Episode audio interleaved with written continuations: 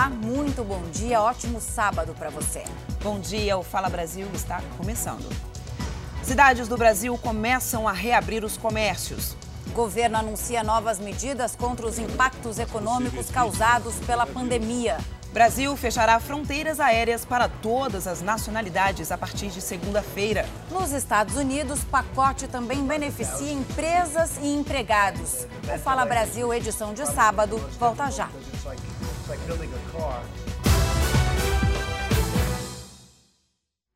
Seja bem-vindo de volta ao Fala Brasil. Ficar de quarentena não é fácil para ninguém, mas por outro lado, essa medida recomendada para combater o coronavírus tem um lado bom, né, Camila? Pode ajudar a aproximar as famílias. Sem dúvida, pais e filhos estão usando o tempo livre para fazer tudo juntos.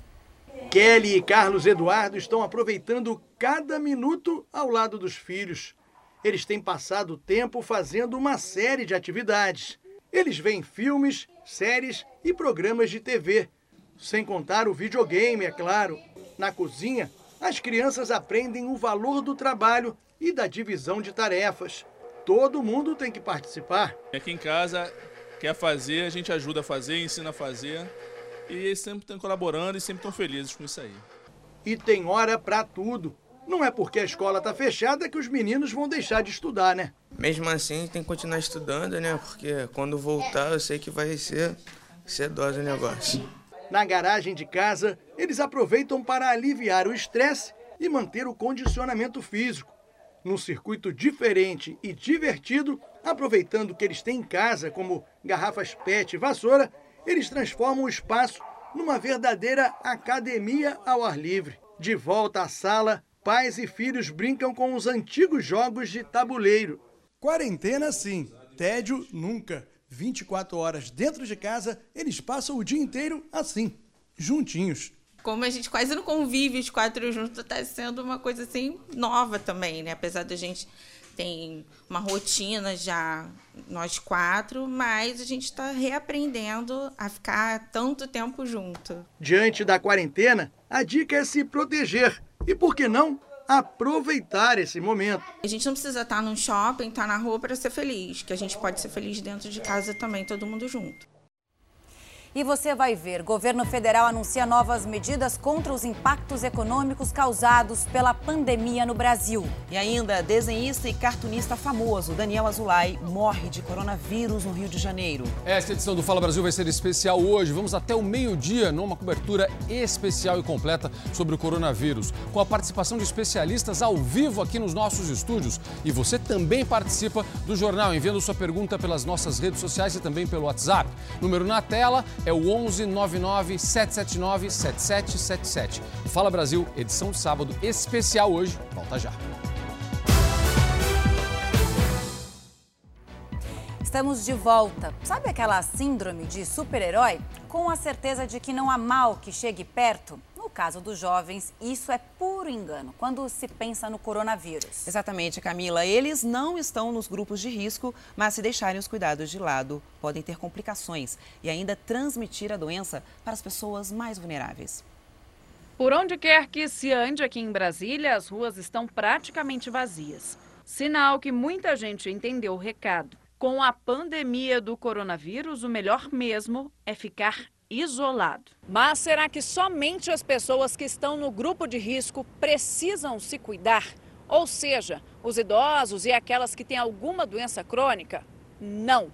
Os jovens também devem tomar cuidado. Eles podem ser um instrumento de transmissão do coronavírus. É o que explica esta médica especializada em clínica geral. Seja você jovem, criança, adulto jovem, idoso, o ideal e a única maneira da gente conter esse vírus, evitar que a curva seja tão alta, que a progressão de transmissibilidade seja tão veloz, é o isolamento social. O medo da especialista é de um colapso no sistema de saúde. O sistema de saúde não tem condições de atender todo mundo doente ao mesmo tempo. A estudante Aline Andrade sabe a importância dos cuidados que precisa tomar, já que uma pessoa infectada pode transmitir o vírus para outras três. Uma das vítimas, inclusive, foi um homem de 33 anos esta segunda-feira em São Paulo. Mesmo não fazendo parte do grupo de risco, eu, como jovem, sei que não somos invencíveis temos que tomar os mesmos cuidados que as outras pessoas estão tomando, para que não possamos afetar outras pessoas e sermos os transmissores desse vírus.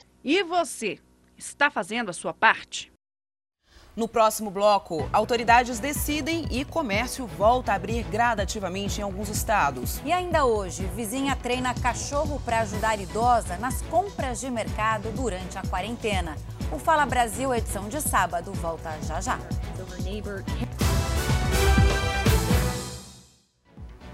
Cresceu o número de pessoas infectadas com o novo coronavírus. Vamos ao vivo com a repórter Maria Carolina Paz. Bom dia, Maria Carolina. Quais são os últimos dados divulgados pelo Ministério da Saúde? Bom dia para vocês e a todos que nos acompanham no Fala Brasil. São 3.417 casos confirmados de coronavírus em todo o país, de acordo com o último balanço do Ministério da Saúde. O estado de São Paulo continua sendo o que registra o maior número de casos de infectados. São 1.223. 68 mortes só no estado, 62 na cidade. Na região metropolitana foram registradas cinco vítimas: duas em Guarulhos, uma em Tabuão da Serra Serra, uma em Osasco e uma em Vargem Grande Paulista. Foi também registrada a primeira morte no interior paulista, uma pessoa em Ribeirão Preto. Para se ter uma ideia da velocidade que esse vírus se propaga e que faz novas vítimas, foi feito um estudo e aumentou o número de casos de óbitos em, no estado de São Paulo em 209% nos últimos cinco dias. Esse número foi levantado pela Secretaria de Saúde do estado de São Paulo. Tatiana, Camila. Obrigada, Maria. E com as aulas suspensas e as áreas de lazer interditadas, os pais precisam ter paciência e muita criatividade para manter as crianças ocupadas. O Fala Brasil vai te explicar agora como lidar com a criançada neste tempo de crise.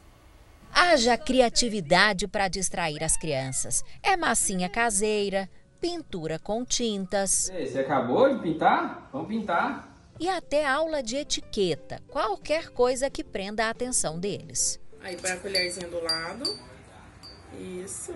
Agora Aí. pega na alcinha da xícara e pega. A brincadeira de fazer gelo com balões envolveu essa turminha. A pescaria improvisada foi mais uma que funcionou. E assim eles vão tentando. Outra ideia é envolver os filhos nas tarefas da casa, seja fazer um bolo ou limpar e organizar o próprio quarto. O isolamento pode afetar as crianças. Elas não estão imunes a esse clima de tensão. Tudo que os pais sentem passam para elas. E esse volume de informações, muitas delas falsas, levam à ansiedade, que gera medo e angústia. Se isso for aumentando, pode causar uma crise de pânico, inclusive nos pequenos. Por isso a importância da gente estar tá explicando o que está é, tá acontecendo de uma forma é, mais tranquila e simples, dependendo da idade. A Camila Camila ensina as pessoas a meditar para relaxar. Respirando agora profundamente. Foi o que a Ana Laura fez, colocou o irmãozinho para meditar com ela. Segura a inalação por três. Não doutor. A psicóloga diz que isolar completamente as crianças também não é bom. Uma ruptura muito grande com o mundo exterior. É bom que as escolas mantenham as atividades online e que os pais incentivem o contato, mesmo que virtual. É, tem que distraí-las, mas tem também um cuidado essencial em relação às crianças dentro de casa em tempos de combate ao coronavírus. Elas não podem ter acesso ao álcool tão usado agora para a proteção das mãos. Não é um problema. Isso porque o líquido é altamente inflamável e pode, claro, provocar acidentes com queimaduras graves. São muitos tipos de álcool que a Miúcha tem em casa. Eu tenho esse álcool aqui que é de eucalipto, eu tenho esse álcool aqui, eu tenho esse outro aqui, que ele é um produto à base de álcool 70. E tenho o álcool 70 mesmo, puro, é esse daqui. Eu uso bastante, eu, pro meu trabalho eu uso bastante. Tem que ser o líquido, porque ele evapora mais rápido, porque o em gel ele não evapora e pode ficar, a unha da cliente pode ficar molhada que é onde pode acontecer de ter, entrar algum fungo, alguma coisa, então é perigoso. Miúcha é manicure e precisa ficar atenta com esse tipo de produto por causa do filho dela, o Henrique, de 3 anos. É uma casinha? Conversamos com ela por videoconferência para saber como é ter essa combinação de risco em casa, criança e álcool líquido. O Henrique é muito agitado, fica. te, te dá trabalho em casa? Nossa, é demais. Ele é bem agitado, ele mexe em tudo, mas nessa parte de produto de limpeza, não, porque as regras aqui em casa são para ser seguidas, né? Então a parte da lavanderia as crianças não têm permissão para entrar. Essa preocupação que já existe com quem usa rotineiramente o álcool 70 na forma líquida deve aumentar agora com a liberação pela Anvisa da venda desse produto pelos supermercados. Ao contrário do álcool em gel, o líquido é altamente inflamável e, ao alcance das crianças, pode trazer consequências muito sérias, ainda mais agora em período de isolamento em que elas ficam o tempo inteiro em casa. Entre 2008 e 2018, mais de 3 mil crianças morreram no país vítimas de queimaduras, segundo a ONG Criança Segura, e quase 221 mil foram hospitalizadas.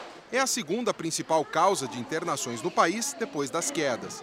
A gerente executiva da ONG teme um aumento nesse tipo de acidente e, num cenário de hospitais superlotados por causa da pandemia de Covid-19, pode haver dificuldade no atendimento às vítimas. Especialmente para a criança que tem a pele mais fina e é muito mais sensível, né? tem o corpo todo muito mais sensível, é, uma queimadura com uma criança tende a ser até muito mais grave do que com um adulto. E aí, é, você vai chegar com uma criança para ser internada numa situação em que os leitos estarão ocupados com a pandemia. Segundo a ONG, o uso desse álcool deve ser limitado. Se for imprescindível, não tiver outra opção, né, que recomendação você dá para esses pais não botarem em risco a vida do, dos filhos?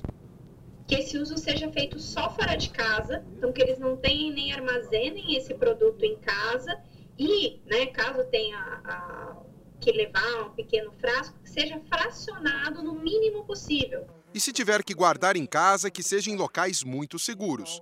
Como a gente faz com os produtos de limpeza, com os medicamentos, então tem que ter o mesmo cuidado, porque ele é um produto que pode causar queimadura e que pode causar intoxicação. Então a gente tem que manipular com bastante atenção, bastante cuidado e deixar longe do alcance das crianças.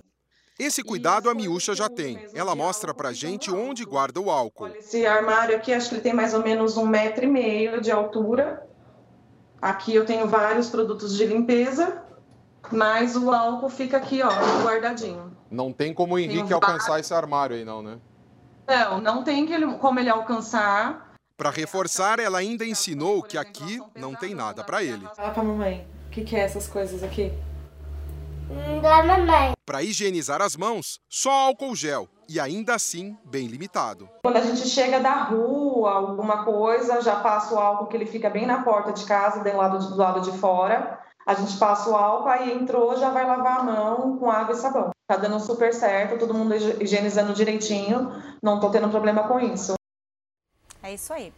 Equipes estão nas ruas do litoral paulista orientando os motoristas e turistas sobre as novas regras de circulação depois de ter sido decretada calamidade pública. Na balsa que liga Santos ao Guarujá, só passa quem comprovar moradia. Na travessia de balsas, as equipes abordam os condutores. Os guardas municipais realizam a orientação sobre a entrada e saída da cidade. A abordagem é realizada no lado de Santos, para evitar que os motoristas cheguem até a cidade e já retornem antes mesmo de entrar na embarcação. Este trabalho é feito também pelas diretorias municipais de trânsito e transporte.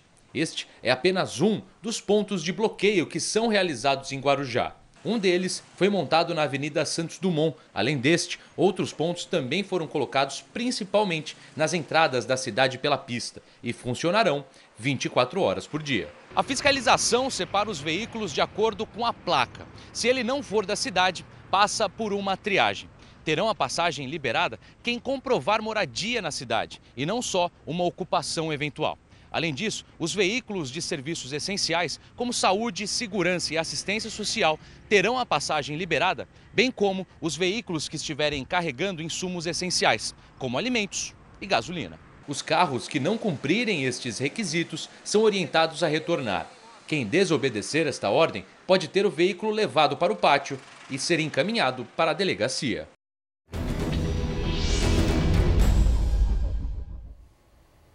E a gente segue agora nesta cobertura especial do Fala Brasil, esclarecendo suas dúvidas sobre o coronavírus. Aliás, você pode mandar as perguntas para a gente, que nós vamos aqui fazer as perguntas ao vivo aos especialistas convidados. Por exemplo, nosso amigo biomédico Roberto Figueiredo, nosso doutor Bactéria, para uma conversa especial a partir de agora. Bom dia, doutor Bactéria. A gente é um mostrou prazer, regras. Prazer estar com vocês aqui, tirar as dúvidas né, das pessoas. Vamos lá, vamos explicar tudo direitinho. A gente mostrou agora Sim. as pessoas viajando nos carros, barreiras, é, mas tem muita gente que está precisando utilizar o carro para ir ao trabalho ou para ir viajar a trabalho. Doutor, a minha dúvida é sobre a higiene que nós devemos fazer antes e depois de sair do carro. Que cuidados nós devemos ter, já que precisamos utilizar este meio de transporte agora, doutor? Bom, eu indico daqueles pulverizadores, aquelas bombinhas, se molhar samambaia, que você coloque um desinfetante caseiro. Desinfetante caseiro, ele concentrado puro, de preferência que não tenha odor. É? Para o pessoal que é uh, de Uber 99, isso daqui, tem umas máscaras. Se a pessoa tossir, você passa a máscara para ele, ou então você põe você e fala se ele quer. Se ele não quiser, leve ele até o local. Né? Depois que ele saiu, passa uma quadra, pega esse bombinha, dá uma olhadinha no, nos estofamentos, no teto, do lado e álcool gel na mão, tá? Você pega, você tem que sair do carro sempre álcool gel. Pega álcool gel, olha uma ideia, põe álcool gel, tira as alianças, anel, deixa na mão, põe com a chave, joga álcool gel, massageia os dois, que não adianta nada você passar álcool gel se tiver com aliança, tiver com o anel, vai ficar tudo lá dentro escondidinho, passa, depois você coloca e passa por último novamente álcool gel. Voltando para o carro, passa álcool gel de novo, gente, tá? Passa álcool gel, você não pode se levar do seu carro e trazer para o seu carro. Doutor, sabe o que eu tenho feito? Me, me diga se eu estou certo, se eu estou errado. Relógio Sim. também, não só anel, mas certo. um relógio. Eu estou fazendo a mesma coisa. Isso que o senhor falou, eu tenho feito com relógio antes de sair de casa também, depois, a hora que eu chego. Tá certo isso? Oh, tá certo, bom, eu nem uso relógio, tá? Não estou procurando nem usar, né? Mas tem umas coisas que você tem que tentar se livrar desse momento. Aliança, anel. Pessoal que tem barba. Gente, uma barba de uma pessoa ele pode ser mais contaminado que um, que um vaso sanitário. Isso normalmente. Nessa época aqui, eu estou aconselhando todo mundo, porque barba é um imã de mãos. Tá? A pessoa que tem barba tem uma mania de colocar a mão na barba. Então deixa passar essa epidemia, depois você volta com a barba. Então são coisinhas que você tem que, que fazer nessa época aqui onde tem epidemia. Aliança, anel, é, fitinha, quer dizer, qualquer enfeite que vá para as mãos pode albergar um monte de germes, gente. Então evita isso. É, eu, doutor, eu fiz isso, eu tirei. Eu gosto de pulseira, todo mundo sabe, de anel, estou usando só um aqui, o relógio, mais nada, diminui bastante. Agora, em relação aos óculos, doutor, já vou lhe falar sobre a barba, tem uma dúvida aqui do pessoal sobre a barba. Mas e os óculos? Estamos Sim. nós dois de óculos aqui. Eu até digo a você, ao nosso telespectador que está estranhando, Exato. que eu voltei a usar óculos, eu estou usando óculos para não usar a lente de contato justamente para evitar esse contágio com o olho nessa Sim. fase aqui. Eu sou míope, eu uso lente de contato e eu preferi usar os óculos. Fiz bem? Como é que faço a higiene dos óculos? Olha, higiene dos óculos você pode fazer com água, com detergente, tá? Mas isso as pessoas, eu nem me preocupo, porque eu também uso óculos. A gente acaba fazendo até porque fica, fica embaçado. Né? Então você acaba fazendo com água detergente, é, não vai me fazer na, na blusa, na camisa, né? que tem muita gente que tem esse costume, mas evita né? o certo mesmo é com água detergente. Por quê? Porque o vírus é uma bolinha de gordura, gente, uma bolinha de gordura cheia de chavinha em volta, que são as proteínas que fazem com que ela penetre na célula. Como é que se tira a gordura de panela? Com detergente. Então você usando detergente e sabão, você também acaba com esse vírus aqui. Em relação à barba, doutor, enquanto o senhor fazia, falava sobre a barba aqui, já chegaram algumas perguntas de telespectadores e o pessoal que não quer cortar a barba falando, mas e se a gente lavar bastante com sabão, não resolve? Pelo menos três vezes por dia. Você tem que, teria que lavar três vezes por dia para você poder até usar barba. Sinceramente, tu vai fazer isso? Né? Difícil, né, gente? Então, tira a barba, espera esses dois, três meses aqui, depois você volta com a barba. Vai ficar bonitinho do mesmo jeito, não precisa usar agora, não. É uma coisa a menos para você se preocupar. Tá combinado, doutor. Já volto a falar, já voltamos a falar. Camila Tati. Porto de Galinhas, uma das praias mais famosas do Brasil, está interditada como medida de prevenção contra o coronavírus. Vazia, sem os turistas de sempre, a praia está irreconhecível. Barracas sumiram. Trabalhadores, frequentadores, turistas também se foram. O que resta nessa, que é uma das praias mais famosas do Brasil, é um vazio. Entre os raros turistas, ainda por aqui, o clima é de perplexidade. É complicado. Não é fácil, a gente vai tentando aproveitar do jeito que dá. Todos precisam obedecer às restrições devido ao combate ao novo coronavírus. Caixas de som anunciam a interdição da praia. Todas as praias, rios e mangues do Ipujuca estão completamente interditados. Favor retornar às suas casas e os seus hotéis para a segurança de todos. É um momento muito difícil, mas é um momento de muita sabedoria. É um momento de controle das emoções para que a gente tenha as atitudes certas no momento certo. Ruas também estão vazias. Restaurantes antes lotados agora raramente funcionam e só para entrega. Damião passou em poucos dias de auxiliar de serviços gerais para vigia. Ele vigia porque não tem ninguém na galeria e eu tenho que ficar olhando. Não tem nem, nem lixo para eu limpar, tem mais. Aqui na praia, o patrulhamento acontece desse jeito, com a ajuda de quadriciclos. Muito importante para dar apoio às operações de guarda-vidas, guardas municipais e também do pessoal de controle da faixa de areia. Isso tudo é para evitar que tanto moradores quanto comerciantes venham até este ponto de Porto de Galinhas. Já foi necessário ordenar que pessoas parassem de tomar banho de mar. Algumas pessoas até insistem, olha, não, mas quando a gente conversa, mostra que é importante ir para casa. Agora, sem os tradicionais passeios pelos corais e sem os movimentos dos banhistas na beira da praia, de acordo com os funcionários da prefeitura, a água do mar está ainda mais cristalina. A Secretaria Estadual de Saúde de Pernambuco confirmou o primeiro caso de Covid-19 em Fernando de Noronha. As 11 pessoas que tiveram contato com o homem estão sendo monitoradas e foram colocadas em quarentena. Elas estão bem em quartos isolados e diferentes. Também estão sendo testadas para evitar a propagação do vírus. Além disso, Pernambuco teve mais uma confirmação de morte, passando para quatro o número de óbitos. E a disputa pelo meio milhão de reais continua no Made in Japão. Os 10 famosos estão confinados e uma mudança no jogo vai deixar os participantes bem tensos. Destaque de amanhã no Domingo Show com a Sabrina Sato.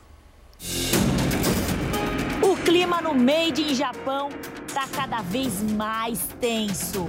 Oh, vai, Quitéria! Depois desse susto, será que a Quitéria Chagas continua na competição? Os participantes vão se surpreender com uma mudança no jogo. Quem do seu time você não quer mais?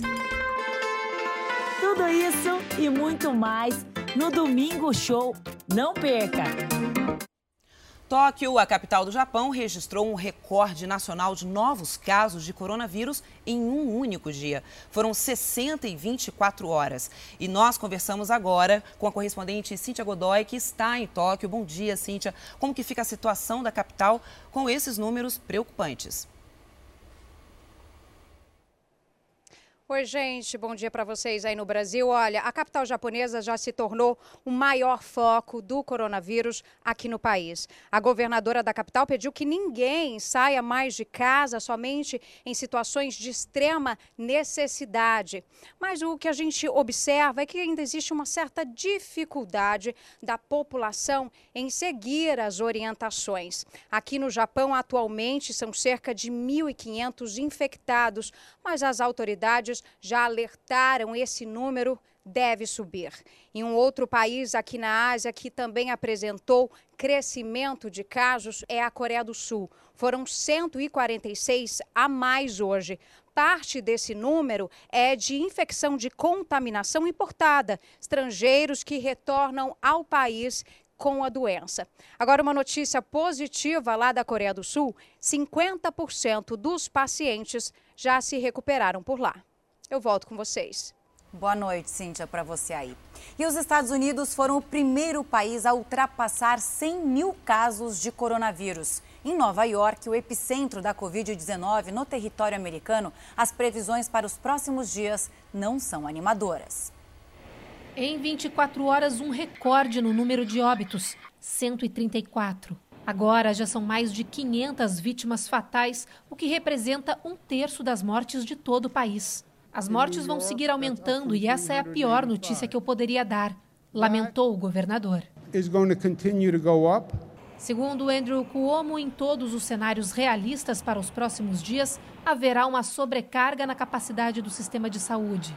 A estimativa é de que serão necessárias 140 mil camas de hospitais e 40 mil leitos de UTIs.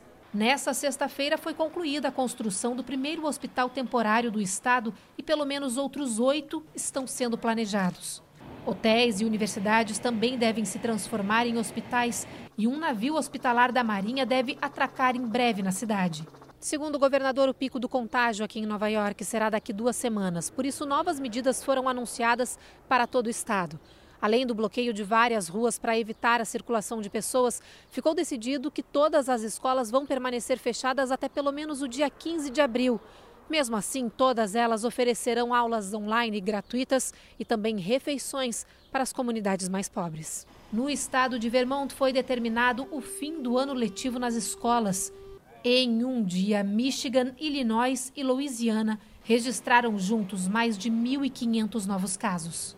Na Flórida, esta creche confirmou que pelo menos um dos bebês testou positivo para o novo coronavírus.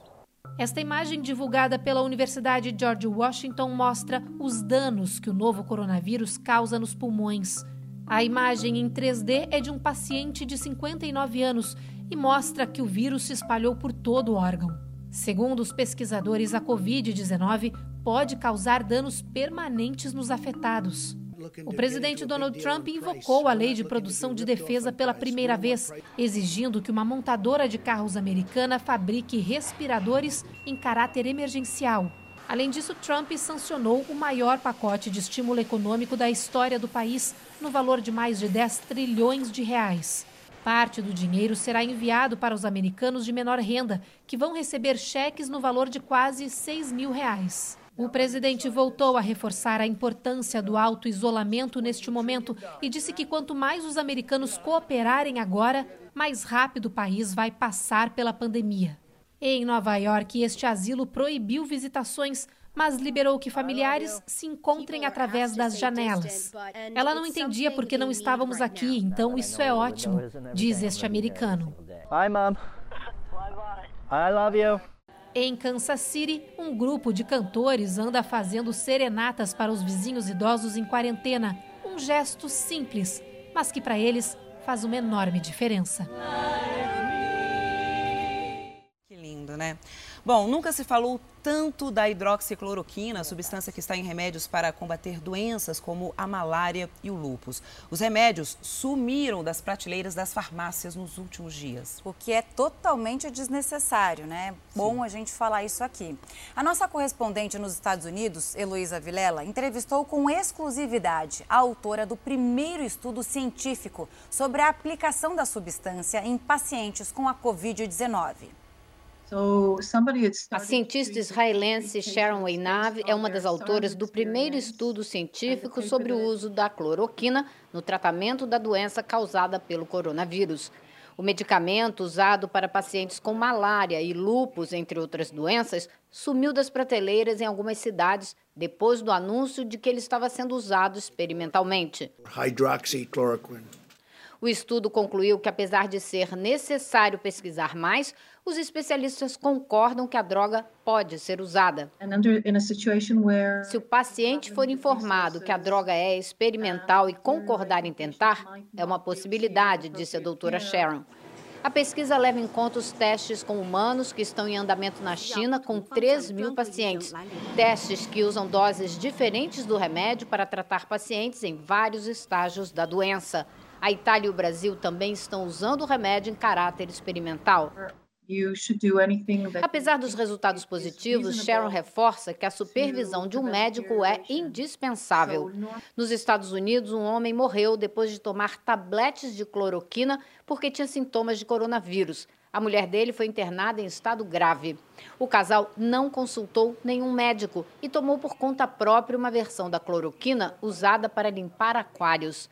Os médicos, além de acompanhar os resultados, coletam os dados para que a experiência com o medicamento seja útil para outras pessoas, afirma a pesquisadora.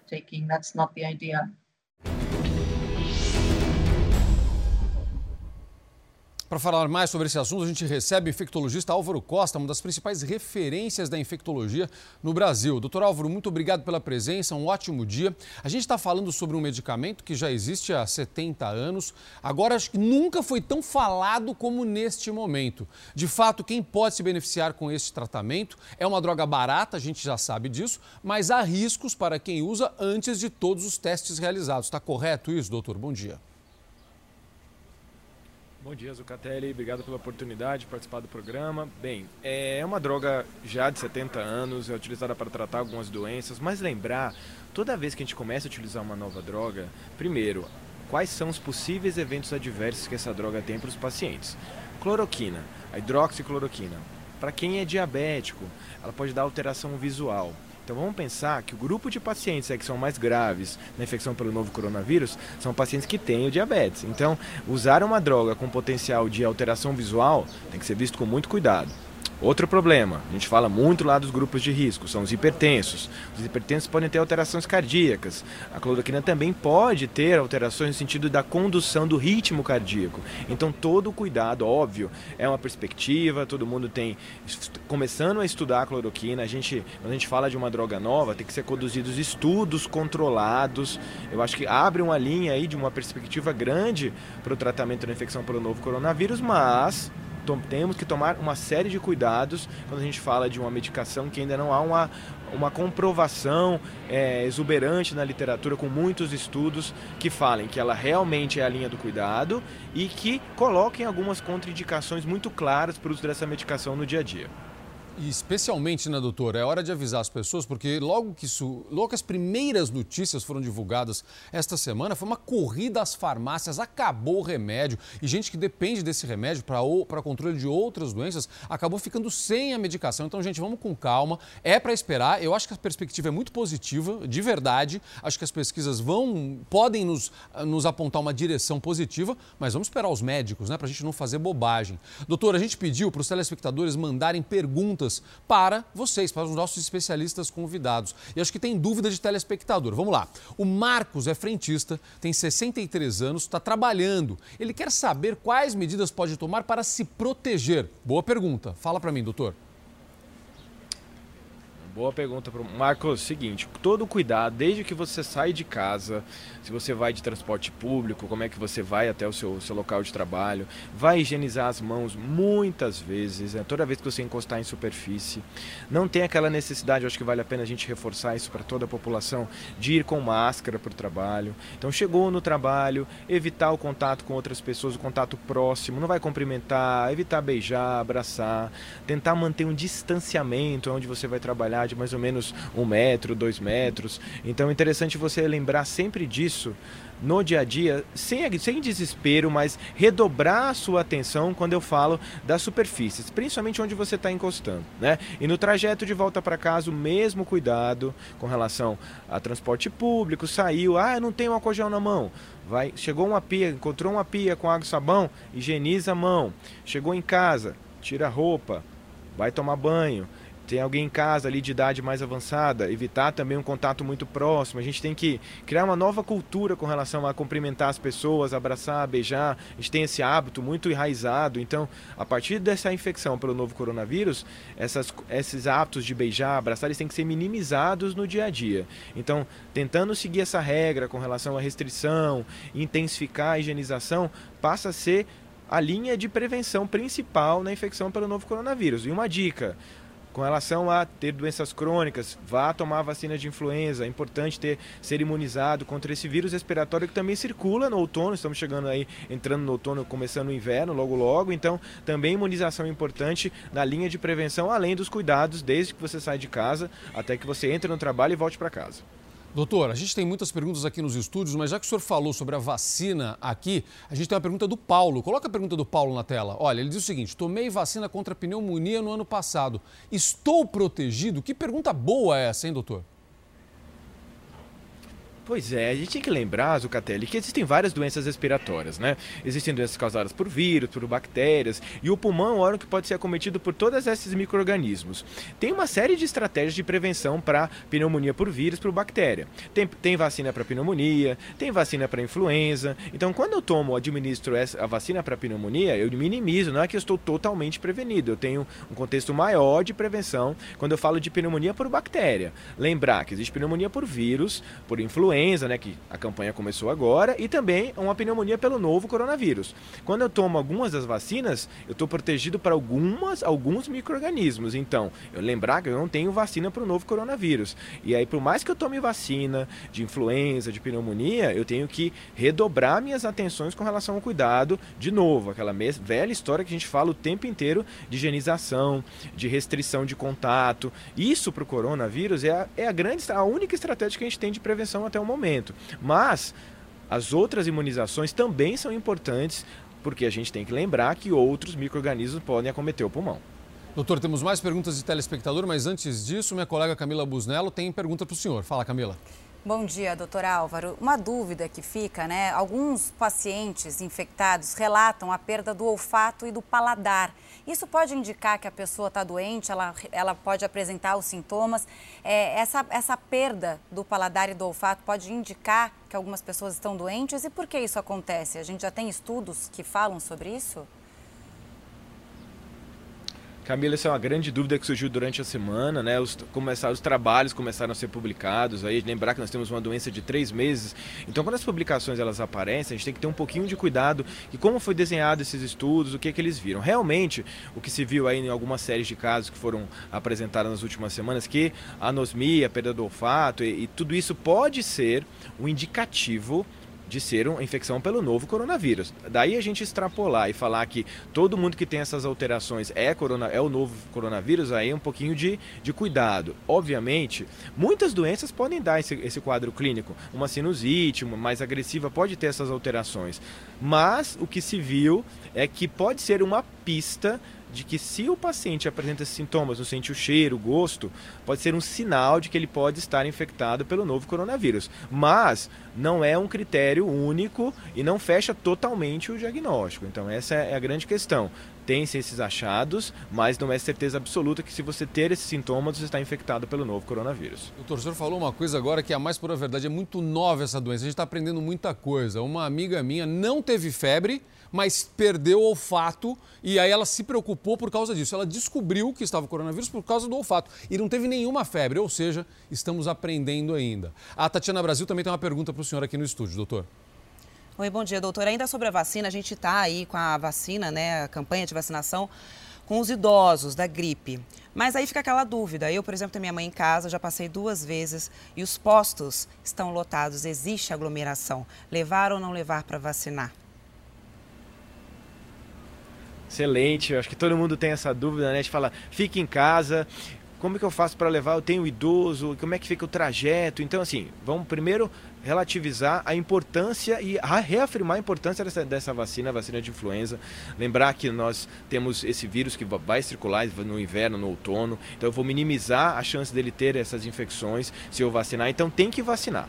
Agora, você vai ter cuidado na hora do trajeto vai sair de casa, tentar esse trajeto mais, ver o local mais próximo da sua casa, para que esse trajeto não seja longo.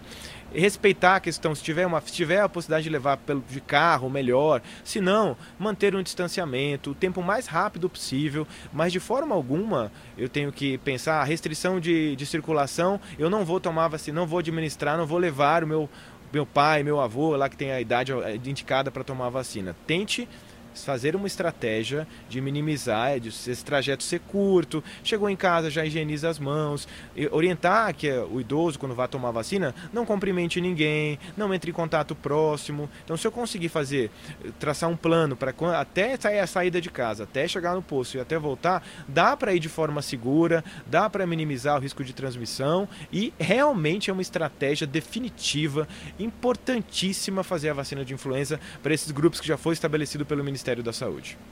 Doutor, tem mais perguntas de telespectador aqui. Olha, as máscaras de tecido são eficientes no combate ao coronavírus? Quem mandou essa pergunta excelente foi Elizabeth. Obrigado, Elizabeth. Fala, doutor.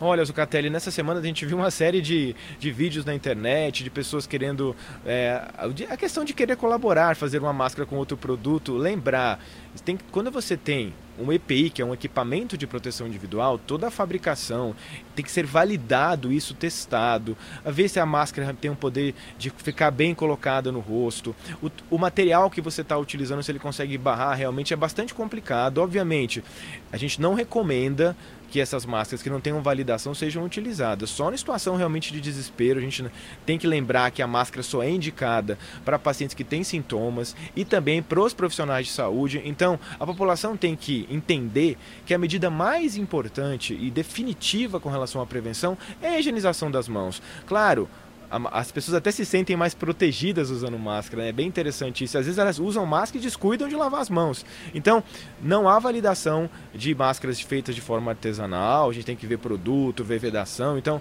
realmente é, um, é, é uma situação bastante complicada da gente recomendar. Gente volta a falar.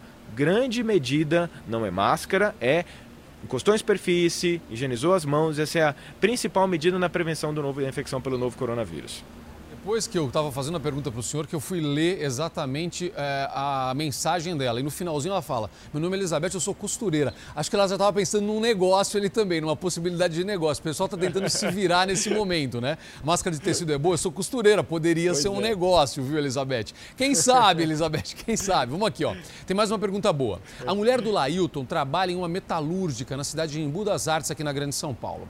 Ele diz que a empresa não oferece nenhuma condição de prevenção. O que ela deve fazer neste caso, doutor?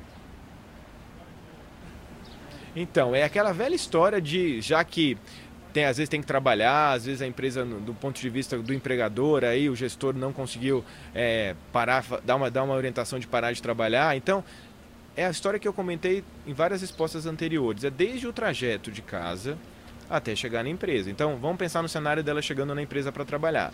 Então, tentar evitar cumprimento, abraço, encostar nas pessoas, tentar manter um distanciamento. A gente sabe que na prática às vezes é difícil, mas pelo menos tentar. Se encostar em superfície, realmente higienizar as mãos toda hora. Quando ela voltar do trabalho, transporte público, se for, se for de ônibus, se for de usar algum transporte público, eh, se encostou, se você tiver um álcool gel portátil para levar, ótimo. Se não, tem pia com água e sabão, vai higienizar as mãos. Então, é um ritual, né, que tem que ser intensificado. É aquela questão cultural também de evitar realmente esse contato mais próximo, já que alguns, algumas pessoas estão tendo que ir trabalhar, não é todo mundo que está que tem uma profissão que realmente é, obviamente, o cenário ideal seria todo mundo estar tá, em quarentena durante esse período que foi estipulado pelo Ministério da Saúde, mas a gente sabe que algumas pessoas realmente não conseguem parar de trabalhar, então redobrar a atenção a essas práticas no dia a dia. Doutor, foi muito esclarecedora a sua entrevista, muitíssimo obrigado. Eu tinha prometido liberar o doutor às 8 horas, roubamos mais 5 minutos do seu tempo, mas tenha certeza que o senhor ajudou muita gente hoje. Muito obrigado, doutor. Um ótimo sábado, obrigado pela participação aqui no Fala Brasil Especial. Olha, você pode participar também do nosso programa enviando sua pergunta. Teremos outros especialistas. Você participa pelas redes sociais e também pelo WhatsApp. Anota o nosso número como os outros telespectadores fizeram e participaram. É o 11 99 779 7777. Camila. A gente está esperando então a sua dúvida. Participe. E não param de crescer os casos de falsificação de álcool em gel. Após uma denúncia anônima, a polícia prendeu dois homens na Grande São Paulo que fabricavam e vendiam uma mistura de álcool para limpeza e gel usado para ultrassom. Frascos ainda sem rótulo e etiquetas falsificadas prontas para serem coladas nas embalagens. O esquema de fabricação e venda de álcool em gel sem procedência foi descoberto pela polícia depois de uma denúncia. A equipe da chefia de investigadores realizou uma breve campana no local, em Itacoaquecetuba. Uh, os indivíduos, um indivíduo, né, estava na verdade com algumas caixas de produto falsificado. Eles foram abordados, ele foi abordado no caso, né, uh, confessou que não tinha nota fiscal, que o produto não tem registro e que se trata na verdade de álcool 46 com um gel que é para realização de ultrassom dois homens foram presos. Na casa onde funcionava a fábrica clandestina, a polícia encontrou outras caixas com álcool em gel falsificado. Foram apreendidos cerca de 500 frascos, entre produtos já prontos para venda e embalagens que ainda seriam preparadas. A polícia ainda recolheu o álcool usado para a mistura no gel clínico. Os criminosos vendiam cada frasco por até 10 reais. a comercialização era feita também pela internet. Cerca de 7 mil reais em produtos foram apreendidos pela polícia na operação na região metropolitana de São Paulo. O álcool em gel é um dos principais produtos de higienização indicado pelas autoridades sanitárias para o combate ao novo coronavírus. Nesse período de pandemia, a polícia tem intensificado as ações para desarticular fábricas clandestinas em todo o país. Nesta semana, os investigadores descobriram um local improvisado que funcionava numa garagem em Santo André, no ABC Paulista. Uma pessoa foi presa. Na fábrica foram encontrados galões, caixas e potes amontoados. Esse produto está sendo comercializado como álcool em gel, não tem rótulo, não tem especificação nenhuma, a gente não sabe se é gel de cabelo misturado com álcool. Então a gente faz um apelo para a sociedade, para a população de bem. Não compre esse tipo de produto, a gente não consegue saber a procedência. Na zona leste de São Paulo, um homem foi preso por fabricar álcool em gel com etanol no banheiro de casa. O criminoso usava álcool de poço de combustíveis para fazer a mistura com gel de cabelo e com a água do vaso sanitário. Ele vendia o produto no valor entre 12 e 15 reais. A polícia, mais uma vez, reforça o perigo de se comprar produtos sem procedência. Muitos criminosos se aproveitam desse momento de pandemia para lucrar. Segue um apelo para que as pessoas não comprem efetivamente nenhuma espécie de produto sem saber a origem, fora de farmácia, enfim, em alguma espécie aí de venda online, porque pode receber um produto desse que não vai proteger nem a si mesmo nem a sua família. A gente já sabe, a recomendação é ficar em quarentena o máximo de tempo possível. Mas em alguns momentos, saímos para fazer o essencial, como ir ao supermercado, por exemplo. E aí, como fazer compras com segurança sem levar o coronavírus para casa? É o que muita gente anda se perguntando. Do carrinho de compras às prateleiras, numa simples ida ao mercado em tempos de pandemia, todo cuidado é pouco. Eu ando com álcool em gel na minha bolsa Ó. Aí toda hora que eu pego nas coisas eu passo. Eu fico com isso na cabeça, eu pego quando eu lembro, eu passo, que eu vejo que nos caixas tem, então eu passo onde eu vou pôr a mão. Álcool em gel ao entrar e sair do carro. Mas os cuidados na prevenção ao coronavírus não se resumem apenas ao mercado. Na verdade, até na hora de chegar em casa com as compras, também é necessário seguir alguns procedimentos de higienização, não é isso, doutor Bactéria? Exatamente, né? Você estava em contato com uma série de germes fora da sua casa, então você pode trazer. Então, só o fato de você colocar o seu pé num capacho, nesse tapetinho aqui de entrada, já eliminaria até 85% da contaminação que você traria de fora para dentro. Só que, como nós estamos numa época de epidemia, então vamos além disso, tá? Nós vamos pulverizar uma solução de cloro, de água sanitária, tá? Então, assim, ó Verdade. Isso. E você pisa. Limpa os pés limpa o pé, passa bem aqui. Né? Para não entrar com o pé molhado, você seca. É bom sempre ter essas, esses dois itens aqui. Tá? Agora, uma outra realidade. Se você foi num hospital ou visitar alguém que estivesse doente, então, obrigatoriamente, além disso, você tem que entrar e teria que deixar os sapatos um cantinho aqui. Com as compras, também é necessário tomar alguns cuidados antes de guardar os alimentos na dispensa. Coloca tudo em cima da mesa aqui, tá? Agora nós vamos separar. Né? Os sacos de arroz, feijão, não precisam ser limpos, não precisa nenhum processo de higienização. Nada. A mesma coisa com queijos, laticínios, as únicas coisas que vão ser higienizados vão ser latas e vidraria. O próprio doutor Bactéria ensina a preparar uma solução caseira, barata e eficaz contra o coronavírus. Então você vai fazer o seguinte: um litro de água, um litro de água, duas colheres de sopa de água sanitária. O processo de higienização é rápido. Basta molhar um pano nessa solução e limpar produto a produto. Só esse processo, olha quanto tempo que eu estou gastando. Rapidíssimo, ó. Ou seja, é uma prática que pode ser comum no nosso dia a dia. Isso, não só na época de coronavírus, gente. Isso daqui é uma prática chamada prática higiênica. Além de orientar, o doutor Bactéria ainda ajudou a esclarecer um mito. Doutor Bactéria, o que, é que eu faço em relação à sacolinha? Descarta ou pode guardar?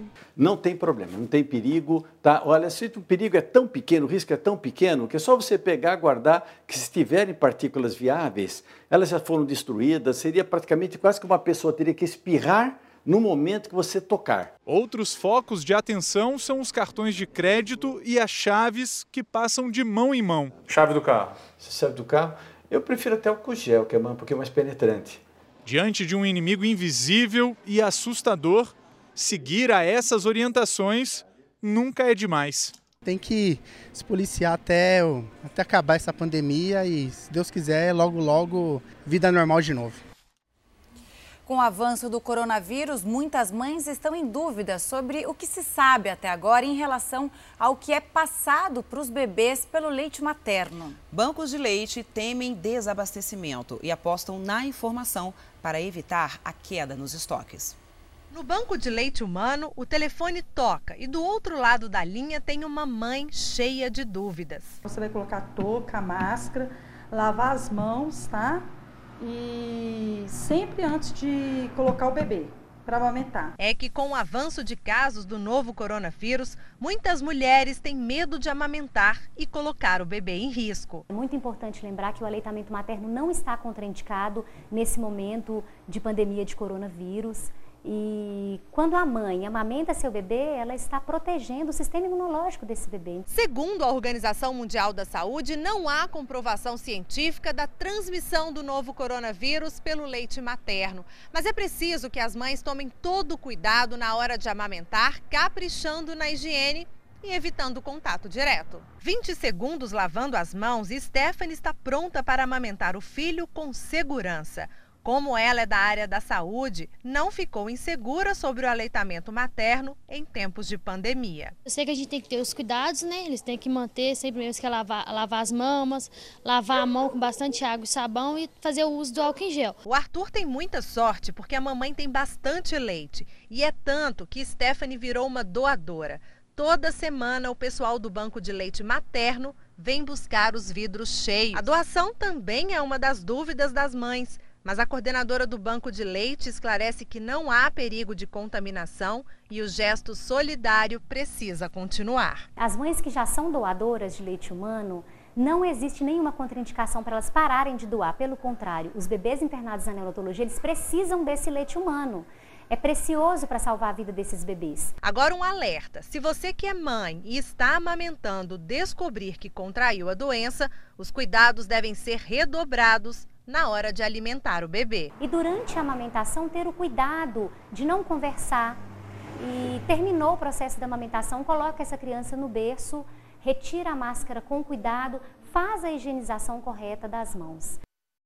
Profissionais de saúde do Rio Grande do Sul fizeram um protesto contra a falta de máscaras para trabalhar. Fernando Mâncio, bom dia para você. Alguma providência já foi tomada? Oi, bom dia. A Secretaria de Saúde do Rio Grande do Sul informou que vai distribuir 500 mil máscaras e outros equipamentos aos profissionais da saúde do estado. O protesto foi bem em frente a este complexo de hospitais de Porto Alegre. Enfermeiros que estão na linha de frente no combate ao coronavírus dizem não ter equipamentos de proteção como máscaras, luvas, aventais e álcool gel. Tatiana, Camila. Obrigada. Nesse momento de combate a um inimigo invisível, toda forma de união é muito bem-vinda, né, Tati? Ainda mais quando a tecnologia pode ser usada para o bem. Impressoras 3D de laboratórios da Universidade Federal do Rio Grande do Sul estão sendo utilizadas para fabricar máscaras que serão doadas a hospitais de Porto Alegre. O pontapé inicial foi dado por uma turma de profissionais de diferentes áreas. Eu faço parte desse grupo e nós estamos trabalhando com uh, uma área que é a impressão 3D para um tipo de EPI, que é protetores uh, faciais.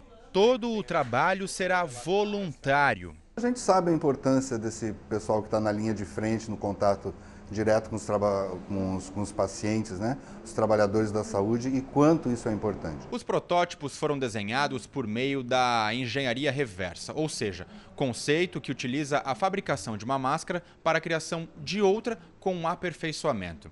Depois de todas as análises feitas, os equipamentos já estão sendo testados nos hospitais por profissionais da saúde. Ficou ótimo, cabe direitinho a máscara aqui protege bem, né? Fazer esse movimento aqui para entubar o paciente. O rosto do paciente fica aqui, ó. Agora, eles precisam do apoio de grandes indústrias ou de voluntários para dar conta da demanda. Ah, quem tiver uma impressora 3D e tiver a disponibilidade e a vontade de, de ajudar a causa, essa pessoa será muito bem-vinda ao nosso, nosso trabalho aqui.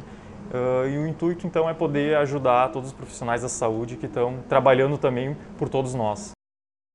Empresários já começam a calcular os prejuízos com o isolamento provocado pelo coronavírus. Setores de varejo e serviços avaliam que vai ser difícil evitar as demissões.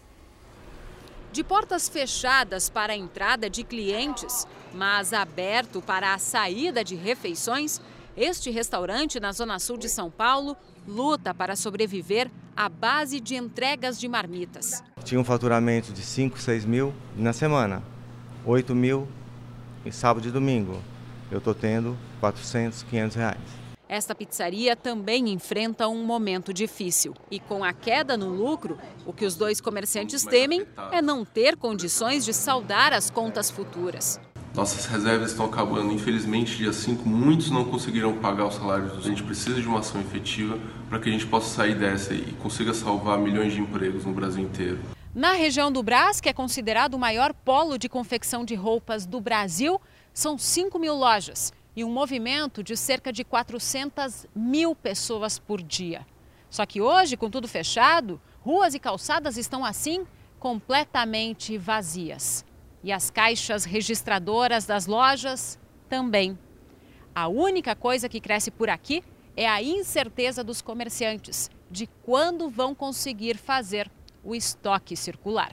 No setor de comércio, serviço e empreendedorismo se espera a perda de mais de 100 bilhões até o próximo mês. Nós temos que pensar que a continuidade do fechamento do varejo poderá levar ao caos, à falência de centenas e milhares de empresas, a demissão de centenas e milhares de empregados. Um estudo americano mostrou o que aconteceria com os pequenos negócios sem renda. Pelo gráfico, restaurantes teriam reserva de caixa por 16 dias, oficinas, 18 dias, lojas, 19. Para quem trabalha com reformas e construção, 20. Cabeleireiros, 21 dias e atacadistas, 23. As indústrias pesadas teriam economias para 28 dias, centros médicos para um mês. Um pouco mais aguentaria o setor da educação e da informática. As imobiliárias, no máximo 47 dias. Uma pesquisa da Confederação Nacional de Serviços mostra o impacto econômico de uma quarentena entre 60 e 90 dias. O resultado aponta uma perda de 320 bilhões de reais e 2 milhões de demissões no ano. Temos que criar um, um, um grupo de um comitê, o governo tem que alavancar isso para que se estude uh, os próximos passos logo após a crise, como fazer, fazer com que o Brasil cresça, o Brasil se desenvolva e o Brasil volte à normalidade. E no estado americano do Colorado, a história de duas vizinhas conquistou corações do mundo todo. Uma história muito bonita. Olha só, uma delas treinou o cachorro para ajudar a idosa que mora ao lado com as compras. A ideia é que ela continue cumprindo a quarentena e fora de risco. Renê é do grupo de risco do coronavírus e mora sozinha. Por isso, Karen decidiu treinar o cachorro para ajudar a vizinha nas compras do dia a dia. Pela manhã, o Golden busca a lista de compras e depois leva a sacola com os produtos. A idosa conta que, além de continuar em isolamento, ainda se diverte com as habilidades do cachorro.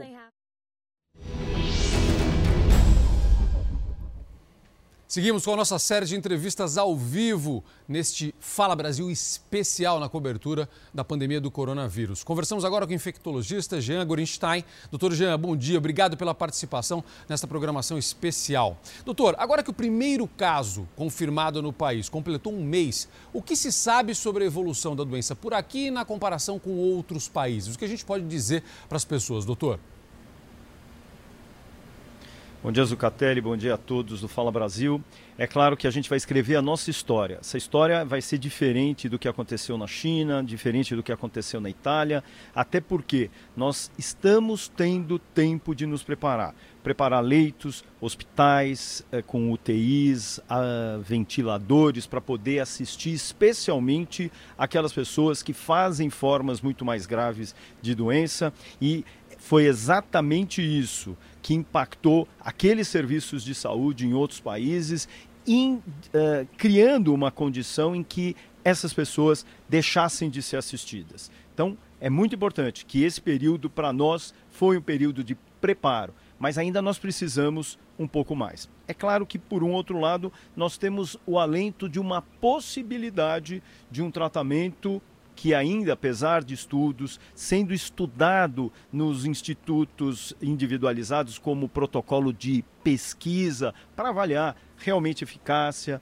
os riscos, mas de toda sorte dando uma esperança, inclusive, para a gente nessa linha de frente. Mas o que, que nós vimos? Que a nossa realidade em termos de país, ela é diferente dos demais. Nós temos cidades muito populosas e, com isso, a disseminação do vírus foi muito mais rápida do que em outras regiões. E é por isso que a gente conclama exatamente a, a quarentena ainda prolongada.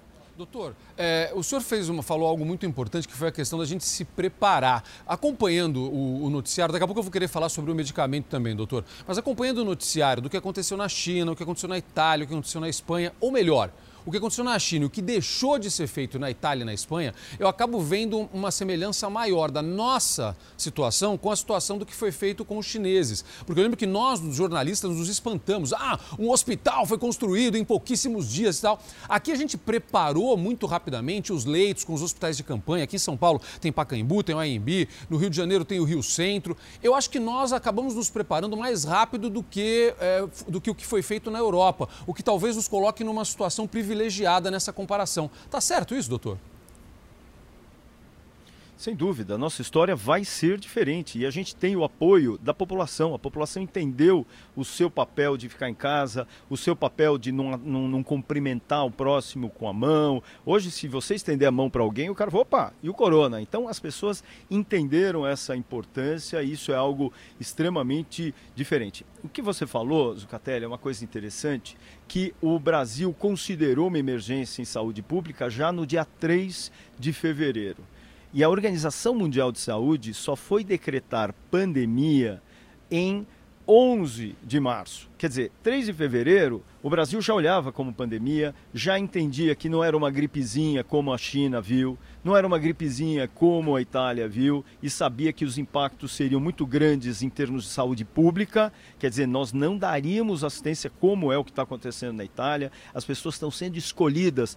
Esse não vai viver, esse vai viver. Por quê? Porque se eu não dou ventilador dentro de uma unidade de terapia intensiva, eu estou fadando a esse indivíduo a morrer. Então, essas antecipações foram muito claras para que todas essas estratégias fossem criadas. Compra de materiais, compra de medicamentos, compra de uh, máscaras, luvas, aventais, álcool gel, contratação de pessoas. Uh, hoje, mais do que nunca, equipamentos como os próprios respiradores estão sendo uh, importados, estão sendo colocados em unidades de terapia intensiva. Os próprios empresários, vamos falar hoje, a Embraer, junto com um grupo de, de, de empresas, estão produzindo materiais que vão permitir a transformação de leitos comuns em uh, locais em que possa se uh, adaptar uma UTI com conexão oxigênio. Quer dizer, esse tipo de situação fez com que o Brasil estivesse muito confortável. Mas nós ainda precisamos mais um pouquinho. É esse tempo que a gente está pedindo para as pessoas ficarem mais um pouquinho em casa, para a gente circular menos as pessoas, para prepararmos mais as instituições de saúde. Hoje, é importante nós falarmos, as instituições de saúde já estão cheias de coronavírus. Quer dizer, nós temos ainda uma demanda que ainda vai chegar e só vai poder ser adequadamente assistida se nós tivermos a condição, sim, de se preparar. Por isso, quando a gente fala para as pessoas ficarem mais um pouco em casa, é o tempo que nós da saúde preparamos essas instituições, os hospitais, os leitos de UTI e, por outro lado, estejamos diminuindo a circulação de vírus na população. Doutor, a gente vai seguir aqui. Temos uma pergunta da nossa apresentadora Camila Busnello. Fala, Camila. Doutor, pegando esse gancho né, que você está dizendo, como o senhor avalia esses primeiros dias, as primeiras semanas de quarentena? A gente começa a ver os, as primeiras, os primeiros estudos indicando que a gente está conseguindo achatar, de certa forma, a curva de doentes, é, do número de doentes, né, de pessoas que ficam doentes ao mesmo tempo. Queria saber qual é a sua recomendação no momento importante em que a gente já tem umas duas semanas aí em casa. O que aconteceu é que nós tivemos, comparativamente à China, à Itália, à Espanha, uma curva que a gente chama em L. Ela veio devagarzinho e, de repente, quando ela apareceu, ela apareceu com um grande número. Isso era um grande alarme. E é isso que fez com que as autoridades falassem: não vamos decretar quarentena, senão a gente vai ter o mesmo problema lá da Itália, lá da China.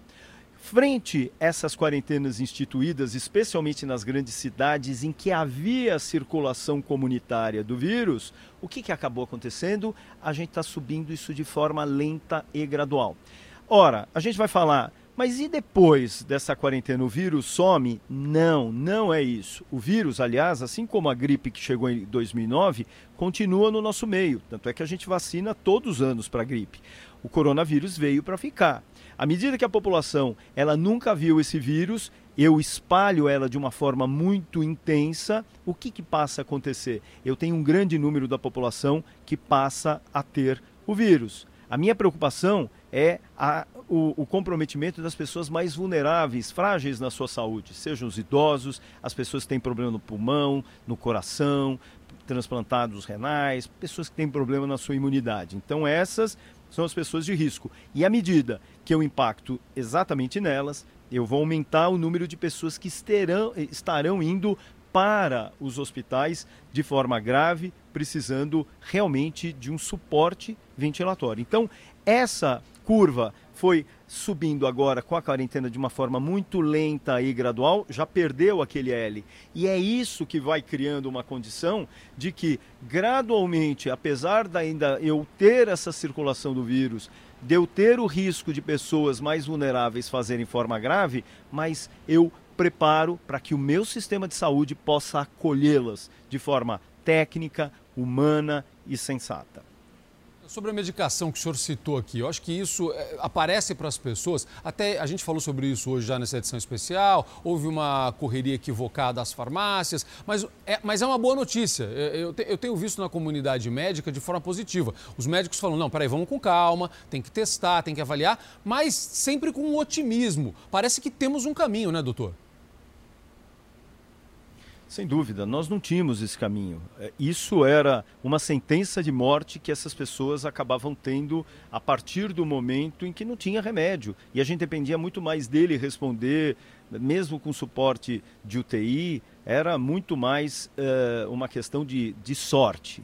Hoje não. Existem realmente essas estratégias, as estratégias. Nós vimos trabalhos muito pequenos. Então, era um trabalho de 40 pacientes, 100% desses pacientes saíram, reduziu o tempo de internação em unidade de terapia intensiva. Hoje, nós temos é, esses pacientes ficando em unidade de terapia intensiva entubados pelo menos três a quatro semanas. Então, nesse trabalho reduziu e isso era um alento. Nós tínhamos que realmente tentar algo para esses pacientes. O Ministério da Saúde, de uma forma muito atenta, muito elegante, disse: eu vou autorizar, assim como a Agência Nacional de Vigilância Sanitária, desde que cada hospital que fizer a utilização desse uh, medicamento faça um protocolo de pesquisa saiba, esses pacientes estão respondendo ou não, eles estão tendo efeitos colaterais e quais são os efeitos colaterais. A dose é essa, eu vou ter melhora, até para que a gente, escrevendo a nossa história, possa dizer essa medicação realmente é uma medicação potente. No Brasil, nós temos sete laboratórios, inclu incluindo uh, a Biomanguinhos, que produz a cloroquina, até porque a gente usa muito para malária no nosso meio, assim como para doenças reumatológicas, lúpus e artrite reumatoide, e só para vocês terem uma ideia, o próprio existe uma grande fábrica que produz uh, hidroxicloroquina no Paquistão. eles estão uh, fornecendo uma, milhões de doses para a China e para Itália. Então é um alento, nós temos sim que ter essa luz no final do túnel. Boa notícia. Vamos lá, doutor. Os nossos telespectadores participam muito aqui no Fala Brasil, viu, doutor? E vão mandando perguntas importantes. Vamos lá, pergunta do Gilson agora. Ele quer saber se uma pessoa que teve a Covid-19 já cumpriu quarentena, se ela a partir de agora ela está imune ao vírus. Isso a gente aprendeu com outros vírus respiratórios. Se você entrou em contato com o vírus, você desenvolve imunidade e você garante a sua proteção. A gente só não sabe se é para toda a vida, se a taxa de anticorpos cai, mas você desenvolveu imunidade sim. Isso também. Vamos lá. A Elis mora no Rio Grande do Norte. Ela conta que o namorado dela vai chegar de viagem aqui de São Paulo. Eles devem manter distância para evitar contaminação? Essa é uma dúvida muito comum. Se a pessoa não tiver sintomas e está vindo de viagem, pegou avião, está vindo de um local onde tem casos, tem que manter distância ou não? Tem que manter distância, sim. Uh, nós fizemos isso muito até algumas semanas para quem voltava de viagem exterior e nós ainda estamos fazendo isso. Só que uh, nós temos circulação muito grande de vírus na comunidade, seja em São Paulo, seja no Rio de Janeiro. Então, estão voltando para outras regiões do país, mantenham sete dias de quarentena, que é o tempo que eu vou saber se essas pessoas vão estar desenvolvendo algum sintoma. E olha lá que eu vou falar: os sintomas podem ser brandos, nariz entupido, dorzinha de garganta, quer dizer isso já é uma atenção especial para o coronavírus. Se tiver essas manifestações nesses sete dias, ao invés de sete, são 14 dias.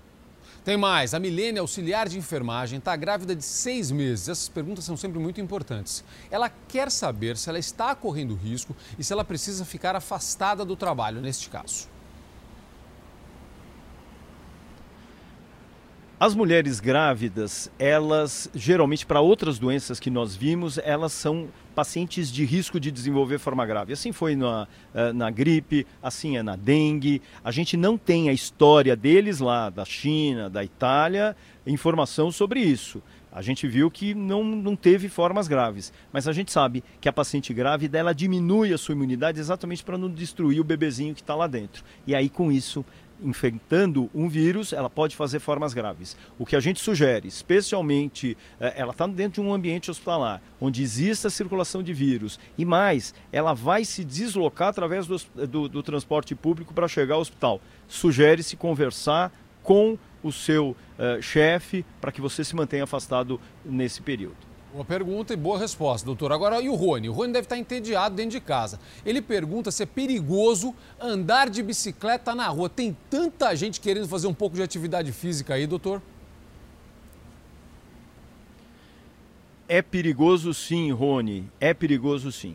Andar, caminhar, porque a gente não, não, avalia cenários de risco. Quando eu vou sair do meu apartamento, eu desço, toco a botoneira do elevador, eu encontro o zelador, que mesmo distante me ajuda a abrir a porta eh, e eu vou lá, empurro o portão. Enfim, eu tenho contato não só entre as pessoas, mas o contato entre objetos. E a gente já viu que a disseminação desse vírus ela não acontece só por gotículas de saliva, por tosse, espirro, ela acontece pelo contato. Então orientação é ficar em casa. Isso é mais seguro. Doutor Jean, muito obrigado pela sua participação nesta edição especial do Fala Brasil na cobertura da pandemia do coronavírus. Tenho certeza que o senhor ajudou muita gente em casa. Obrigado, viu, doutor? Um grande abraço a vocês e parabéns pelo serviço de utilidade pública. Estamos aqui fazendo isso, doutor. Muito obrigado, viu? Olha só, você pode participar, como os, os outros telespectadores fizeram, enviando perguntas pelas redes sociais, pelo WhatsApp. Nosso número ó, é o 11 99 779 7777. Vai participando que a gente vai passando esta pergunta ou estas perguntas aos nossos convidados especiais nesta cobertura do Fala Brasil. Tati. O Estádio Olímpico do Pará está sendo usado no combate ao coronavírus. Quem está no local e tem mais informações para a gente é a repórter Daniele Monteiro. Bom dia para você, Daniele. O estádio está servindo de abrigo para proteger moradores de rua. É isso?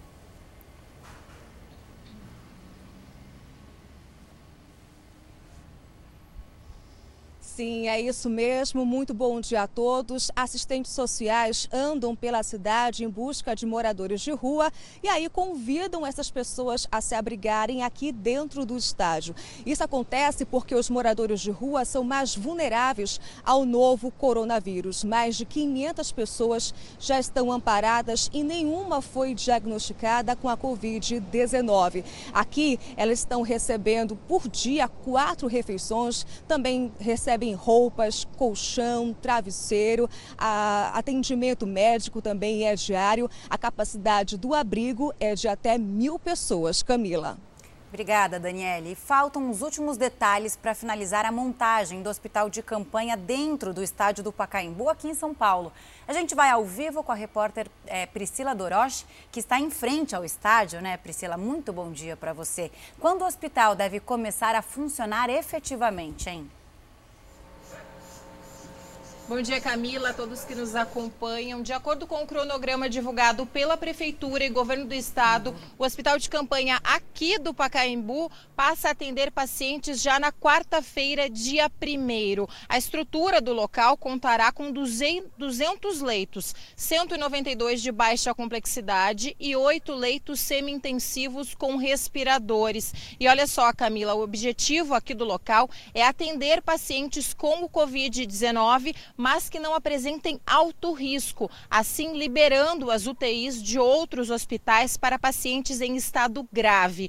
E o local terá 520 profissionais da saúde, entre médicos, enfermeiros, técnicos em enfermagem, psicólogos, fisioterapeutas e assistentes sociais. E outros 1.800 leitos estão sendo montados no Hospital Municipal de Campanha do AMB. Lá, a previsão é de que o local passe a atender os pacientes pacientes com o novo coronavírus a partir do dia 6 de abril. Tati? Obrigada, Priscila. E o Rio de Janeiro terá quase mil leitos a mais para o atendimento de pacientes com o coronavírus. Quem está ao vivo com a gente tem mais informações é a repórter Aline Pacheco. Bom dia para você, Aline. Onde vão ficar esses novos leitos?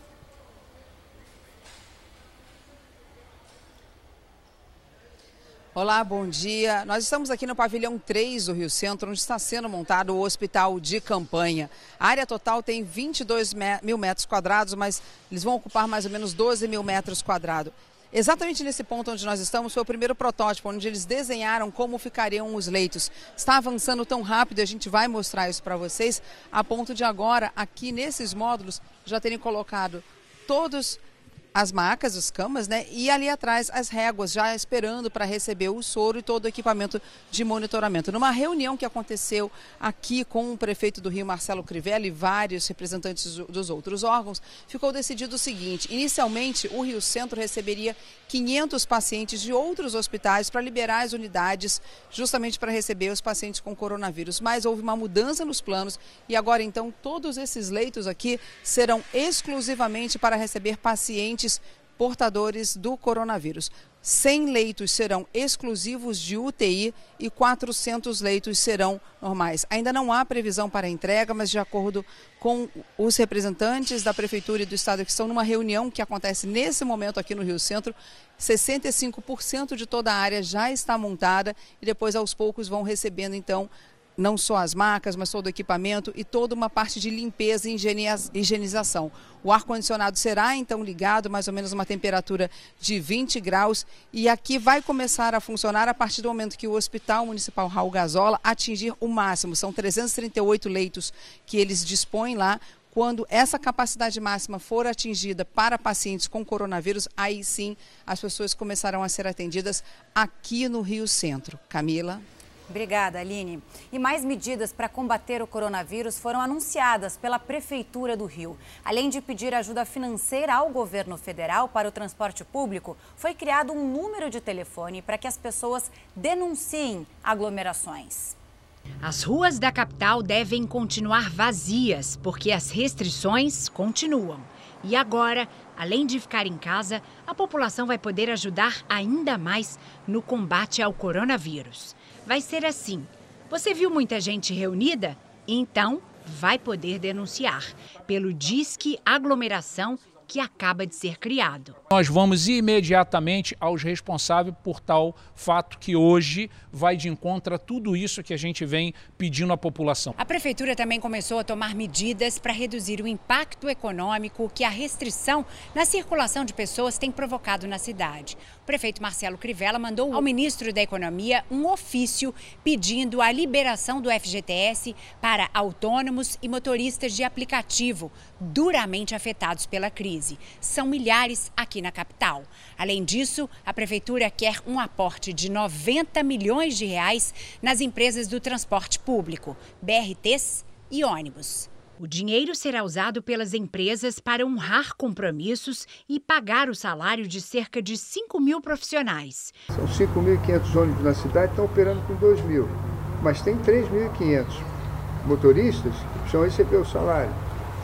Para que não se mande esse povo embora, nós gostaríamos muito de ter subsídio do governo e enviamos isso por ofício ao ministro. O prefeito também assinou o decreto que permite taxistas rodarem com carros por 10 anos, em vez de 8. Vai ser um alívio para quem está apertado e não tem dinheiro para trocar o veículo. E a Prefeitura também vai oferecer, a partir de segunda-feira, oportunidades de trabalho no município pela internet. Serão mais de 200 vagas para diferentes cargos e escolaridades. Tudo vai poder ser feito de casa.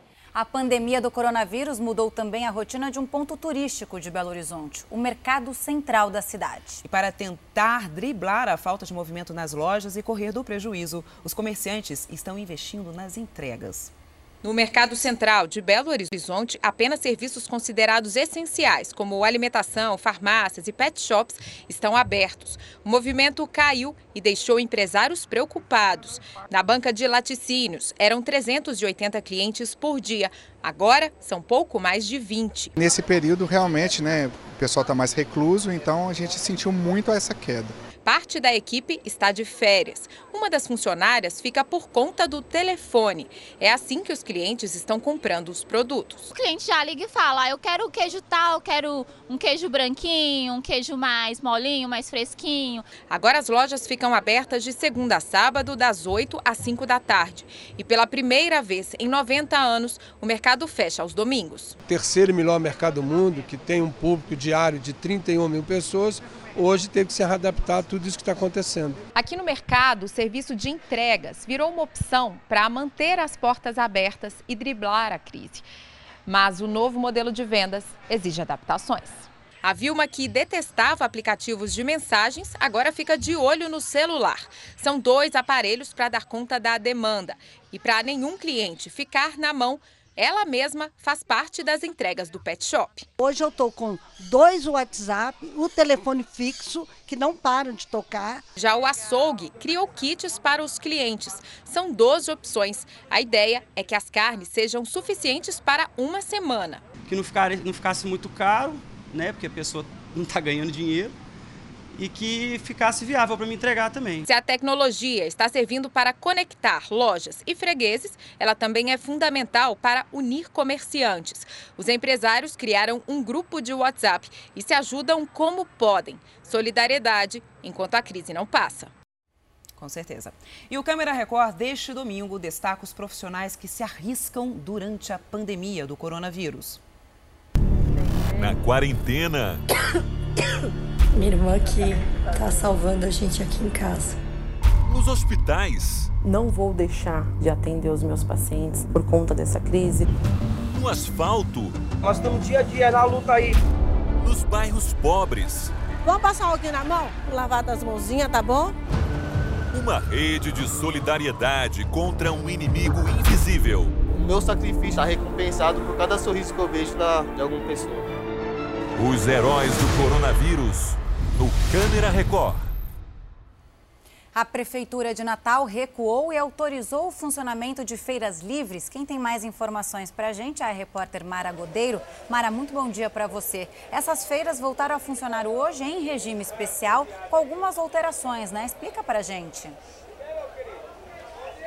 Olá, bom dia a todos. Isso, isso mesmo, as feiras de Natal voltaram a funcionar, mas em regime especial, com algumas medidas para tentar conter a epidemia da Covid-19. A gente fala ao vivo aqui do maior centro comercial do estado, esse centro comercial que fica no bairro do Alecrim, essa é a maior feira aqui do estado do Rio Grande do Norte. E esse acordo só foi possível após uma reunião entre os feirantes, Ministério Público e também Prefeitura de Natal.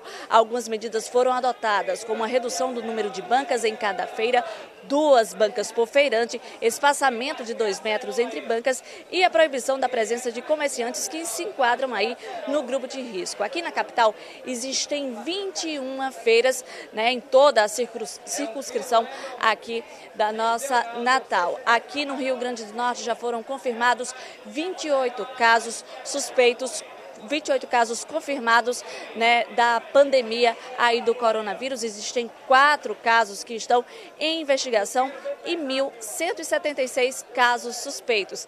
Tatiana, Camila, eu volto com vocês. Obrigada, Mara. Não há mortes confirmadas em Minas Gerais por conta do coronavírus e o governo anunciou que estuda acabar com as medidas de isolamento social. Maiara Foco, bom dia para você. Quais os próximos passos do governo? Olá, bom dia Tatiana, um ótimo dia a todos. Aqui em Minas Gerais são 28 óbitos em investigação. Durante uma coletiva de imprensa, o governador de Minas Gerais, Romeu Zema, disse que vai iniciar um estudo para que, a partir da próxima semana, o isolamento social seja derrubado e que as pessoas voltem gradativamente ao trabalho. Segundo o governador, os prefeitos terão autonomia para decidir se vão ou não retomar as, as atividades em suas cidades. Disse também que qualquer decisão só será tomada depois desse estudo, que será feito em parceria com os sindicatos patronais e também com os trabalhadores. E que, mesmo que a decisão seja por encerrar o isolamento social, as empresas terão que garantir o distanciamento para reduzir o risco de contaminação entre clientes e trabalhadores. Mas o governo deixou claro que, caso os números subam, o isolamento social poderá ser decretado novamente. Tatiana, Camila. Governador, inclusive, que pegou a Covid-19. Obrigada, Mayara, pelas informações. Em mais uma medida preventiva ao coronavírus, o Brasil decidiu impedir a entrada de estrangeiros que chegam em voos internacionais. A gente vai falar com a Vanessa Lima. Bom dia. Quando essa medida começa a valer?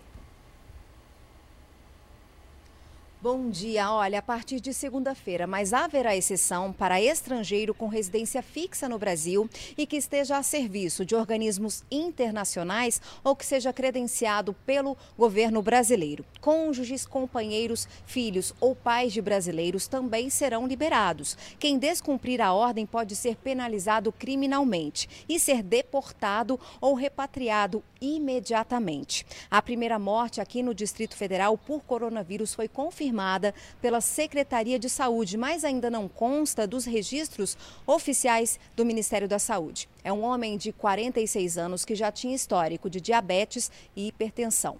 Camila, Tatiana. Obrigada, Vanessa. E o aeroporto de Cumbica, em Guarulhos, na Grande São Paulo, começou a medir a temperatura de passageiros que chegam à capital paulista vindos de voos internacionais. O objetivo da ação é identificar casos suspeitos do novo coronavírus. Todos os passageiros que chegam ao Brasil pelo Aeroporto Internacional de Guarulhos agora passam pela triagem. A equipe médica mede a temperatura de cada um que aguarda na fila. Esses brasileiros acabaram de voltar de Portugal e foram os primeiros a passar pelo novo processo, que já acontece em outros países. Passageiros que frequentaram aeroportos internacionais já conheciam a medida. Nos outros países estava a tranquilidade o pessoal estava tava bem focado, né? E, e fazendo o mesmo procedimento. A triagem é feita na área de desembarque internacional, depois do procedimento de migração. Em caso de suspeita da doença, o passageiro é impedido de seguir viagem e é encaminhado para o Hospital Geral de Guarulhos. Júlio foi liberado porque estava com a temperatura corporal adequada, mas teve quem precisou de ajuda médica. Deu certinho a temperatura. Mas teve uma pessoa do meu lado que ele mediu atrás que já deu febre.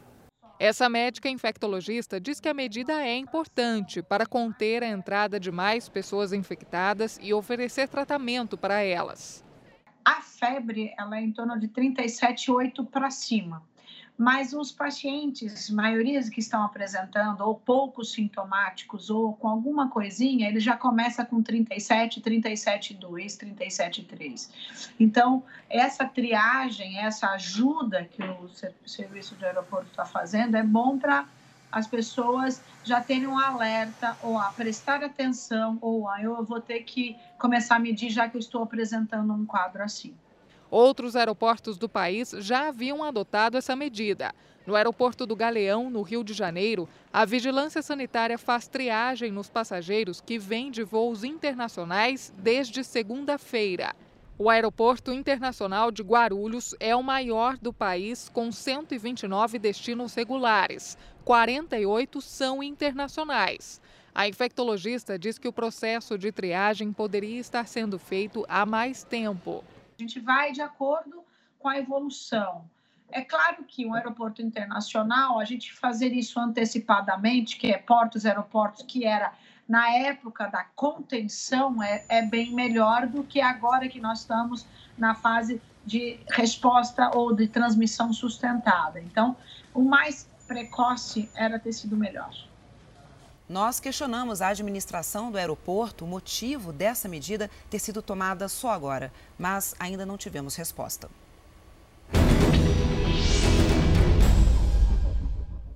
Neste Fala Brasil especial na cobertura da pandemia do coronavírus, a gente recebe agora a infectologista Zarifa Cury, também ao vivo. Doutora Zarifa, bom dia, seja muito bem-vinda a essa edição especial. Muito temos falado, falamos muito desde o início sobre a necessidade dos cuidados com as mãos, lavar as mãos com água e sabão, e aí, se estiver na rua, usar o álcool gel, quando a gente encontra o álcool gel. Mas tem uma outra questão que é muito falada pelas famílias e pode se transformar até num hábito saudável, que é a história dos pés, dos sapatos, na chegada em casa. Que cuidados nós devemos dar e orientar as pessoas a ter nesta chegada às suas casas, especialmente para aquelas que estão saindo para trabalhar ou mesmo para comprar alguma coisa, ir ao supermercado. Que cuidados devemos ter, doutora? Bom dia, Zucatelli. Bom dia a todos. Uh, o cuidado com os sapatos. Quando a gente chega em casa, o ideal é tirar o sapato e deixar do lado de fora. O vírus, o coronavírus, ele sobre, tem uma sobrevida longa em determinadas superfícies. Então, por exemplo, no plástico, no aço inoxidável, ele pode ficar até 72 horas vivo no ar, quando nós temos transmissão por aerosol, até três horas vivo. Então, a sola do sapato, ela, ela encosta em lugares sujos. Então, o sapato tem que ficar do lado de fora da, da casa. Tira o sapato e entra em casa. Doutora, isso vai ficar depois uma dica para o resto da vida, né, doutora? Se a gente já não fazia isso, acho que já é uma medida que nós aprendemos. Eu tenho uma, uma opinião que nós vamos sair muito mais fortes dessa pandemia e muito mais instruídos em relação à higiene e outras coisas. Doutora, tem muitas perguntas dos nossos telespectadores, vamos ver mais alguma aqui. O marido da Maria é caminhoneiro. Estamos falando muito sobre os caminhoneiros e a necessidade de oferecer condições de trabalho a eles, viu? Fica exposto quando está descarregando os produtos. Ela e os filhos podem manter contato com ele normalmente, porque ele segue trabalhando. Ainda bem, né? Porque nós precisamos dos caminhoneiros. Que cuidados ela deve ter em casa, ela e os filhos? Ah, bom, a transmissão pelo ar, o, o, vírus ele sai nas gotículas de saliva e ele e essas gotículas elas podem cair até um metro e meio mais ou menos. Então o ideal é nós ficarmos dois metros distante das outras pessoas uh, para nos prevenir. Vamos lá, tem dúvida importante aqui, tem pergunta da Tatiana Brasil, nossa colega. Fala, Tatiana. Doutora, nós sabemos que nós temos mais de 11 milhões de brasileiros né, morando em casas pequenas, famílias inteiras, com poucos cômodos, falta saneamento básico. O que fazer para essa população? Qual a dica para quem não tem água é, em casa? Eu sei que é uma pergunta muito difícil, mas qual a orientação para essa população mais vulnerável? O ideal seria lavar as mãos sempre, né? Então teria que ter água mesmo, água e sabão, ou álcool gel, mas o ideal mesmo é água e sabão para quem está dentro de casa, guardar o álcool gel só quando a gente sair de casa e quando estiver fora, que, um, algum lugar que não dê para lavar as mãos e manter o mais distante possível. É, é difícil, né? Em, em, casa com cômodos pequenos e muitas pessoas, mas manter o maior, a maior distância possível entre uma pessoa e outra. Não abraçar, não beijar uh, e, e lavar as mãos. Doutor, esta semana já se falou a respeito de uma possibilidade de mutação do, do, coronavírus aqui no Brasil. Tem uma pergunta do nosso telespectador: se ele pode ficar mais forte ou mais fraco, o que pode acontecer? Essa pergunta é do Eliseu. Sim, o coronavírus ele é mutante e essa mutação ocorre ao acaso. Então, ela pode, uh, a consequência disso pode ser um vírus mais forte, um vírus mais fraco. Né? Nós temos uh, relatado caso no Japão de uma pessoa que acabou pegando uh, o coronavírus duas vezes. Será que houve uma mutação, por isso que ela se contaminou de novo? Uh, mas ele é um vírus mutante. Nossa apresentadora Camila Busnello também tem pergunta para a senhora, doutora. Fala, Camila. Bom dia, doutora. É uma dúvida que me, me, me surgiu aqui, né? Muitas pessoas estão sendo curadas do, da Covid-19. Como é esse processo de cura? É mais ou menos como a gente passa com a gripe, que a gente vai amenizando os sintomas e de repente a gente fica bem. E quando essa pessoa está liberada para voltar a conviver é, e ficar no seu convívio social dentro dessa quarentena que a gente vive? Então, a pessoa que fica doente, então 80% das pessoas infectadas pelo coronavírus não vão ter nada, vão ser portadores assintomáticos. Mais ou menos entre 20% e 30% é que vão ter sintomas. As pessoas sintomáticas uh, graves que forem internadas, então elas vão desinternar, né? E as que ficarem em casa também, elas vão melhorar com o tempo e mais ou menos aí um tempo de melhora de 14 dias, mais ou menos, a hora que ela se sentir bem, não tiver mais febre, não tiver mais sintomas, ela está liberada. Doutora Zaire Facuri, muito obrigado. Obrigado pela gentileza de participar dessa edição especial do Fala Brasil, prestando serviços, levando informações importantes para a população. Um abraço, bom final de semana para a senhora. Muito obrigado. Obrigado. Camila, Tatiana. Vamos lá seguir com o nosso jornal, então, falar das cozinhas fantasmas. Com as entregas de comida a todo vapor por causa da quarentena, essas cozinhas fantasmas estão ganhando força. Mas não se trata de nenhum lugar mal assombrado, não. Não, não mesmo. Na prática, uma cozinha fantasma funciona para atender restaurantes online. Robert tem 22 anos, é editor de vídeos e está na quarentena. Nos países aí de fora, o grupo de risco também chegou a mim também. Uhum. Dependendo aí de se eu não lavar a mão direito, eu também vou ficar internado. Trabalha em casa uma semana, não sai para nada. Aliás, é uma baita de uma adaptação, né não, Robert? Eu sou uma pessoa totalmente sem rotina e aí agora este vírus está me forçando a ser uma pessoa que, disciplinada. disciplinada. Então, assim, eu tô tendo que acordar cedinho, no mesmo horário que eu teria para ir pro trabalho. Eu vou lá, acordo cedinho, tomo banho como se eu estivesse indo pro trabalho e volto pro meu quarto de trabalho. E o que é pior, ele não sabe cozinhar. O jeito é se jogar nos aplicativos de comida. Eu já cheguei a pedir café da manhã, descobri os melhores restaurantes que conseguem entregar um café quente, foi um ponto positivo aí desse isolamento. A maioria não consegue, é, a maioria vem com o café todo derramado. É, tem, é, eu já pedi, é, pedi, peço almoço, Ontem eu fiz a barbaridade de, à tarde, pedir um bolo. Figuraça! Mas pesa no orçamento, né, meu caro? Eu cheguei aqui em São Paulo tem dois meses. Não estava no meu, no meu cronograma uma pandemia. E agora. No seu cronograma é, financeiro. Não estava no meu cronograma financeiro uma pandemia. E agora eu estou tendo que segurar. Assim, é só com isso que eu estou gastando dinheiro. Bom, a preocupação do Robert é um alívio para o Rafael. Ele estava vendo o faturamento dos restaurantes dele derreter. Não estava saindo pedido, não tinha cliente na mesa. Sabe o que ele fez para virar o jogo? Ele abriu uma cozinha fantasma. Bom, o nome é esse porque vem do inglês Ghost Kitchen. É uma cozinha que não aparece no mapa praticamente. Na prática, é uma cozinha que funciona só para atender restaurantes online, ou seja, que não tem loja, só aparecem nos aplicativos de entrega de comida. O pedido chegando para a gente, a gente faz todo o preparo com todos os cuidados devidos e o próprio aplicativo aloca um motoboy, um entregador, pode ser um ciclista, um motoboy, que faz a entrega para o nosso cliente final. Do lado de fora do prédio, você jamais diria que aqui funciona uma cozinha fantasma, a não ser que espie por essa janelinha. Antes da gente entrar na cozinha para visitar, a gente tem que seguir sim algumas regrinhas.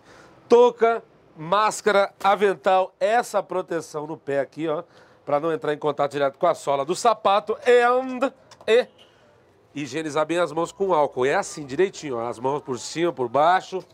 Tem que higienizar o antebraço e também os cotovelos. Lá dentro tá todo mundo equipado. A gente faz a medição de temperatura dos funcionários todos os dias, é, na hora que eles estão chegando, para ver se tem alguém com algum possível sintoma. O trabalho tá a todo vapor. Esses cozinheiros fazem comida para seis marcas diferentes, entre cozinha asiática, árabe e marmitas bem brasileiras. Desde o início da quarentena, as entregas saltaram 50%. Tivemos que fazer uma, uma, uma correria a mais para conseguir aumentar estoque, não só em função do aumento da demanda, mas também já tentando se antecipar uma eventual é, crise de abastecimento. É claro que algumas coisas mudaram nessa cozinha com o coronavírus.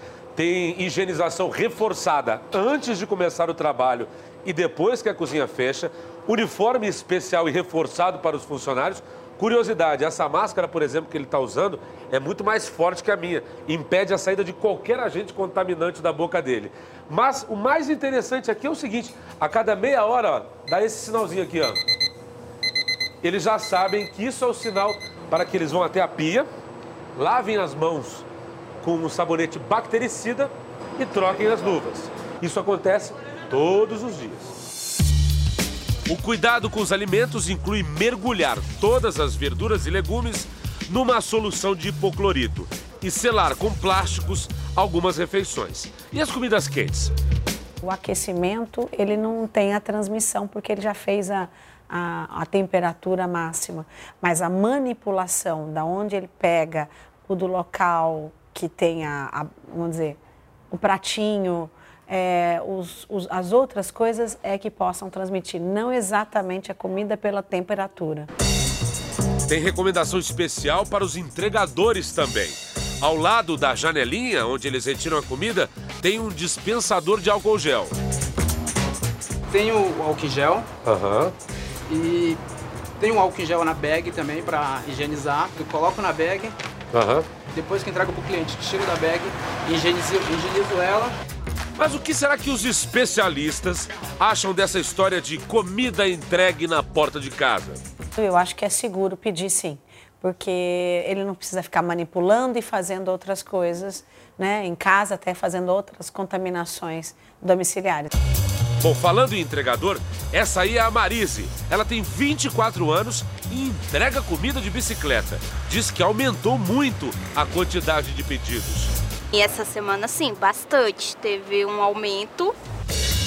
Mas sabe que tem que ficar bem atenta com o coronavírus. Eu uso o álcool em gel, tenho que levar sempre. E normalmente eu peço para o cliente pegar dentro da bag o seu pedido. Aham. Normalmente, porque alguns clientes normalmente já pedem isso antes, Uhum. sem contato físico.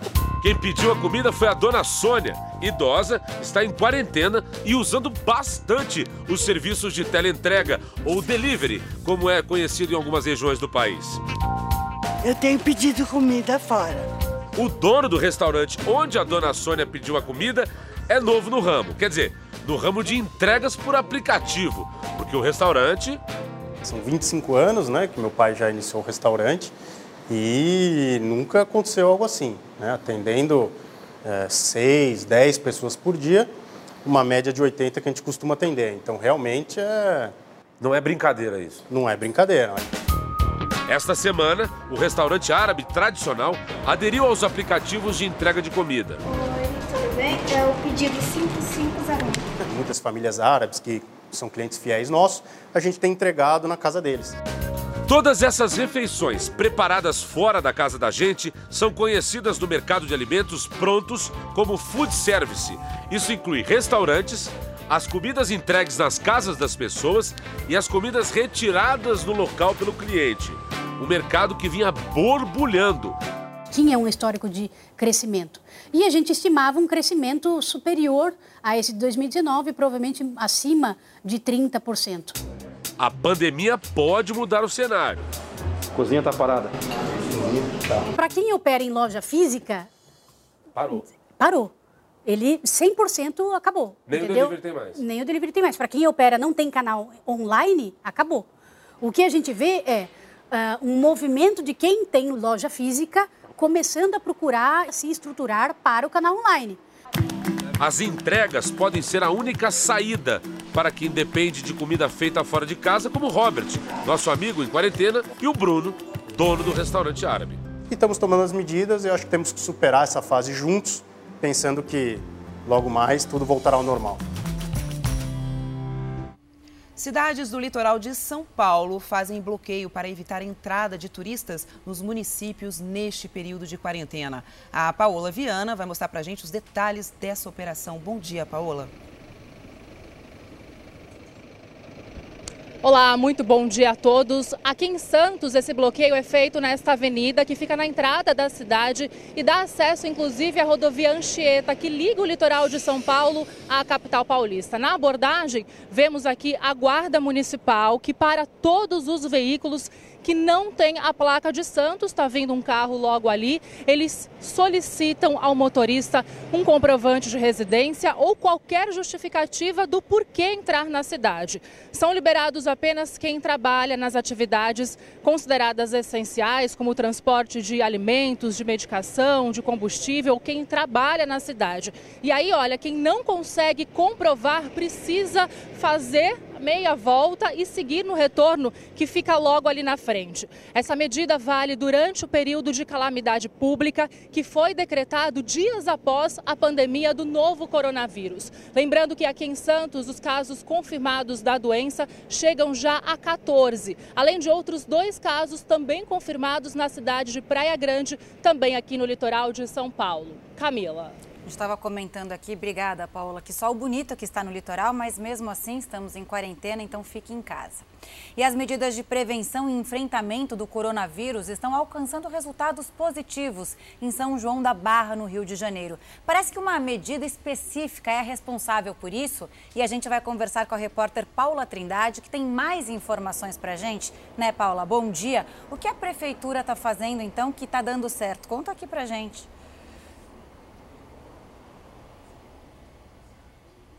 Bom dia a todos. Olha, o que está dando certo são as barreiras sanitárias que estão orientando a motoristas e passageiros que são parados sobre o coronavírus e os eventuais sintomas. A barreira sanitária vem alcançando resultados positivos com uma maior adesão ao padrão de higienização exigido nos ônibus fretados, que transportam trabalhadores. Isso também ocorre em campos. As ações de enfrentamento ao coronavírus registraram até o momento 4.473 veículos abordados nas barreiras sanitárias instaladas em diferentes acessos à cidade. Ao todo, mais de 8.600 pessoas foram abordadas. Tatiana. Obrigada, Paula. E o Ministério da Saúde confirmou as duas primeiras mortes por coronavírus no estado do Paraná. Uma notícia bastante triste. Bom dia, Thaís Travensoli. Conta pra gente quem são essas vítimas. Olá, bom dia. Trata-se de um homem de 84 anos que teve contato com a filha dele, que havia viajado para a Espanha e retornou ao Brasil já doente. O segundo caso é o de uma mulher de 54 anos. Ela teve passagens por João Pessoa, na Paraíba, viajando, também passou por São Paulo e retornou ao estado no dia 11. Apresentou os sintomas três dias depois, no dia 14. Foi internada no dia 20 num hospital particular de Sarandi. Aí no dia 25, quarta-feira, foi confirmada à morte. Nestes dois casos, as vítimas já apresentavam outras doenças. O Ministério da Saúde confirma agora 119 casos pela Covid-19 aqui no Paraná. Camila? Obrigada, Thaís. E garis de São Paulo afirmam que está faltando álcool em gel, máscara e luvas para evitar a contaminação do novo coronavírus, um serviço tão essencial para toda a população. Pois é, não podia acontecer isso, né? E os problemas não param por aí, Camila. Eles alegam que seguem nos caminhões de transporte com até oito funcionários espremidos. Varrem para longe a sujeira que tanto nos incomoda. Trabalho de equipe que se repete a cada dia. Diante da pandemia, se protegem como podem, com luvas gastas pelo tempo, com equipamentos básicos de proteção. É, água sanitária, sabão, né, no caso detergente, esse paninho que é para matar as bactérias, segundo fala eles, né? E a gente não tem, não está tendo assistência médica, não vai um médico lá para passar a informação certa para nós que a gente deve fazer, o que não deve fazer.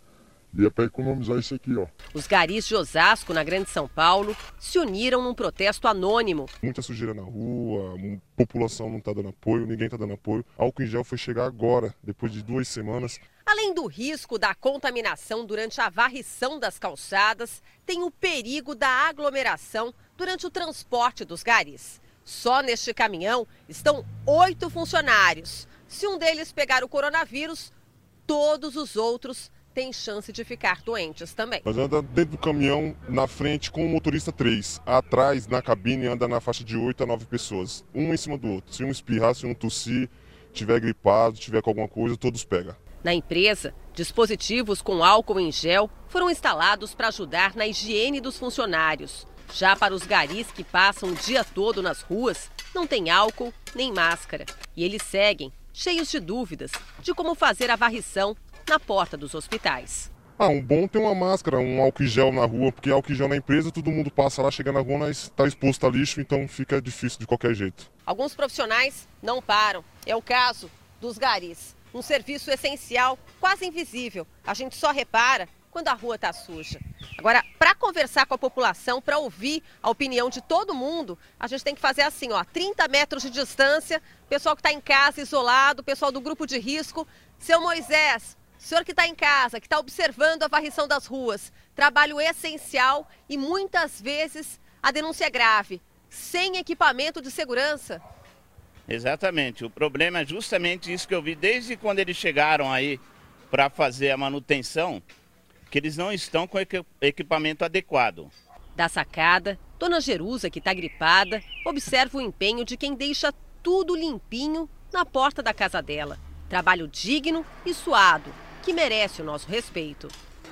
As pessoas, às vezes, eles acabam de catar a sujeira, as pessoas vão lá e jogam de novo. Não coopera. Não gosta da limpeza, gosta da imundície. Só que aí, na hora que a doença vem, todo mundo se esconde. Por que, que não vê isso antes? Né? Tem que ver antes. Por nota, a Prefeitura de Osasco informou que a empresa terceirizada Corpus afastou os funcionários do grupo de risco, equipou os equipamentos, os caminhões com kits de higiene e orientou a todos sobre a pandemia. Já a empresa disse em nota que não procede a informação sobre falta de equipamentos de segurança para os garis e que agora reforçou a higienização de caminhões, bases operacionais e áreas comuns de convivência. Sobre o álcool em gel, a empresa afirma que já disponibilizou frascos do produto. A nota diz ainda que está mobilizando menos funcionários nos caminhões para evitar aglomeração e um possível contágio e que está afastando colaboradores que apresentam sintomas.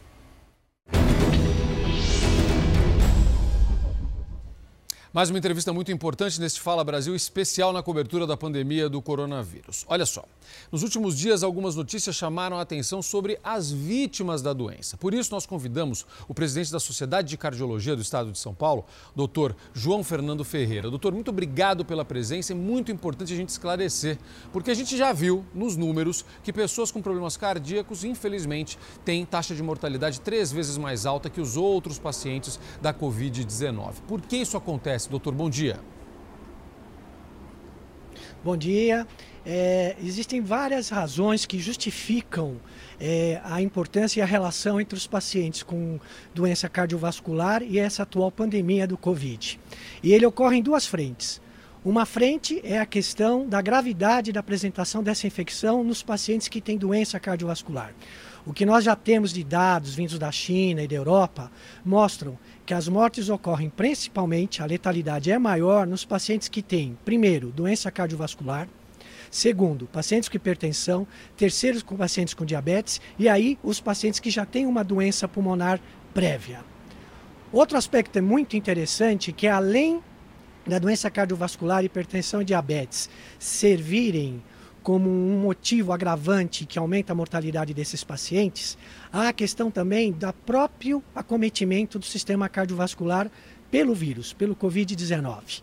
Já temos várias evidências de pacientes que têm quadros de acometimento do músculo cardíaco, levando a uma inflamação do músculo cardíaco que nós chamamos de miocardite, além de quadros outros circulatórios, levando ao que nós chamamos de choque, e que com isso também se colabora com a mortalidade dessa infecção nesses pacientes.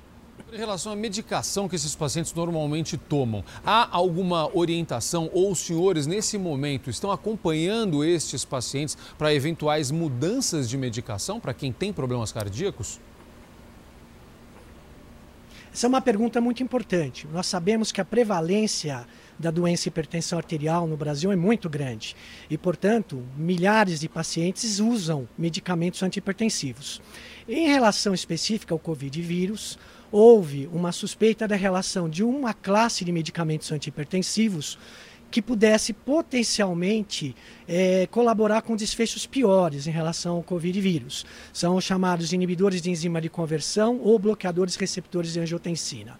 Isso vem vindo sendo exaustivamente discutido pelas sociedades científicas, inclusive nos últimos dias nós tivemos é, statements da Sociedade Europeia Americana brasileira e da nossa sociedade, orientando que esses medicamentos não devem ser interrompidos nesses pacientes.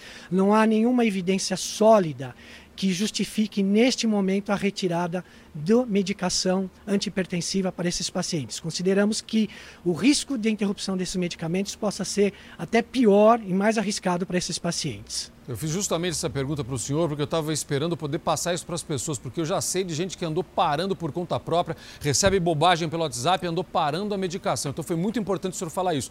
Meu amigo, minha amiga, não pare a sua medicação, consulte o seu médico. Cuidado com essas coisas que se recebe por WhatsApp. Ó, o especialista falando, não é para parar, tá legal? Chegaram perguntas e dúvidas pelo nosso WhatsApp, também pelas redes sociais. Pessoal participando muito, doutor. Pergunta da Sônia. Um idoso que pratica atividade física há muitos anos, mantém uma alimentação saudável tem o mesmo risco de contrair o coronavírus ou de ter complicações por conta do coronavírus que o idoso sedentário, doutor? Olha, Celso, apesar de nós sabermos que a questão da idade biológica não é o único fator, nós existem mesmo pessoas que têm uma idade é, física melhor do que a idade biológica, mas a despeito disso, não existe nenhuma evidência que essa questão de ser atleta ou de ter um bom condicionamento físico seja um fator atenuante na gravidade da apresentação do coronavírus. A gente tem, inclusive, um dos primeiros casos na Itália foi de um jovem maratonista e que teve um quadro grave relacionado ao coronavírus. Mas, doutor, a Kaline... É, que... Se você permitir, essa também claro. é uma informação... Não, pois não, pois não, conclua. Não, uma informação importante. É, é, é, em relação a esses cuidados do, do paciente que tem doença cardíaca, que tem hipertensão, mesmo nesse momento de dificuldade de acesso ao sistema de saúde, mesmo nesse momento de isolamento, é as pessoas tentarem manter hábitos saudáveis, tanto de alimentação e mesmo dentro de casa manter uma atividade física. Não é porque você está preso na sua casa que você deve interromper um mínimo de atividade física, porque isso certamente vai manter sua proteção em relação às doenças pré-existentes. Doutor, o senhor trouxe uma informação agora fundamental. Enquanto o senhor falava, a gente até mostrou algumas imagens de uns idosos praticando exercícios físicos. Muitos vão aos centros de convivência, normalmente frequentam esses locais, algo que nós até estimulamos, incentivamos. E neste momento estamos fazendo justamente o contrário. Estamos dizendo fique em casa. Mas é importante que as pessoas então mantenham suas atividades físicas dentro de casa. Claro, não com a mesma intensidade, obviamente, até por uma limitação de espaço, mas é importante manter alguma atividade física dentro de casa. Deixa eu só reforçar isso, né, doutor? Com certeza. A gente sabe que, por exemplo, mesmo em espaços restritos, algumas atividades tipo alongamento, algumas atividades que nós chamamos de exercício resistido, com pequenos pesos, isso deve continuar sendo feito para manter, na verdade, o tratamento da doença que já existe. Perfeito, doutor. Tem mais. Vamos lá. A Kaline, que é da cidade de Pendências, no Rio Grande do Norte, faz tratamento psiquiátrico, tem arritmia cardíaca por causa dos medicamentos que ela toma, ou seja, ela vai controlando tudo ali. Ela quer saber se isso a coloca num grupo de maior risco. Na verdade, o que nós temos dos dados até hoje coletados são pacientes, na verdade, que têm doenças cardiovasculares, do tipo pacientes que já tiveram infarto, que têm alterações do músculo cardíaco com insuficiência cardíaca. A arritmia cardíaca depende muito do tipo de arritmia cardíaca. Nós sabemos, em relação a arritmias cardíacas, que muitos dos indivíduos que tiveram eventos relacionados ao Covid foi por conta da arritmia cardíaca. E o fato hoje, na verdade, mais discutido em relação à arritmia cardíaca é a questão do tratamento com a hidroxicloroquina, que ela sabidamente traz como um dos efeitos adversos a possibilidade de arritmia cardíaca. Por isso, né, doutor? Que os senhores estão falando para as pessoas esperarem, não ter essa corrida desesperada às farmácias, como já aconteceu logo que se falou dessa medicação. Então vamos com calma aí, que eles estão estudando, os médicos estão estudando. Mas é importante para você não ganhar um problema que você não tem, né, doutor? É, deve-se levar em conta que o uso atual da hidrocloroquina é, na verdade, no ambiente de pesquisa. Esse é um ambiente seguro, porque são pacientes que estão sendo rigidamente acompanhados e monitorados, tanto em relação à eficácia como à segurança da droga. Então, isso que nós vemos de pacientes que, inclusive, não têm sintoma, não têm o diagnóstico da doença, de forma alguma devem fazer uso de medicamento desse tipo sem ter uma orientação de um médico. Doutor, muito obrigado, obrigado pela participação. Muito importante a sua presença aqui nessa edição especial do Fala Brasil. Um abraço, doutor, obrigado pelos esclarecimentos. Obrigado e um bom dia. Bom dia. Olha só, você participa aqui do nosso programa enviando suas perguntas, como os nossos telespectadores acabaram de fazer. Você usa as redes sociais com a hashtag Fala Brasil ou então no nosso WhatsApp, número na tela é o 11 9977 97777. Tatiana. Quem trabalha nos setores considerados essenciais, como o de segurança, não tem como parar. A rotina está mantida, mas com algumas adequações e os cuidados redobrados. A começar, claro, pela higienização das mãos. Essa é a primeira tarefa do dia. Antes mesmo do supermercado abrir, o funcionário garante a limpeza de todos os carrinhos. Desde quando começou isso, eles foi mandando alguém ficar aqui para limpar toda vez. No caixa, a rotina também é de limpeza. Depois de cada compra, álcool em gel em tudo. Toda vez que passo troco, passo dinheiro, passo compra, eu passo. Porque tem muito contato com o cliente, né? É muito, muito produto, aí tem que estar limpando a mão. O pessoal da construção civil também precisa continuar na lida, só que agora todo mundo com máscara e álcool em gel. Desde a entrada até a saída do serviço está todo mundo usando. Na Ceasa Campinas a rotina também mudou. A central é responsável pelo abastecimento de frutas, verduras e legumes de pelo menos 500 cidades. Aqui, a Feira de Flores foi suspensa junto com as duas feiras que aconteciam no sábado por pelo menos 30 dias. Essa semana já, já houve uma acomodação e também uma diminuição do público eh, não, não imediatamente envolvido com o varejo, com os restaurantes. Aqui circulam, em média, 4 mil caminhões por dia e 50 mil toneladas de alimentos por mês. A distribuição está normal as novas medidas de higiene estão sendo tomadas. Internamente, nos próximos dias, nós vamos fazer uma desinfecção por pulverização em toda a área da SEASA. Em Paulínia, os 530 funcionários da limpeza pública trabalham com proteção contra acidentes e agora também contra o corona. Os horários das equipes foram alterados. Para melhorar é, e evitar a aglomeração dos funcionários. Tanto os caminhões como os equipamentos usados são higienizados no começo e no final do dia. E com certeza o setor mais requisitado neste período de coronavírus é o de entregas. Então, os motoboys não param um só segundo. Cada encomenda, o Marcelo garante álcool gel na chegada e na saída. Tem que ser assim, porque tem criança em casa também, né? então você não sabe, você não está levando para na sua casa. Então a higienização das mãos tem que ser bem feita, sempre. E olha só que absurdo isso, gente. Golpistas estão aproveitando a pandemia de coronavírus para enganar pessoas que procuram por ajuda na internet. Muito cuidado com links falsos. Eles roubam os dados pessoais e até financeiros das vítimas. Repare nesta imagem. Ela está circulando em aplicativos de mensagem. Fala de um suposto cadastro do governo para recebimento de um auxílio de 200 reais. É um golpe. Quando a pessoa clica, o link pede um cadastro e os dados da vítima vão parar em mãos erradas. Dá informações sobre pontos de distribuição de álcool gel gratuito. Ao abrir a página, mais uma vez, a pessoa precisa preencher um formulário com informações pessoais. Golpe também.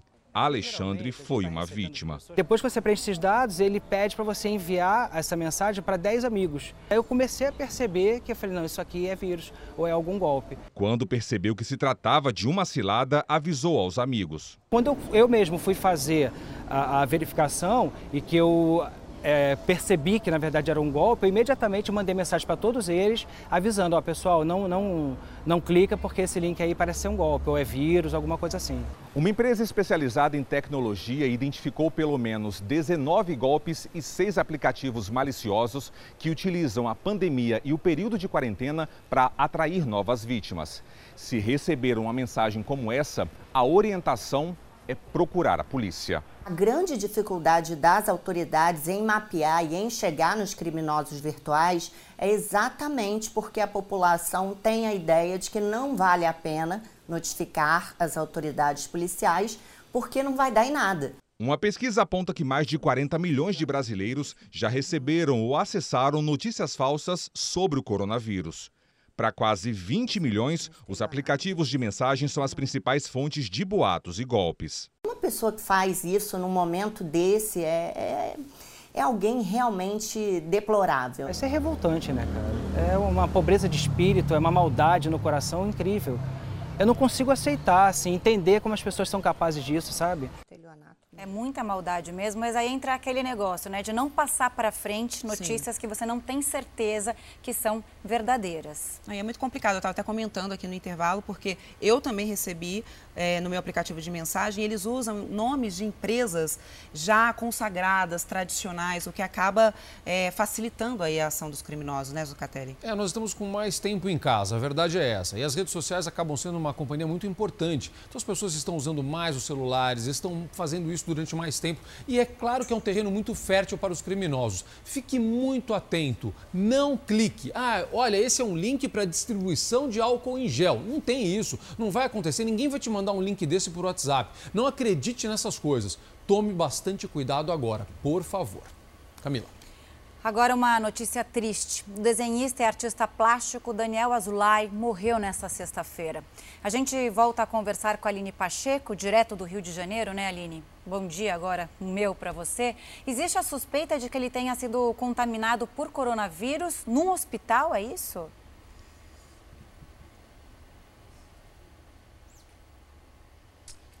Bom dia. Isso de acordo com os parentes. Eles postaram em várias redes sociais que o artista plástico de 72 anos, que lutava contra um câncer, uma leucemia, estava internado há duas semanas e teria contraído o coronavírus. Amostras do exame dele foram enviadas para o laboratório do estado, que é o único que oficializa se a pessoa foi ou não contaminada pelo coronavírus. O artista, o desenhista de 72 anos, Daniel Azulay, ele inspirou muitos de nós, adultos. Ele manteve um programa na televisão nas décadas de 70 e 80, ensinando a criançada a desenhar e tomar o gosto pela criatividade. E além de tudo isso, ele também participou de várias ações sociais e defesas de causas do meio ambiente, Tatiana. Obrigada, Aline. E as autoridades de saúde investigam a morte de um paciente que pode ser a segunda causada por Covid-19 no Amazonas. Quem tem mais informações é o repórter José Augusto Souza. Bom dia, José Augusto. Quem é essa vítima? Bom dia. O paciente é um homem de 46 anos. Ele morreu no início da noite de ontem. Segundo a Secretaria Estadual de Saúde, ele sofria de asma e também de doença cardiovascular crônica. É aguardado para hoje o resultado dos exames que vão comprovar se ele foi mais uma vítima do coronavírus. Aqui no estado já são 81 casos confirmados e uma morte. Um outro paciente de 49 anos que também sofria de doença crônica. No Amazonas, seis profissionais da saúde testaram positivo para o vírus, entre eles um médico que atende tribos indígenas no interior aqui do estado. O governo trabalha agora para identificar e isolar todas as pessoas com quem ele teve contato. Camila. Quatro hospitais brasileiros coordenam um estudo com remédios já disponíveis no mercado para tratar pacientes com coronavírus. Os primeiros resultados devem sair em até três meses mais de 1.300 pacientes internados por coronavírus vão integrar o estudo para testar alguns medicamentos contra a Covid-19. Os pacientes vão ser divididos conforme o grau de infecção. Os grupos vão ter casos regulares, intermediários e graves. Cada conjunto de pacientes deve receber uma combinação diferente de medicamentos. O principal deles é hidroxicloroquina, indicado para o tratamento de lúpus, malária e artrite. É uma evidência científica que a gente possa estabelecer um protocolo mundial é, de efetiva execução dessa combinação de três medicamentos. Mas esse médico alerta para os efeitos colaterais que o medicamento central da pesquisa pode trazer se usado de forma equivocada. A hidroxicloroquina, o pessoal saiu correndo para comprar nas farmácias, quando é um medicamento que não é clara a efetividade dele para Covid-19 e com todo medicamento tem efeitos adversos. A hidroxicloroquina, por exemplo, tem efeitos adversos cardíacos. As pessoas podem ter morte súbita pelo uso da hidroxicloroquina sem uma prescrição, sem uma indicação médica e sem um acompanhamento médico. Além de hidroxicloroquina, serão utilizados um antibiótico e um anti-inflamatório durante o levantamento. O resultado do estudo deve ser divulgado em até 90 dias. Você viu aqui no Fala Brasil nesta semana que a Câmara dos Deputados aprovou o projeto que autoriza, durante a pandemia, a telemedicina, que é o atendimento à distância. O Conselho Federal de Medicina já havia liberado atendimento médico dessa forma. Tudo para reduzir o número de pessoas em hospitais e consultórios. Ana Cecília não pode mais fazer as consultas de rotina com a nutricionista dela. Experimentou pela primeira vez o atendimento à distância avaliar quais são os momentos, os melhores momentos para suas refeições. Optei por essa, por essa forma de atendimento que foi disponibilizada que nesse momento, nessa nossa atual situação, quarentena, coronavírus, faz com que a gente se sinta acolhida e abraçada pelo profissional que você está precisando. O Conselho Federal de Nutricionistas já permitia atendimentos online para os pacientes que já estavam em acompanhamento, mas agora passou a autorizar também teleconsultas de novos pacientes até agosto. Psicólogos também estão autorizados pelo Conselho Federal de Psicologia a fazer esse tipo de atendimento. Consulta nutricional com avaliação nutricional é, e diagnóstico nutricional também é, via online e devemos levar em consideração as limitações que a gente tem no atendimento sendo feito é, de forma é, à distância. Foi muito importante essa semana porque alguns pacientes nos, nos deram feedback, muitos são idosos, não podem sair de casa e precisam realmente tirar algumas dúvidas, renovar alguma receita, é, mudar algumas doses de remédios de forma emergencial. O Conselho Regional de Medicina do DF já havia publicado uma resolução na semana passada com os mesmos procedimentos de telemedicina. Essa resolução tem o objetivo de evitar a circulação de pessoas nos ambientes hospitalares, nos ambulatórios, nas clínicas e, com isso, reduzir a, a circulação do coronavírus e evitar é, novos casos.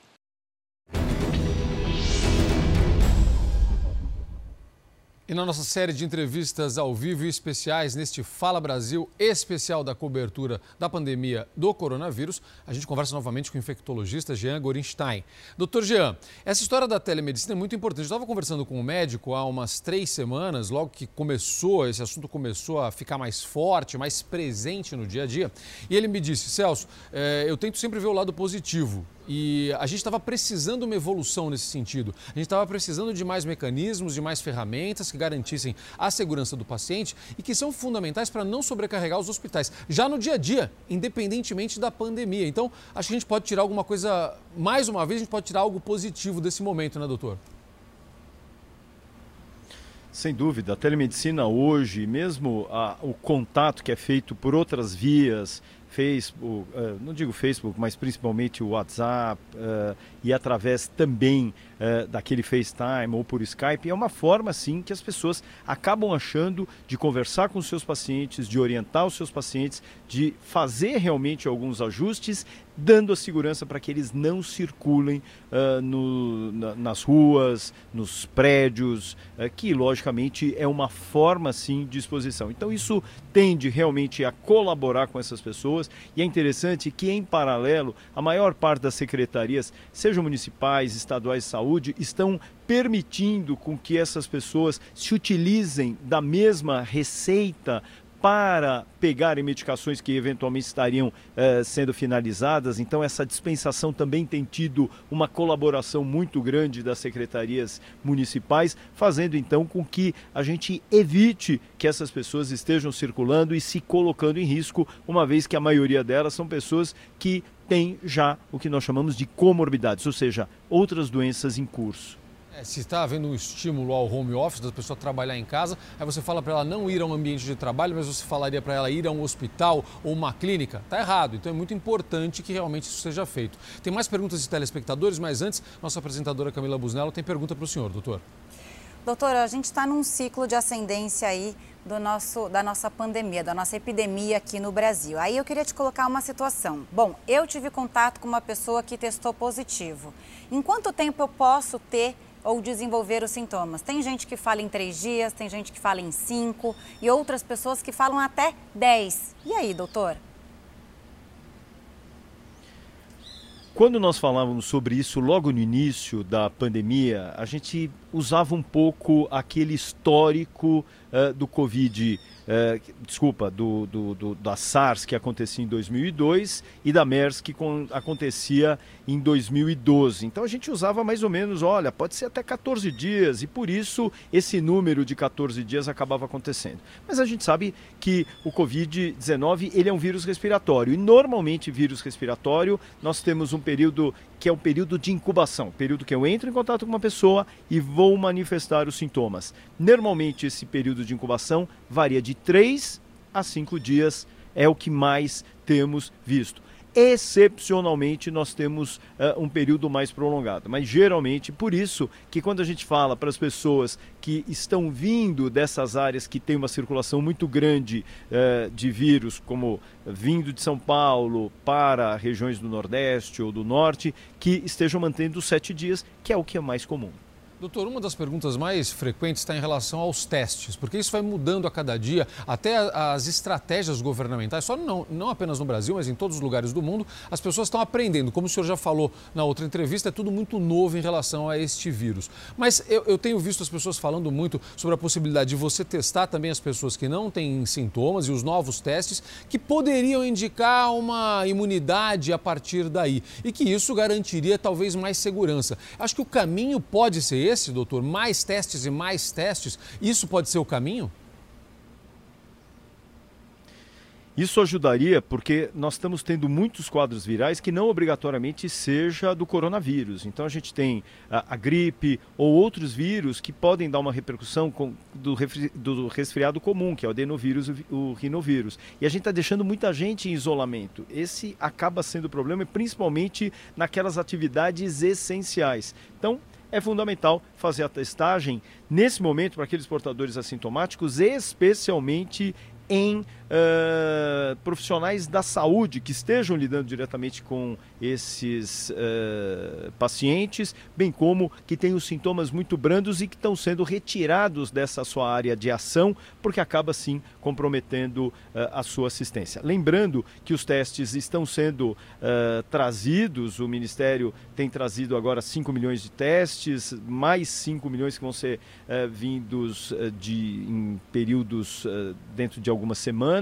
e algumas secretarias de Estado da Saúde como, por exemplo, o próprio governo de São Paulo já descentralizou do Instituto Adolfo Lutz, criando mais 17 bases uh, através da Universidade de São Paulo, onde as testagens possam ser muito mais ágeis. Hoje, com uma capacidade de mil testes por dia, podendo nas próximas semanas passar a ter duas mil testagens dia. Quer dizer, quanto mais a gente testar, mais a gente vai conseguir definir quem são os pacientes que estão doentes ou não e ajudar, inclusive, essas pessoas saírem desses isolamentos que estão sim comprometendo uh, atividades absolutamente essenciais. Importantíssimo o que o senhor falou agora, doutor. Antes das perguntas dos telespectadores, Camila? É, a gente tem uma dúvida aqui, conhecendo melhor a doença, doutor, quais são os sintomas? Tem gente que fala que sentiu diarreia e febre, ou só coriza e dor de garganta, e depois a febre, a tosse seca. Tem muitas dúvidas nesse sentido, né, Tati? É, e tem outros sintomas que ficam camuflados, né? Porque eu comentei agora com a Camila, minha cunhada mora na Espanha. Imagina, tá na Espanha com a família, marido, filho, e ela começou a ter é, sangue nas fezes. Isso, além de todos os outros sintomas de falta de ar, tosse, dor no peito coriza. Isso pode ser um sinal também, doutor? 80% dos casos passam a ter manifestações respiratórias. Essas manifestações respiratórias é nariz entupido, dor de garganta, um pouquinho de febre, portanto uma febre baixa, sem, na maioria das vezes, repercussão do estado geral. O que, que a gente tem observado? Que algumas pessoas não têm esses sintomas e passam subitamente a apresentar perda do paladar, perda do olfato ou só diarreia. E isso, no, no momento de pandemia, não dá para descartar a possibilidade de ser coronavírus e a gente encara essas pessoas como sendo pessoas portadoras uh, do coronavírus sem que tenham sintomas respiratórios. Só para ter uma ideia, alguns pacientes, especialmente pacientes idosos, e isso é importante a gente usar como termômetro de, de importância, eram pacientes que tinham muita dor no corpo e, junto com dor no corpo, evoluíam com uh, uma alteração do seu nível de consciência. Ou ficavam mais sonolentos, ou ficavam mais confusos. Então estejam atentos a isso. Então não obrigatoriamente tinham sintomas respiratórios. É importante a gente ter essa atenção, porque isso é um sinal de alarme. Sinais de alarme, além daquela falta de ar, que eu não consigo ir de um cômodo para o outro, que me eu tenho realmente dificuldade para respirar, é um cansaço intenso que eu também não consigo fazer as minhas atividades do dia. Porque isso uh, é uma orientação de que as pessoas procurem uh, os hospitais exclusivamente nessas condições perguntas dos nossos telespectadores, que são muitas, viu? A Maria é motorista de aplicativo e precisa continuar trabalhando. Ela precisa ou deveria parar e fazer quarentena? Ou é importante, até porque ela precisa trabalhar, ela tomar os cuidados de higiene ali no carro e seguir? Os uh, motoristas de aplicativo, de táxis, fazem parte daqueles grupos de atividades essenciais. Então, é importante que ela tenha realmente cuidado. Mantenha os vidros baixos, não é para usar ar-condicionado. Uh, oferte álcool gel para o passageiro, bem como tenha uh, realmente a dispensação do álcool gel, se utilizem deles com frequência. A higienização dos bancos, principalmente, é fundamental fez o primeiro atendimento, paciente, o, o, o passageiro é, saiu, ah, mas ele não tossiu, não espirrou, eu preciso tomar cuidados? É o ideal, porque a gente sabe que algumas pessoas podem ser portadores assintomáticos. Por serem vírus respiratórios, eles podem estar ainda na, na, na, garganta, sendo eliminados através de gotículas de saliva e que, na verdade, ainda não deu tempo ainda dele ter sintoma. Então, procure higienizar de forma adequada os bancos, uh, fazendo com que, que dessa forma você esteja absolutamente seguro e proteja os novos passageiros que ali entrarão. Até porque a gente precisa de vocês circulando, né? Até com uma redução do transporte público, ter os carros de aplicativo, ter os táxis higienizados, mas circulando é fundamental. Doutor, pergunta próxima é muito boa, viu? A Rita faz uso de anticonvulsivo. Ela é do grupo de risco?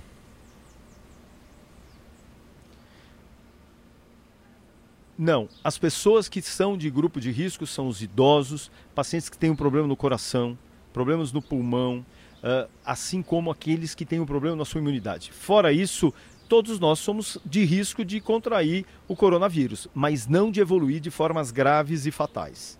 Tem mais, o Jonatas deve estar com muito calor, viu, doutor? Ele perguntou se pode ligar o ar-condicionado de casa só um pouquinho. Pode ou é melhor não?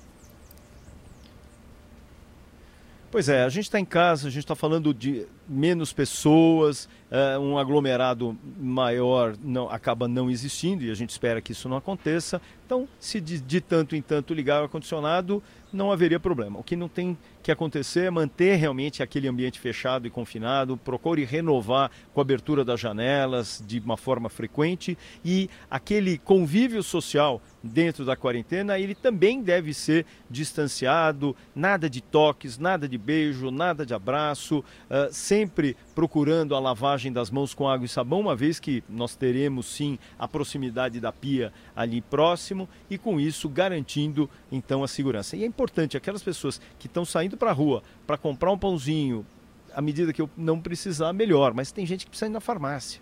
Então, vai precisar descer. Então, cuidado ao uh, estar se deslocando, evite que esteja realmente em ambientes aglomerados, procure ter um distanciamento de pelo menos dois metros das pessoas e ao voltar para casa, deixe o seu sapatinho ali fora, deixe aquela roupa que você circulou, já passe um álcool gel e já que, coloque uma roupinha nova que você vai deixar no banquinho logo na entrada de casa. Isso garante que você não vá levar algum vírus para as pessoas que estão dentro da sua casa e muitas vezes são aquelas uh, senhoras de idade, pessoas que têm algum problema na sua saúde que possam evoluir eventualmente com formas graves. Doutor, muito obrigado. Daqui a pouco a gente vai mostrar até algumas fotos que eu recebi aqui e vídeos do Brasil e de outros lugares sobre esses cuidados nas farmácias e nos supermercados em relação ao distanciamento. Eu vou mostrar isso. Quando passar toda essa história, eu lhe dou um abraço apertado para agradecer, viu, doutor? Muito obrigado pelos seus esclarecimentos.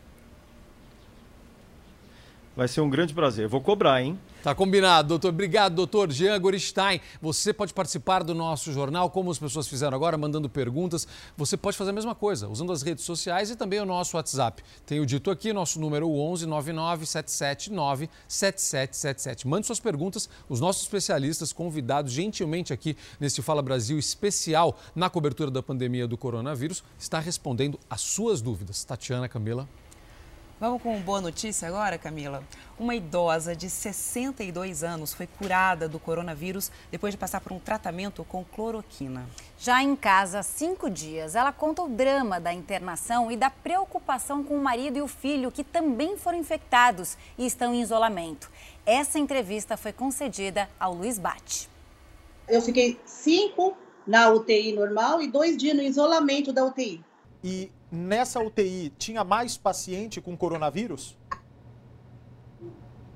Eu acho que eu fui o primeiro caso. Isso aconteceu por volta do dia 10, 11 desse mês, não é? Quando ela começa a sentir dores, um sintoma muito semelhante ao de uma gripe normal. Ela foi a dois hospitais públicos aqui de São Paulo. Dona Marli passou por esses médicos que receitaram remédios normais para gripe, não chegaram, inclusive, a mandá-la para triagem de novo coronavírus, até que a dor no peito era muito forte e aí sim ela resolve procurar o Hospital Beneficência Portuguesa aqui na região central de São Paulo. Quando a senhora recebeu o diagnóstico de coronavírus, o que é que passou na sua cabeça?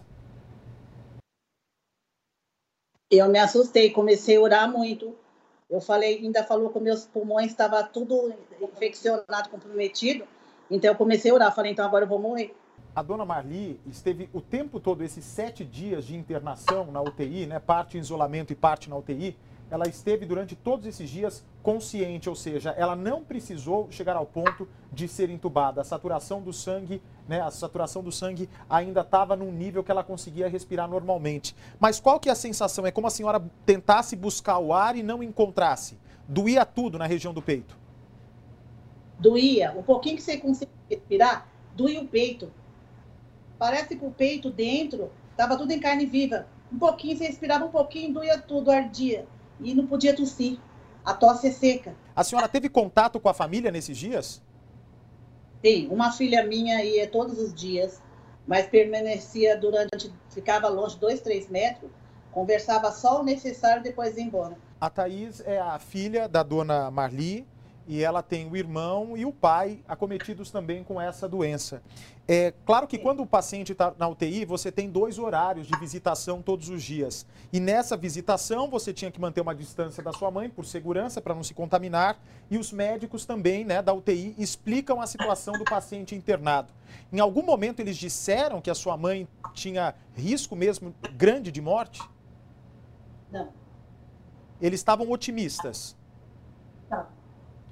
Quando que a cloroquina foi descoberta por vocês? Qual é o primeiro momento que vocês ouvem falar desse medicamento que pode vir a ser revolucionário?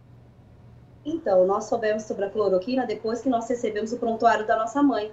Aí eu comecei a ler e vi, olha lá, é o remédio, hidroxicloroquina, mais azitromicina, é o remédio que o presidente falou que ia, ia fabricar, né? O exército iria fabricar esse remédio, então a gente ficou super feliz, confiante, né? Então, então funcionou na nossa mãe. Se funcionou na nossa mãe, pode, poderá funcionar para as outras pessoas também? Vai funcionar para todos, se Deus quiser. Ah, é então... claro que prescrição, prescrição médica, né? Por favor, gente, nada de tomar remédio sozinho.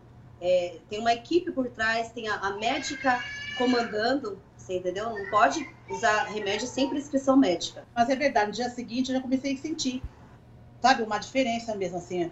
Comecei a sentir mais o ar, a dor no peito diminuiu bastante, aí eu senti. Aí ela falou que esse remédio tem que tomar um por dia. Ela falou é um por dia que tem que tomar esse remédio. Quer dizer, menos de 24 horas depois deles terem administrado a primeira dose, a senhora já sentiu uma, uma, uma, uma respiração mais leve, mais suave? Senti, senti bem. Comecei a sentir bem, sim. Quantos comprimidos de cloroquina a senhora tomou? Ontem. Eu tenho aqui, quando eu... Ela tomou a hidroxicloroquina a cada 12 horas, é. iniciou-se no dia 19 de março por quatro dias. Isso, e tô tomando em casa, eu já tomei a três. azitromicina, Falta... uma vez ao dia. Certo, eu tô com seis, eu, eu, eu trouxe para casa seis comprimidos para tomar. Agora só tem três, já tomei três comprimidos. De azitromicina, cloroquina, a senhora não tomou em casa? Não, somente no hospital. Isso. É, antes de de tomar cloroquina. Depois a senhora chegou a perguntar para a médica se outro remédio foi testado na senhora ou logo de cara eles decidiram tentar a cloroquina para te salvar? Não, acho que não. Foram outros, né, mãe, antes? É, antes foram outros, depois eles descobriram, porque a eu partir... vi conver, a conversa da, da, das enfermeiras falando que, que esse remédio na França, que a França descobriu um bom remédio e que já estava aqui no Brasil, que eles já iam fazer o teste, aí já chegou para mim. Foi tudo muito rápido. Então, rebate iniciou-se com a claritromicina, duas vezes ao dia, no dia 15 de março, por cinco dias. E também a seu, selfitriaxona, duas vezes ao dia. Ou seja, é um coquetel de remédios que mistura antibióticos com a cloroquina. A senhora já se sente 100%? De 0 a 100%, quanto que a senhora está restabelecida? 100%. De 0 a 10, sendo sendo o, o 10 mais próximo da cura. Quando a senhora respira e inspira, de 0 a 10, qual a qualidade para a sua respiração hoje? 10. Puxa. Fico muito feliz de ouvir a senhora me falar isso. Eu fico feliz de saber que muitas pessoas vão ser curadas também. Fico muito feliz de saber que muitas a... pessoas vão ser esse remédio também. E a senhora só pensava o quê? A, a senhora, quando estava internada, os seus filhos, o seu filho e o seu marido estavam internados no mesmo tempo, ao mesmo tempo? Sim, sim, ao mesmo tempo. Aí quando eu via a minha filha, eu pensava que ia ter notícia ruim, entendeu? Quando eu via a cara dela com a cara fechada, eu ficava com medo. Fala, fala. Estava morrendo de medo. Ela, trazendo... ela na UTI tinha medo de que a chegada da filha fosse o anúncio da piora do estado de saúde do marido ou do filho. E como é que eles estão hoje, Thaís? Estão bem, graças a Deus. Meu pai ainda tem um pouquinho de tosse, né? Ele, ele continua isolado no quarto. A médica pediu isolamento, só levar as refeições. E meu irmão saiu na terça-feira, também continuou com um pouquinho de tosse. Os dois. Só que os dois é, não foram medicados com a cloroquina. E por que a sua mãe foi escolhida para usar cloroquina? A médica explicou depois? Somente na UTI são hospitais diferentes, né? Da minha mãe foi no Hospital Beneficência Portuguesa e o do meu irmão e do meu pai foi, foi no Hospital Público. Você acha? Da... Você foi assim, ela está em estado grave. Ela estava em estado grave entre a vida e a morte. Então, quando a médica percebe que podia estar prestes a perder sua mãe ou a sua mãe entrar em coma, ela acha que vale a pena o risco de testar esse medicamento. Mas minha mãe está super bem, eu tô graças próxima a Deus. delas porque eu já não tô tossindo mais. Ela tosse mais.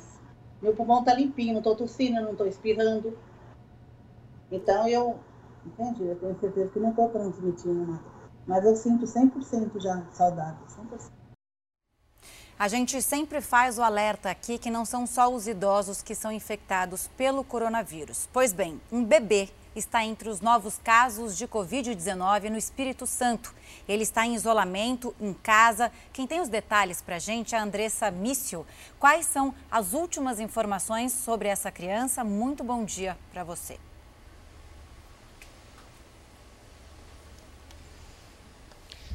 Bom dia, bom dia a todos. Olha, a informação foi confirmada pelo secretário de Trabalho aqui do Espírito Santo. Segundo ele, dos oito novos casos da Covid-19 aqui no estado, um é deste bebê de sete meses. A informação do estado de saúde dessa criança não foi informado.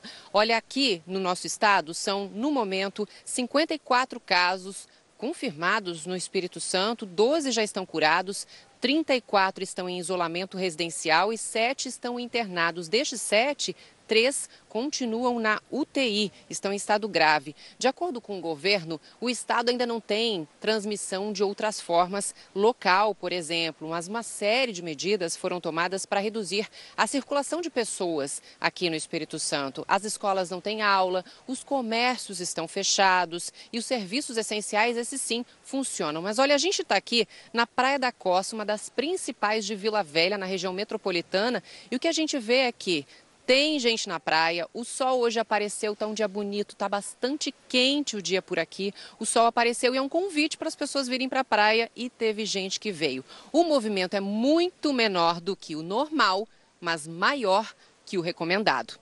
Tatiana. Obrigada, obrigada, Andressa. E Campo Grande, a capital do Mato Grosso do Sul, ampliou o toque de recolher.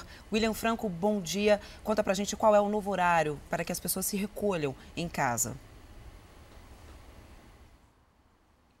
Olá, bom dia para você, bom dia a todos. Pois é, Campo Grande por enquanto é a única capital do país que aderiu aí ao toque de recolher e agora com horário estendido. Começa já a partir das 8 horas da noite e segue até às 5 horas da manhã. Antes, o trabalho nas ruas começava às 10 horas da noite. Nesta madrugada, segundo a Guarda Municipal, não houve grandes imprevistos. Quem esteve nas ruas foi orientado a voltar para casa. Hoje, o toque de recolher completa uma semana em Campo Grande. Agora, um novo decreto municipal determina que passageiros que chegarem pelo Aeroporto Internacional de Campo Grande passem antes por uma triagem e tenham a temperatura do corpo medida. Vale lembrar que a capital de Mato Grosso do Sul tem 24 casos confirmados do novo coronavírus. Tatiana, Camila. Obrigada pela participação aqui no Fala Brasil. Em Santa Catarina, bancos e lotéricas voltam a funcionar na segunda-feira. Já na capital Florianópolis, a quarentena foi prorrogada. Oswaldo Sagaz, muito bom dia para você. Como fica a situação por aí?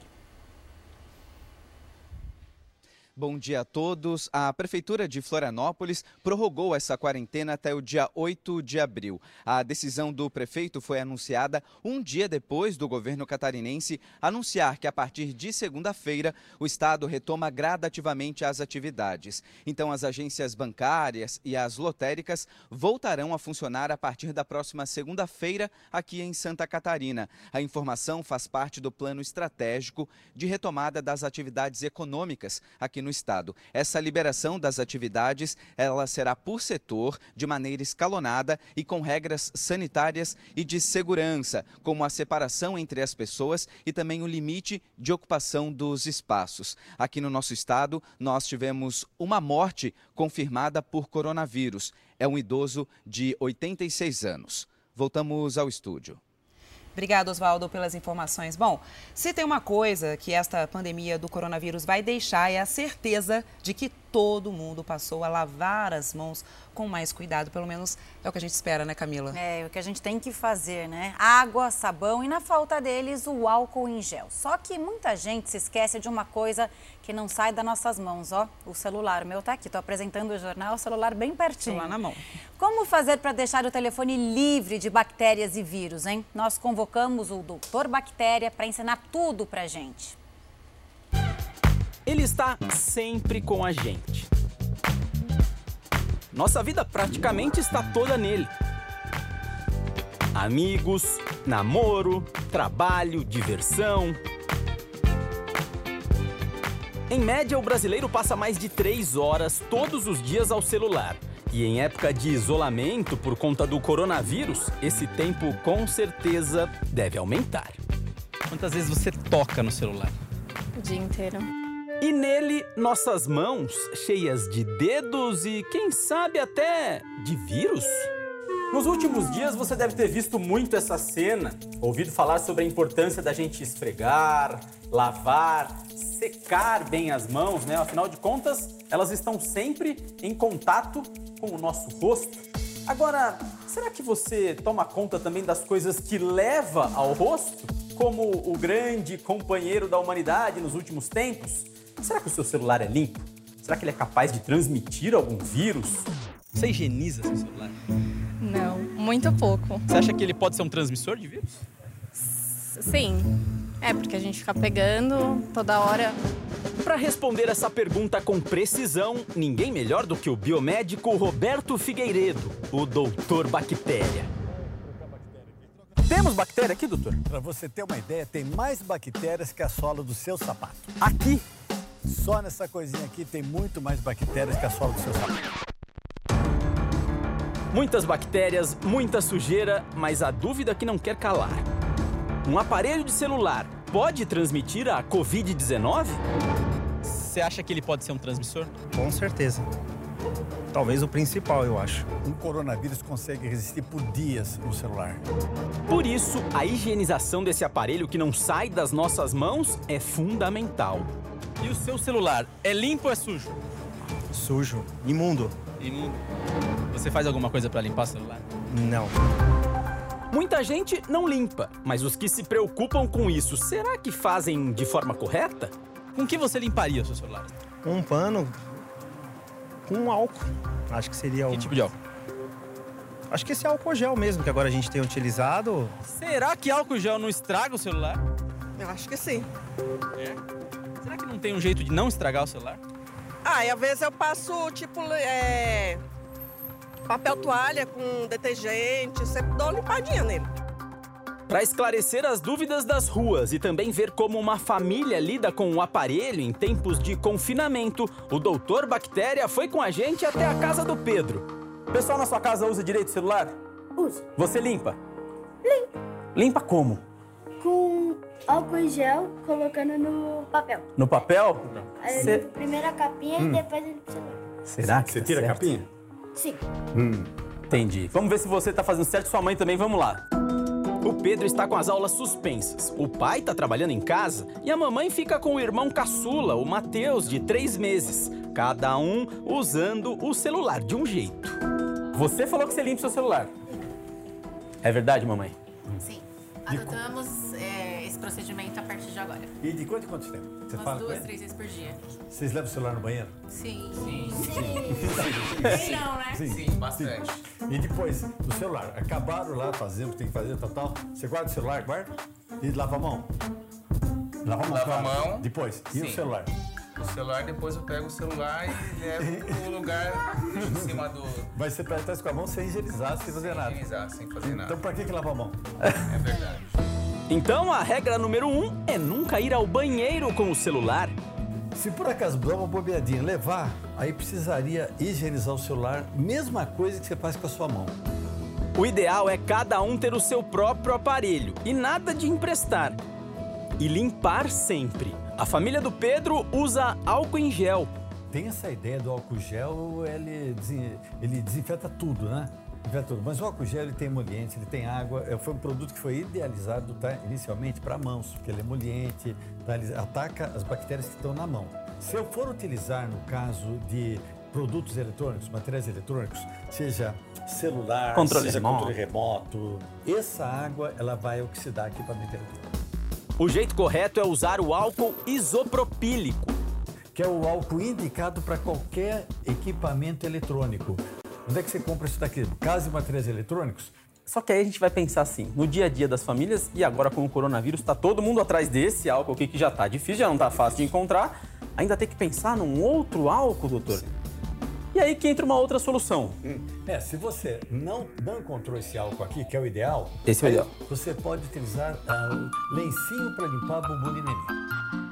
E o lenço umedecido é o que não falta por aqui. Aí o que você faz?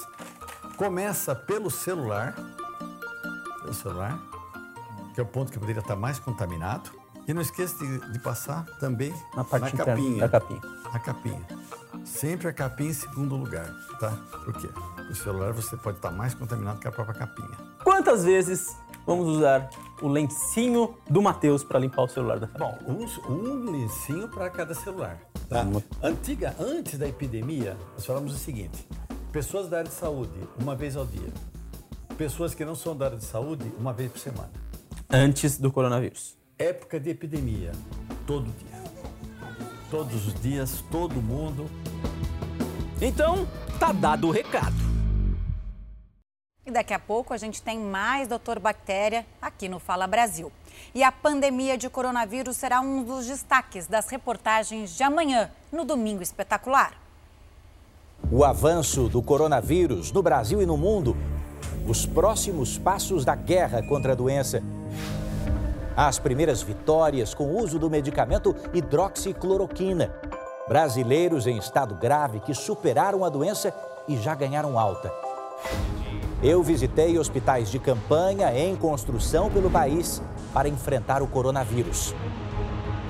E o desafio de trabalhadores informais, pequenas e grandes empresas, para enfrentar a crise. Obrigado. Obrigado. É no Domingo Espetacular, logo depois da Hora do Faro. Até lá. Não dá para perder, hein? E agora, um alerta. É momento de ficar em casa, mas atenção: criminosos estão se passando por profissionais de saúde e oferecendo falsos testes para o coronavírus. Outro golpe, atenção, hein, gente? Nossa reportagem traz algumas dicas para você não cair nessas armadilhas. A recomendação é clara: ficar em casa. É agora que muita gente aproveita para ver um bom filme na TV. E os criminosos inovam nos golpes. Nesse anúncio, uma plataforma de filmes e séries oferece pacotes de graça para os primeiros que se cadastrarem. Parece tentador, mas não abra o site. É um golpe. Dessa forma, os criminosos conseguem ter acesso aos dados bancários da vítima. Bom, tá todo mundo em casa, né? Tá todo mundo querendo ter algum tipo de diversão. E isso, essa curiosidade, essa, essa questão momentânea, ela gera um incentivo para benefícios. Esse site oferece um teste online que promete identificar quem tem Covid-19. Mas para isso pede dados do cartão de crédito. Por trás dessa consulta online não estão médicos, e sim criminosos. Ainda tem golpistas que tentam se passar por enfermeiros. Quem procura testes para a Covid-19 na internet encontra várias informações. O problema é que entre elas está o número falso de um hospital de São Paulo. Os pacientes ligam, os suspeitos coletam os dados, fingem que são profissionais da saúde e vão até a casa das pessoas. Chegando lá, anunciam um assalto.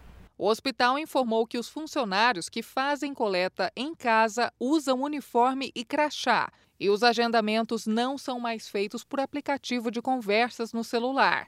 Os golpistas também aproveitam a alta procura por máscaras e álcool gel e anunciam um kit de graça. Para receber em casa, precisa preencher um formulário. Parece que é um site do governo federal, mas repare que tem um endereço desconhecido. O especialista em segurança digital diz para sempre desconfiar se algum produto parece fácil demais. Se você não foi atrás de uma informação, ela chegou até você, já é um, um ponto extra de atenção. Outras dicas são: confirme a informação no site original. Pergunte a amigos e parentes se eles conhecem o serviço oferecido. E na dúvida, não compre. Tenta visualizar e entender mais de uma fonte se o autor daquela mensagem ele tem um histórico de falar aquele assunto. Tá? A gente tem visto também muitas pessoas que não são especialistas se aproveitando do momento para falar sobre o assunto do corona.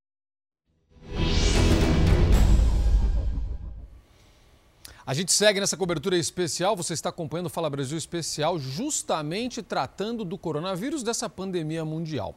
O contágio fácil e rápido do coronavírus faz a pessoa, faz todos nós. Estamos tentando nos proteger do jeito que a gente pode. Mas, infelizmente, há muita informação falsa circulando na internet, prejudicando quem está em busca de dicas reais e práticas para ajudar nessa nova rotina. Por isso que a gente sempre diz aqui: preste atenção às fontes oficiais, Ministério da Saúde, a as emissoras de TV. Nós estamos aqui sempre fazendo isso, fazendo entrevistas, levando dicas. Se você vai para o R7, tem vários vídeos. Compartilhe coisas sérias e verdadeiras. Como, por exemplo, as nossas entrevistas com o biomédico Roberto Figueiredo, nosso querido doutor Bactéria, para essa conversa. Doutor Bactéria, tem uma missão para você agora. Eu tenho certeza, eu sei que você é um internauta aí, está sempre de olho no WhatsApp, nas redes sociais, em tudo. Tem muito mito e tem muita bobagem circulando. Me fala sobre alguns mitos que estão circulando aí nas redes sociais para a gente acabar com isso de uma vez por todas. O que, que, te, que, que você está vendo de muita mentira por aí, doutor Bom, Bactéria? Vamos... O programa vai até meia-noite, né? Que o que está aparecendo aqui de mitos é uma coisa impressionante. O, ah, o principal é de relacionado com cebola. Tá? Ah, falam que a cebola pode ser um imã para bactérias, isso daqui, coloca. Gente, se a cebola realmente ele segurasse e fosse um imã para bactérias, nenhum hospital precisava mais higienizar, desinfetar quarto. Era só botar duas cebolas em cada quarto, já resolvia. O paciente ele fazia uma operação, dava duas cebolas na mão dele. Gente, isso não existe, tá? Não. Álcool gel caseiro né, que você faz com gelatina, faz com maisena. Isso é balela. Você, o, álcool, o álcool escapou, acabou de sair, você vai ficar com medo de cultura na tua mão. Né? Então, muito cuidado. Outra coisa, coisas que você coloca ah, na, na, na, frente. Gente, vamos entender direitinho. O que, que você tem que fazer para evitar que o coronavírus. Igual eu, eu, nós estamos trabalhando aqui. Você foi na farmácia, você foi no. O que você tem que fazer? Coloca na, tua, na frente da sua casa, na porta, um capacho. Um capacho. Nas, ele tem que ser de vinil, tá? Não pode ser aquele de fibra de coco. Você vai fazer uma solução de 3 colheres de sopa de água sanitária por litro de água. 3 colheres, pega um pulverizador, pulveriza todo esse tapetinho aqui, coloca um pano do lado, porque a ideia você vai chegar, você vai bater o pé nessa solução, esfregar, e você não vai entrar melado na sua casa, né? Depois você põe o pé nesse, nesse pano, pronto. Gente, o coronavírus ele pode, pode resistir três dias no açinox, três dias no plástico, um dia no papelão. Tá? Se você fizer essa, essa técnica que você passar, o coronavírus ele dura um minuto. Um minuto. Aí a mesma solução, o pessoal está brincando, fala, é soluçãozinha a que do Dr. Bactéria, mas não é não, isso daqui é do CDC. Você vai fazer uma solução com duas colheres de sopa de água sanitária por litro de água, pega um paninho e vai passar na tua casa toda, só vai trocando pano, né? vai trocando pano, azulejo, piso, isso, tá, tudo isso daqui. Hortaliça também, hortaliça, você pega, você pega um litro, um litro de água, uma colher de sopa de água sanitária, deixa por 10 minutos. Né? Então, olha, é o 3, 2, 1.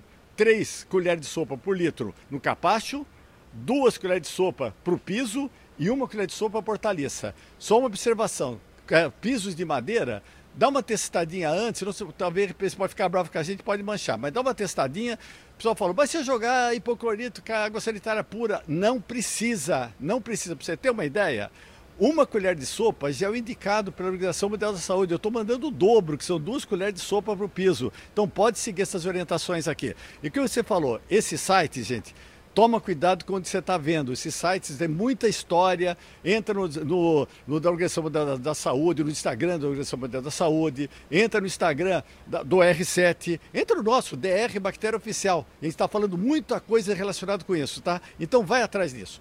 Boa, boa. Deixa, ó, a Tatiana vai fazer uma pergunta, mas deixa eu aproveitar. Eu sou, eu sou escola antiga, ou desculpa, a gente costuma dizer. Eu não abro mão do meu jornal de papel, doutor. Eu tô limpando até meu jornal antes de pegar, porque Sim. ele tá lá na porta, eu limpo o jornal. Tô certo ou tô exagerando, doutor? Não, se ele tiver no sol, Tá? O, o, próprio calor, olha só, vamos entender o que, como é que funciona quando você fala de três dias no Acinox, dois dias, vamos entender o que, que é isso. Por exemplo, tem um Acinox aqui, eu cheguei, eu tô com coronavírus, não tô assim, pelo amor de Deus, mas vamos supor que eu tenho. com tosse, ah, tossi em cima, vai estar tá cheio de coronavírus. Se eu botar a mão nisso daqui, levar a mão para a região da boca, pode ser que eu pegue? Pode ser que eu pegue, sem problema. Mas aí vai ter o quê? Vento, calor, sol, ultravioleta, tudo isso. A quantidade, olha, aqui tá a nossa resistência individual. A hora que eu espirrei, eu coloquei aqui, vai te dar doença.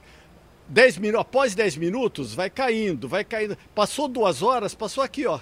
Tá aqui, gente. A tua resistência não vai. A possibilidade de você pegar é quase nenhuma. Né? Então, esse papel, o jornal, depois, dá uma limpadinha, tudo esse negócio, mas a possibilidade de você pegar, tanto que historicamente, literatura não tem um caso. Não tem um caso até agora que comprovadamente que a pessoa. Gente, pegar coronavírus é gente, pessoa a pessoa. Ah, o, o, a Organização Mundial da Saúde ele fez um convênio com a FIFA que eles lançaram os cinco itens responsáveis pra, que tem que ser cuidados para a pessoa não pegar coronavírus. Tá? Os cinco itens local. O primeiro deles, lavar a mão corretamente. Com água, sabão, álcool gel, não é lavadinha psicológica na pontinha dos dedos, não, tá, rapaziada? Tem que lavar a mão corretamente dos outros lados. Tá? Nosso site tem, tem as dicas todas. Outra coisa, espirrar do modo correto. Posição Drácula, posição vampiro, posição do Batman. Como é que ele fazia com a capa? Assim, espirrar. Já aproveita já, quando você espirra aqui, não vale aquela história de cumprimentar com o cotovelo, que você espirrou nessa área aqui, não pode.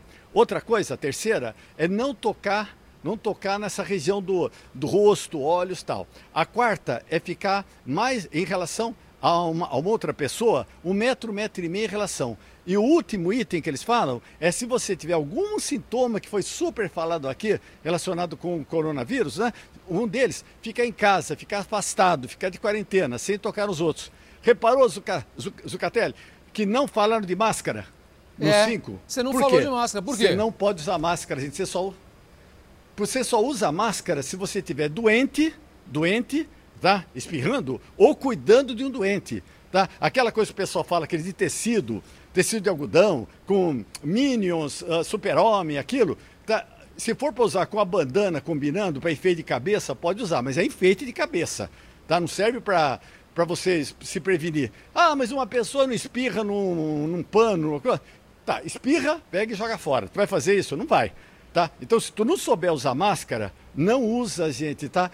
A Organização Mundial da Saúde está falando que, inclusive, o mau uso das máscaras é um dos grandes itens da transmissão de coronavírus. Que a pessoa toca, põe aqui embaixo, pega, máscara, tem que usar. Trocar cada duas horas, né? tem que colocar do jeito correto, higienização das mãos, não pode pegar na parte da frente, né? tem que apertar o nariz aqui em cima para ele moldar você não pode usar barba. Olha a barba de novo. Parece que eu sou contra a barba. Não sou, não, gente. Pode usar barba, mas não nessa época aqui. Você não vai fazer direito, né? Né? Vai fechar direito. Né? Então, se você não souber, não for um grupo de risco, você usando máscara, sabe o que você está fazendo? Você está dificultando quem precisa comprar. Tá? Então, não usa máscara, pelo menos até, até você precisar. Tá? Agora não. Ó, tem mais pergunta boa aqui. A Tati tem uma dúvida aqui para a gente desmistificar um negócio que está circulando muito nos grupos e nos grupos de WhatsApp, né, Tatiana?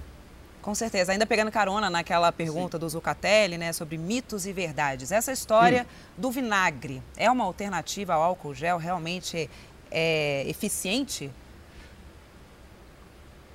Vamos ver, o vinagre, a 3% de ácido acético, você tem dois tipos de vinagre. O vinagre de mesa, que tem 4%, e o vinagre de limpeza, que tem 6%. Tá? Ou você usa o de 6%, um copo mais um copo de água, que dá 3%, ou você usa ele puro. Dá para limpar o ambiente, o ambiente, tá? Não está comprovado ainda que ele tem ação sobre o coronavírus. Lista de produtos que são aplicados para o coronavírus. Os principais: álcool, cloro, que é da água sanitária, né? Água oxigenada, que tu não vai limpar a tua casa com água oxigenada. Essa água sanitária é, tem uma função maravilhosa. Duas colheres de sopa por litro de água e um minuto você já elimina. Quaternário de amônia, que é um outro, esses desinfetantes da sua casa que você tem, a grande maioria, são quaternários de amônia. Só que você tem que usar ele puro, puro, tá? Qualquer desinfetante que desses de uso no, doméstico que você compra, tem que usar ele puro. Então dá uma olhadinha no princípio ativo que ele tem. O que está escrito lá? Tá dúvida? Pergunta para gente. Porque normalmente a dona de casa chega no supermercado, abre, cheira, hum, esse é bom. Por que, que é bom? Ah, cheira pinho. Gente, bactéria, vírus não tem nariz. Tá? Então ele pode contaminar. Então veja o que, que você está usando na sua casa. Isso é ótimo, doutor. Camila, vamos lá, tem mais. Doutor Bactéria, o senhor liberou o jornal do Zucatelli, né? Desde que ele fique no sol. Eu tenho uma dúvida em relação à temperatura do vírus, né? A, a, temperatura, ele sobrevive a temperaturas altas? Qual é, como, como é? Muito confuso isso, né? A gente já sabe alguma coisa mais detalhadamente sobre Nossa, isso? Nossa, daqui é fantástico. É. Fantástico, né? Esse vírus aqui é o seguinte, ele não é vivo, não é vivo. Passa quanto tempo ele vive? Não vive, gente. O vírus é uma partícula, ele não tem célula, então não é vivo. Ele precisa da sua célula dentro do seu organismo para multiplicar. É como se fosse aquele ah, ah, alien, oitavo passageiro que entra, histórias, negócio, mais ou menos isso. Tem que estar dentro da pessoa, dentro da célula da pessoa, né? Duas realidades. Se o vírus ele está no ambiente, quanto mais calor, mais ele vai secar, vai se inativar. Concordo totalmente. Mas se ele entrar na pessoa, qual é a temperatura, Zucatelli, que você tem atualmente aqui em São Paulo? Que você está aqui, no, lá aí no estúdio, ah, 36, 37 graus. Isso. Quanto é, qual é a temperatura de um cara lá no, no Esquimó? 36, 37. Do astronauta que foi lá para Marte, 36, 37 graus. Então a temperatura que você tem no corpo, para ele, quando você entrou, para ele tanto faz, pode estar tá calor, sol, chovendo, neve, para ele não vai interferir. Só vai interferir quando ele está relacionado com o ambiente. E nós já vimos que a maior parte de transmissão é relacionado pessoa a pessoa, tá? E muito pouco contato. Olha, vamos lá, tem perguntas dos nossos telespectadores, estão bombando as perguntas aqui, doutor. Vamos nessa. A Anastácia quer saber como ela faz para desinfetar. Essa é boa, hein? Notas de dinheiro e cartões magnéticos, doutor. Fala aí. Depois que você pegar no dinheiro, antes de você comer uma coisa, passar álcool gel na mão. Gente, tá? Não vou indicar você uh, passar um produto químico. Já mandaram vídeo para mim das pessoas colocando uma panela esquentando. Você não vai fazer isso daqui com dinheiro, tá? Tente usar o máximo possível cartões de crédito, porque o cartão de crédito dá para ser higienizado. Dinheiro não, não dá, é muito complicadinho, tá? Para o pessoal que recebe a mesma coisa, bota um álcool gel do lado aqui, né? Só falou muito de álcool gel. Gente, na tua casa você não precisa usar álcool gel dentro da tua casa não precisa usar. Você tem pia. Pia é muito melhor nesse momento aqui do que o próprio álcool gel. Lava a mão com água e sabão do jeitinho que tem que fazer. Em relação ao cartão, doutor, você falou que é melhor usar o cartão. Como é que a gente faz essa higiene do cartão sem comprometer, sem tirar né, o efeito, o funcionamento magnético dele lá, não estragar o cartão? Sim. Olha, o ideal seria álcool isopropílico, tá? Se você não encontrar álcool isopropílico, a mesma coisa para cartão magnético, celular, é, controle remoto, tá? Ou você usa álcool isopropílico, que está difícil, está tudo fechado, onde é que você vai comprar isso daqui? Você vai na farmácia e pega aqueles toalhinhas que você corta, né? Toalhinhas individuais para higienização das mãos, tá? De preferência, você vai pedir que tenha a formulazinha álcool isopropílico. Álcool isopropílico. Isso daqui é para coisas magnéticas, coisas eletrônicas, não tem perigo. O álcool gel, gostaria de falar que serviria, mas o álcool gel tem água, ele vai oxidar teu equipamento, então é difícil você utilizar uma coisa relacionada com isso. Doutor, olha, aliás, aproveitando que o senhor falou sobre isso, está vendo o microfone que o doutor está usando aí, outros entrevistados usaram, a gente vai trocando a espuminha e fazendo a higiene, a espuminha vai sendo substituída e tudo sendo limpo. A gente está tendo esse cuidado aqui que é necessário num momento como esse. Tem outra pergunta boa, doutor. Estou em quarentena. Com álcool isopropílico. Olha lá, você está acompanhando, você viu como limpar, né? Você acompanhou aí, você acompanhou. A gente perguntou para ele, óbvio, antes de limpar. Olha a boa pergunta aqui, ó. Estou em quarentena, não saio de hum. casa, não entra ninguém. Eu preciso sempre ficar lavando as mãos? Essa é a dúvida do Francisco. É boa essa dúvida do Francisco. Se ele não está circulando, não está tendo supostamente contato. Precisa? Olha, o um rapaz me telefonou, falou que ele estava assistindo um filme, o filme demorou três horas, ele falou, nossa, eu gastei um tubo de inteirinho de álcool gel. Para quê, gente? É o artista lá não vai te contaminar, tá? Então o que, que, você, é, então, o que, que você tem que fazer? Você tem que lavar a mão quando você precisar lavar a mão. Né? Você vai comer, lava a mão. Mas você está fazendo dia a dia, não vai comer esse negócio? Senão, olha, olha que interessante. Se você lavar a mão mais de mais de oito vezes por dia, as bactérias tendem a diminuir. Se lavar a mão com água e sabão mais de oito vezes por, mais de 28 vezes por dia, as bactérias voltam a aumentar. Então não tenha toque, gente. Lave quando você precisa, quando é necessário, tá? Se o pessoal está tomando banho de álcool gel, você tem que saber quando você vai usar, quando você precisa usar, não direto. Boa, essa foi muito boa. Tem mais pergunta boa aqui. A Edneide mora na cidade de Biritinga, na Bahia. Ela quer saber se o sabonete tem o mesmo efeito do álcool gel para higienizar as mãos. É exatamente a mesma coisa ou não, doutor? E tem diferença entre tipos de sabonete? Bom, é com relação ao coronavírus, tá? Em relação ao vírus. Não tem o mesmo efeito, não. O sabonete é melhor, tá? O sabonete é melhor. Sabe por quê? Que o coronavírus ele é uma bolinha de gordura cheia de chavinhas que ele usa para entrar, entrar em você. Como é que você tira gordura de panela? Com sabão, com detergente. Então você pode usar qualquer tipo de sabão para lavar a tua mão. Pode usar aquele sabão em pedra, aquele azulão, aquele azul, aquele rosa que você comprou para lavar roupa. No teu sabão, lava com isso. Né? Inclusive, o CDC já deu uma coisa assim que o pessoal até se assusta. Se a pessoa está adoentada, espirrou, uma roupa, você está com esse vírus aqui, você pode pegar essa roupa, lavar junto com as outras roupas do pessoal de casa. Pode sim, na mesma máquina, sem desinfetar nada. Coloca lá dentro, você vai colocar sabão, esse sabão já vai, ter, vai ficar responsável para eliminar esse vírus aqui. Tá? Não tem perigo não, pode, tá? Então é assim que funciona. Tem mais, a Tereza Maria, Sorocaba aqui no interior de São Paulo, beijo para Sorocaba, manda uma dúvida, pode ser de muita gente também. Se eu comer. Ah, essa pergunta é mara. Tereza, obrigado, Tereza. Obrigado. Você, você não sabe como sua hum. pergunta é importante. Se eu comer um pão ou outro alimento, vou até ampliar isso, tem muita gente com essa dúvida, que foi manuseado por alguém contaminado, eu posso me contaminar também? Ótima sua pergunta, Tereza. Ele, então, vamos supor, o pessoal não faz isso, o pessoal tem higiene, né? Então, mesmo que estivesse espirrado na massa, uh, feito tudo, pegando com a mão suja, tá? Não pode fazer isso, gente. Tem, tem que ter higiene para cada passo quando você produz alimento. Mas se espirrou, aconteceu isso, a temperatura do forno já vai inativar o vírus de servir, doutor? Vamos supor, você vai lá, você vai na padaria, vou, vou ampliar a pergunta da Tereza porque a dúvida dela é muito boa. Aí você vai lá, tal, e o atendente vai lá e vai pegar, o, vai pegar o pãozinho. Eu, eu, tenho visto algumas padarias, o pessoal já de máscara, os atendentes no, nos restaurantes e nas padarias. Mas, por exemplo, se, a, se ela não tá com essa máscara e ela contaminar ali, e aí o que acontece? Não vai limpar o pãozinho, né?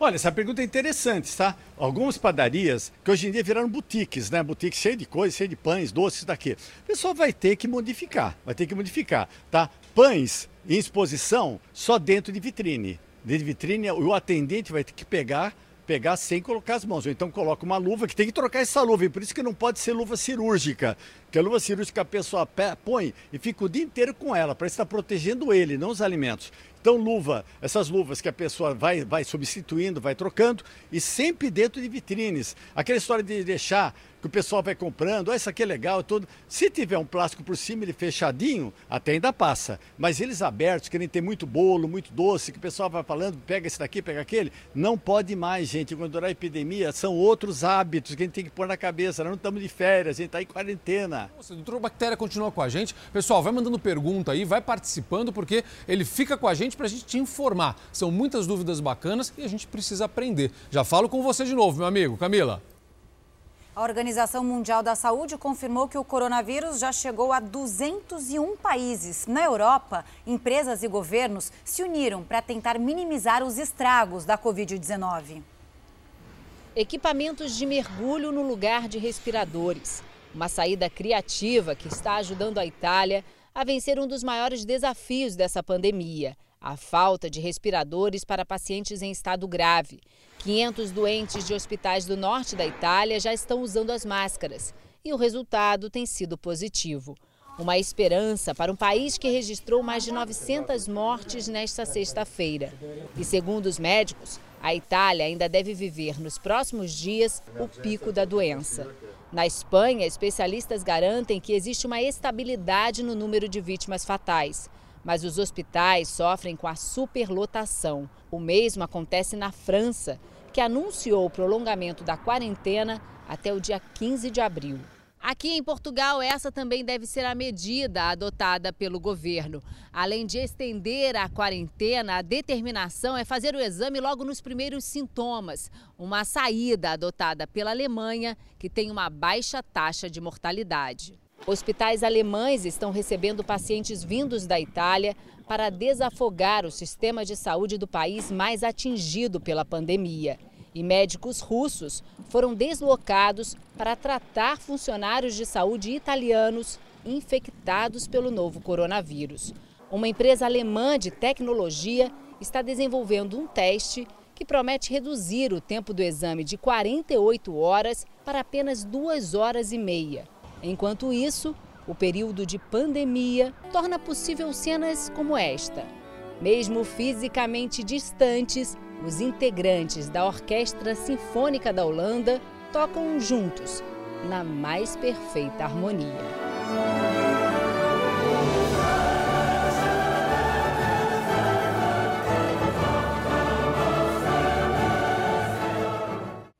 Que lindo isso, né?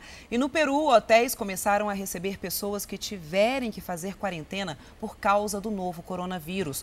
O objetivo é abrigar os peruanos que tiverem voltado de viagem do exterior. Eles devem ficar isolados nos quartos por 14 dias. O governo já instaurou o estado de emergência e vai arcar com todos os custos. Até ontem, o país tinha registrado 635 casos confirmados de coronavírus. 11 pessoas morreram. Aliás, se prepara, você vai se emocionar agora. Olha que história bacana. A gente acabou de ver esse post na internet e a gente fez questão de compartilhar com você. Uma filha emprestou o cachorro para o pai dela, para que ele não se sentisse tão sozinho durante o isolamento. O resultado é emocionante. Coloca na tela para a gente ver. É uma foto e a gente vê ali o pai lendo com o cãozinho. É um momento em que o pai lia tranquilamente um livro, dessa vez acompanhado. Aí ela explicou o seguinte: que o cachorro é dela, e é um cachorro já mais velho, que não tem muita energia, não precisa passear. Ele fica só ali, quietinho. Ela falou: Eu estou morrendo de saudade do meu cão, mas só de acompanhar e de poder ver os dois juntinhos ali, já está valendo a pena. Linda imagem, um fazendo companhia para o outro nesse momento. Mas já vou te dar um recado, minha amiga: seu pai não vai devolver, eles vão ficar juntos. não vai, não vai devolver mesmo. Não tem como ficar indiferente, né, a essa imagem. Emocionante mesmo, Zacatelli. Bom, um grupo de voluntários está entregando marmitas de graça para caminhoneiros no interior de São Paulo. Robson Ritt, bom dia para você. Conta pra gente como que surgiu essa ideia. Olá, muito bom dia a você, bom dia a todos. Olha, essa iniciativa do bem está aqui reunindo vários voluntários que a partir desse momento entregam, portanto, essas marmitas aqui em José Bonifácio, interior de São Paulo. Quem começou com toda essa ideia foi o Leonardo. O pai dele foi caminhoneiro, o Leonardo tá vai falar com a gente como é para você fazendo essa boa ação juntamente com seus amigos. Descrever essa, esse sentimento que a gente está sentindo fazendo essa boa ação. Descritível. É maravilhoso, né? E é. vocês começaram entregando 20 marmitas aqui na beira da rodovia, agora aumentou esse número, né? Está aumentando gradativamente por dia. Ontem a gente entregou 400 marmitas. Ontem. Olha só, e as 400. doações não param de chegar, né? Muito obrigado pela participação. Obrigado. Eu gostaria, inclusive, até de conversar com um caminhoneiro que acabou de parar aqui para receber Pode ficar aí mesmo onde o senhor está, tá ok? Chega aqui só um pouquinho mais próximo para gente. Um bom dia para o senhor. Qual é o seu nome? É Darcy. Sou Darcy. O senhor é de onde? Nova Prata, Rio Grande do Sul. Rio Grande do Sul, passando aqui pelo interior, recebeu a marmitinha, tá feliz? Ótimo, muito obrigado. O que, que o senhor acha dessa iniciativa? Olha, é uma iniciativa que até eu não emociono, mas é muito boa. Olha só, tá até emocionado, que maravilha. Tatiana, com você. Obrigada, Robson. Fiquei curiosa para saber o que, que, tinha nessa marmita. É, não sei se é porque está chegando a hora do almoço, né? pois é. Bom, o governo de São Paulo liberou a circulação de caminhões aos finais de semana nas estradas que dão acesso à capital do estado. Os postos de pesagem também ficam à disposição para descanso dos motoristas, mas muitos têm reclamado das dificuldades que estão enfrentando. No terminal de cargas em São Paulo, a equipe do Serviço Social do Transporte mediu a temperatura de motoristas e deu orientações sobre prevenção do novo coronavírus. Eles também receberam lanches e produtos de higiene pessoal. O José está muito mais cuidadoso. O que eu tenho usado aqui é esse álcool gel, tenho lavado bem as mãos e chego em casa, tiro minha roupa. A mesma ação foi feita em 130 locais pelo país. Apesar de toda a epidemia que já, de, dessa pandemia que a gente está vendo aí, não podemos parar. Não é só para pagar as próprias contas que eles estão trabalhando. Os caminhoneiros estão entre os profissionais que não podem parar, porque eles são essenciais para garantir o abastecimento de todos os brasileiros. E desde que muitos serviços foram interrompidos e o comércio foi fechado, a rotina deles nas estradas ficou mais complicada. O Nilson diz que muitas áreas de descanso em restaurantes na beira da estrada foram fechadas o que dificulta achar onde dormir. Apostos aí que não estão deixando o caminhoneiro, o motorista em si, entrar para pernoitar. Você não faz a sua hora de descanso nem nada, porque não tem como. Não há lugar, não há vaga, não há lugar. Outro problema é encontrar comida. Os restaurantes fecharam e muitos não fazem refeições para viagem. O Pedro resolve com a própria cozinha no caminhão. Sempre tem alguma coisa ali, né? Ontem mesmo já fui no mercado, já comprei alguma coisa. E tem que fazer se virando, né, meu? Um alívio vem de gestos de solidariedade que eles têm encontrado no caminho. Um cartaz lá dizendo assim: pare e, pegue sua marmitex, é, é, é grátis. No interior de São Paulo, Telma, que é dona de um restaurante, resolveu preparar marmitas para os caminhoneiros. Voluntários levam a comida para a estrada. Outro exemplo de generosidade é do Rogério. Ele trouxe cestas básicas para doar aos motoristas. Tá bom, eu agradeço muito, muito obrigado. Quem dera que todos eles fossem assim, a maioria, né? Eu pensei, falei, meu, eu tenho que ajudar de alguma forma, entendeu? E é o mínimo que eu posso fazer. Que bela iniciativa, hein? O governo federal anunciou um pacote de 40 bilhões de reais para ajudar as pequenas e médias empresas a pagarem dois meses de salários nesta fase da pandemia de coronavírus. Ótima medida e um novo balanço foi divulgado pelo Ministério da Saúde. O Brasil chegou a 3.417 casos confirmados de coronavírus, com 92 mortes. Foram mais de 500 novos casos em menos de 24 horas, o que revela a aceleração de Covid-19 no Brasil. A taxa de mortalidade da doença é semelhante à de outros países. A cada 100 pessoas contaminadas, cerca de 3 vão a óbito. Entre os quase 100 pacientes mortos, 85% apresentavam pelo menos um fator de risco: doenças cardíacas, diabetes e problemas pulmonares. Equipes do Ministério da Saúde têm mais uma preocupação, além do rápido aumento de casos do coronavírus. O risco da combinação de epidemias com possível sobreposição de doenças comuns nessa época do ano, como dengue e influenza. Por isso, o Ministério mantém as orientações sobre isolamento de pessoas infectadas e em situação de risco. Muitas pessoas estão ficando infectadas e não sabem, né? pegam o vírus e não desenvolvem sinais e sintomas. Então, é natural que a gente tenha nos próximas semanas, uma sobreposição da epidemia de coronavírus com a epidemia de influenza, com a epidemia de dengue, chikungunya, zika. Isto que é diferente dos países do hemisfério norte. O governo anunciou novas medidas contra os impactos econômicos causados pela pandemia. Serão liberados até 40 bilhões de reais para pequenas e médias empresas, com faturamento de 360 mil a 10 milhões por ano.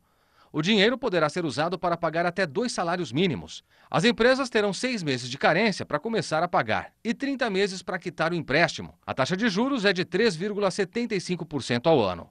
Em contrapartida, não poderão demitir os empregados nesse período. Isso vai beneficiar 1,4 milhões de empresas, 12,2 milhões de pessoas. O programa é limitado a dois salários mínimos. O que, que significa isso? Quem ganha um salário mínimo continua ganhando um mínimo. Quem ganha dois mínimos vai ganhar dois mínimos. Quem ganha três passa a ganhar dois mínimos. A Caixa vai autorizar o atraso em pagamentos de financiamentos de imóveis, inicialmente de duas parcelas, mas a prorrogação pode ser ampliada. A estimativa do Ministério da Economia é que o governo gaste de 700 a 750 bilhões de reais para conter os efeitos da crise provocada pelo coronavírus no Brasil. Isso representa cerca de 10% do produto interno bruto, todas as riquezas produzidas pelo país. O presidente Jair Bolsonaro explicou que o objetivo é conter os impactos econômicos da crise entre as medidas já anunciadas pelo governo,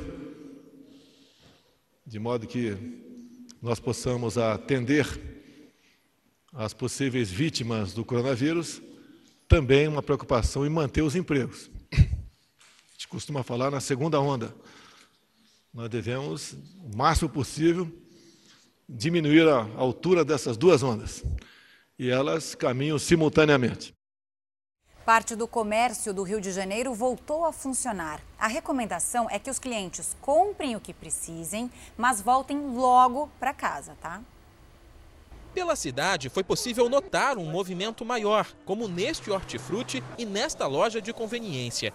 Este gerente acha que a reabertura favorece a população. Imagine, tá na sua casa, fura um, um cano. O pessoal vai ficar 15 dias com a água vazando, sem consertar, entendeu? São, então, Lógico, a gente tem que respeitar as, as normas, então a gente está se readequando, entendeu?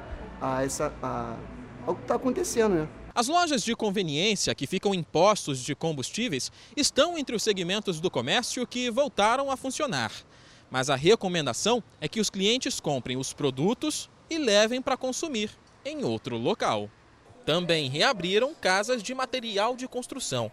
Segundo a prefeitura, essas lojas vendem produtos de limpeza e equipamentos de proteção individual, como luvas e máscaras. Itens que auxiliam no combate ao novo coronavírus. Também foram liberadas mercearias, aviários, depósitos e lojas de gás. Concordo por reabrir, né, mas com os cuidados. Né, de no máximo quatro pessoas dentro do estabelecimento. As pessoas têm que ter responsabilidade, ter aquela pessoa que saia, que vai fazer as compras, porque a economia não pode parar. Oficinas mecânicas já reabriram em Goiás. O funcionamento de lanchonetes e restaurantes à beira de rodovias também foi autorizado pelo governo estadual. Depois de quase duas semanas, a lanchonete e o restaurante estão de portas abertas outra vez. Eles ficam em Aparecida de Goiânia, às margens da BR-153, que liga o Rio Grande do Sul ao Pará. Já tem um cuidado grande já com limpeza, com higiene, nós vamos redobrar ele e orientar o pessoal a não sentar próximo às mesas. Como o transporte de cargas não foi interrompido, o fechamento de pontos de apoio ao longo das rodovias era um problema para os caminhoneiros. O decreto do governo de Goiás também permite que oficinas mecânicas voltem a funcionar. Nas rodovias, todas estão liberadas. Na cidade de Goiânia, a reabertura vai ser escalonada, seguindo a ordem definida pela Prefeitura. A reabertura era uma reivindicação de taxistas, motoristas de aplicativo e entregadores, que continuam trabalhando normalmente. Esta oficina voltou a funcionar assim que teve autorização. Correr atrás para entregar os serviços e correr atrás do prejuízo, né? Em São José do Rio Preto, no interior paulista, houve um protesto de trabalhadores e empresários que insistem no fim da quarentena. Eles alegam a ameaça de fechamento de empresas e demissão em massa. A movimentação de carros quebrou o silêncio provocado pela quarentena decretada pelos governos estadual e municipal. A maior concentração ocorreu em frente à Prefeitura Municipal. Muito a favor, porque eu sou motorista de aplicativo e tenho dois trabalhos. E os dois estão tá parados. E eu tenho dois filhos para sustentar. Até quanto vai isso? Aí eu faço essa pergunta para vocês. Tem que voltar ao normal, com respeito aos idosos e os que têm problema de saúde, sim. Muitos empresários alegam que o decreto do fechamento do comércio tem provocado demissões. Olha, nesse momento nós estamos aqui lutando para poder voltar a trabalhar, porque são quatro famílias que dependem da nossa empresa e nesse momento não tem como a gente garantir o nosso pão. Os manifestantes defendem a quarentena apenas para os grupos de risco e a volta imediata ao trabalho para quem está fora dela. Quem é de situação de risco se cuida e a gente vai trabalhar. Nesse momento, inclusive, alguns comerciantes, empresários tentam atravessar aqui a avenida para chegar até a prefeitura. Eles querem um diálogo com o Poder Executivo para saber até quando o decreto permanece em vigor em São José do Rio Preto. Vocês têm conseguido é, ter esse diálogo aqui com a administração pública? Não teve diálogo, porque a decisão foi política. Tem que pensar no povo, pensar no povo. Precisamos trabalhar. Olha, inclusive, muita gente aqui mostrando boletos e contas. Como é que tá a situação de vocês? Aqui, ó. Aqui, ó, todo funcionário, quatro funcionários mandados embora, ó. E as lojas de rua também foram fechadas na Bahia. Essa medida começou hoje em Salvador e quem tem mais informações para a gente é a repórter Maiara Magalhães. Bom dia para você, Maiara. Os bares e restaurantes já haviam sido fechados, certo? É isso mesmo. Muito bom dia para vocês, bom dia a todos. Nós estamos aqui na Vila Caramuru, que é um complexo de restaurantes que funciona em um dos bairros mais boêmios de Salvador, que é o Rio Vermelho. E por aqui, todos os estabelecimentos já estão fechados desde a última quarta-feira, quando um decreto municipal estabeleceu que bares e restaurantes não devem abrir as portas. Só é permitido o funcionamento de deliveries ou que o cliente busque sua refeição no restaurante e leve para casa. O comércio de rua de Salvador também fechou as portas neste sábado. O decreto vale para as lojas com mais de 200 metros quadrados e também envolve aí, e, e aliás, perdão, é, lojas de materiais de construção, de limpeza, oficinas e lojas de autopeças podem funcionar normalmente. Esse decreto vai até o dia 4 de abril. Camila. E olha só que bacana, um programa da Prefeitura de Santos monitora à distância idosos que moram sozinhos. A assistência oferecida conta com uma pulseira que tem um botão de emergência que fiscaliza quedas, hipertensão e mal-estar generalizado. Com a Covid-19, esse controle é ainda mais importante, já que os idosos fazem parte do grupo de risco. E a partir de agora, pacientes que tenham suspeita ou confirmação do coronavírus vão receber um tratamento ainda mais focado.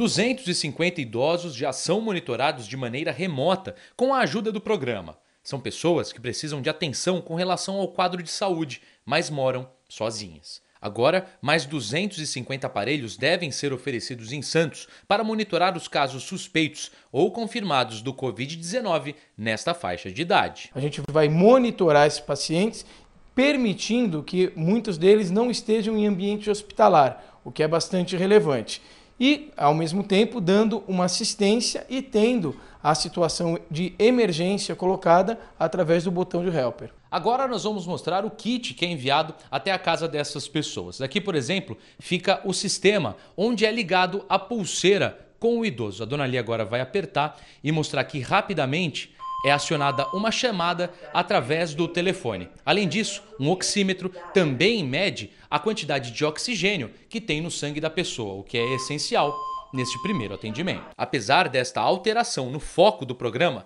quem já tem o kit permanecerá na lista de atendimento. Teremos essa inovação para especificamente o atendimento dos pacientes com o Covid-19. Olha, agora é informação importante que acaba de chegar. A Confederação Nacional da Indústria envia proposta de isolamento vertical para a Presidência da República e pede, pede exames periódicos nos colaboradores para a detecção do novo coronavírus. A gente vai falar ao vivo com o repórter Eduardo Soso. Eduardo, bom dia para você. Como funcionaria a operação para realizar esses exames? Bom dia a vocês aí do estúdio, a todos que acompanham o Fala Brasil. Esses exames seriam realizados a cada 15 dias nos 9 milhões e 400 mil trabalhadores da indústria espalhados pelo país. E para isso seriam usadas as unidades do SESI e do SENAI, como essa aqui onde nós estamos agora em São Paulo. Os testes rápidos da Covid-19 seriam custeados com recursos do governo federal e permitiriam manter isolado quem testasse positivo. Num comunicado enviado ontem ao presidente Jair Bolsonaro, o presidente da Confederação Nacional da Indústria, Robson Braga de Andrade, disse que a entidade se prontifica a ajudar na implementação do chamado isolamento social vertical. O que, que significa isso, para vocês entenderem melhor? Seria o afastamento somente de quem e estivesse contaminado pelo novo coronavírus e pelas pessoas de grupos de risco. O presidente da CNI cita os exemplos da Alemanha e da Coreia do Sul que adotaram esse modelo. Segundo ele, nesses dois países, a evolução de casos da Covid-19 mostra que a estratégia, se for bem executada, é eficiente para achatar a curva de propagação do vírus, preservar vidas e reduzir a pressão sobre o sistema de saúde. Esse documento também foi enviado aos presidentes do Supremo Tribunal Federal, Dias Toffoli, do Senado, Davi Alcolumbre, e da Câmara Federal, Rodrigo Maia. A CNI acredita que a adoção do isolamento vertical é, exige ou requer uma boa coordenação entre os setores público e privado. Eu volto com você, Tatiana. Obrigada, Eduardo. E dois oficiais que estavam a bordo de um navio da Marinha estão entre os novos casos confirmados de coronavírus no Rio de Janeiro. A gente volta a falar com a repórter Aline Pacheco, que traz mais detalhes dessa história para a gente. Aline, há suspeitas de outros casos?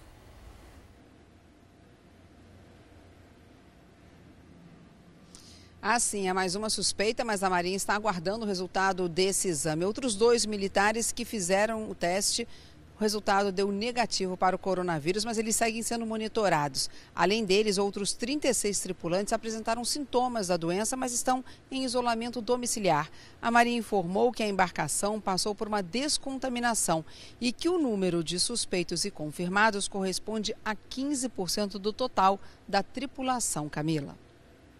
Obrigada, Aline, pelas informações. Ainda no Rio de Janeiro, um corretor de plano de saúde acordou com o barulho de um tiro durante a quarentena.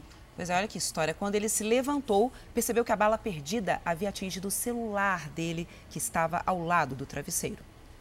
Foi por muito pouco que a bala atingiu o Fábio só pela foto.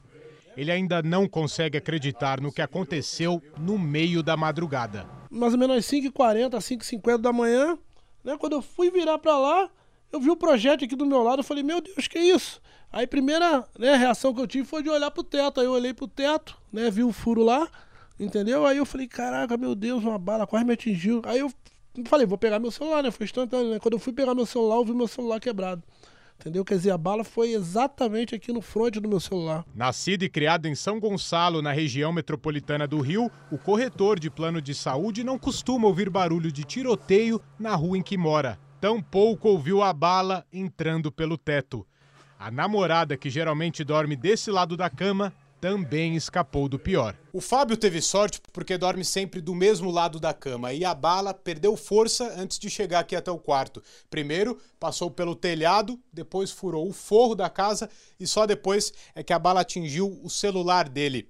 Mesmo assim, o susto foi grande, afinal, foi por uma questão de centímetros que a bala não atingiu a cabeça dele uma sensação de agradecimento, principalmente a Deus, primeiramente a Deus, por, por ele ter me livrado, colocado as mãos dele sobre mim. Fábio se livrou de uma estatística que não para de crescer. São Gonçalo é o município da região metropolitana do Rio com o maior número de baleados, 50 só no mês passado. 24 deles vítimas de balas perdidas que acabaram matando duas pessoas na cidade. Nem em tempo de coronavírus, né?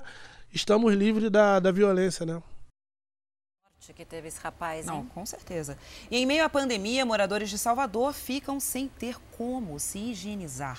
Uma adutora que abastece a cidade rompeu e deixou os moradores sem água. Mais de 90 bairros foram afetados. Foi com essa gambiarra no quintal que Dona Lenice conseguiu encher esse balde para abastecer a casa. É com a água da chuva que ela tem lavado os pratos e algumas peças de roupa o que não será suficiente para os próximos dias. Minha higiene agora está sendo pouca, porque eu não tenho água. Como é que toma banho? Agora de lava a mão, lava a mão, que mão? O problema é o mesmo em parte de Salvador e região metropolitana. Ontem não tinha água. Eu tive que tomar água de, de balde.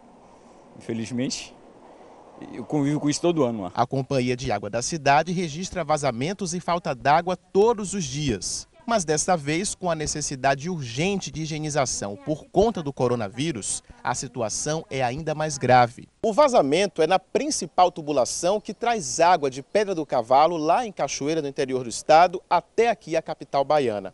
Essa adutora abastece outros municípios da região metropolitana e resolver este vazamento requer tempo e muita habilidade da equipe técnica da Embasa. A expectativa é que a situação só comece a ser normalizada nas próximas 48 horas. E quem não tem reservatório em casa vai enfrentar mais dificuldade com esse desabastecimento temporário. Mas o presidente da empresa baiana de águas e saneamento garante que o problema será resolvido. O mais breve possível, a gente quer reabastecer toda a cidade e normalizar, até por causa do momento que a gente vive e da necessidade de água a gente tem boa consciência da importância hoje da água para a população.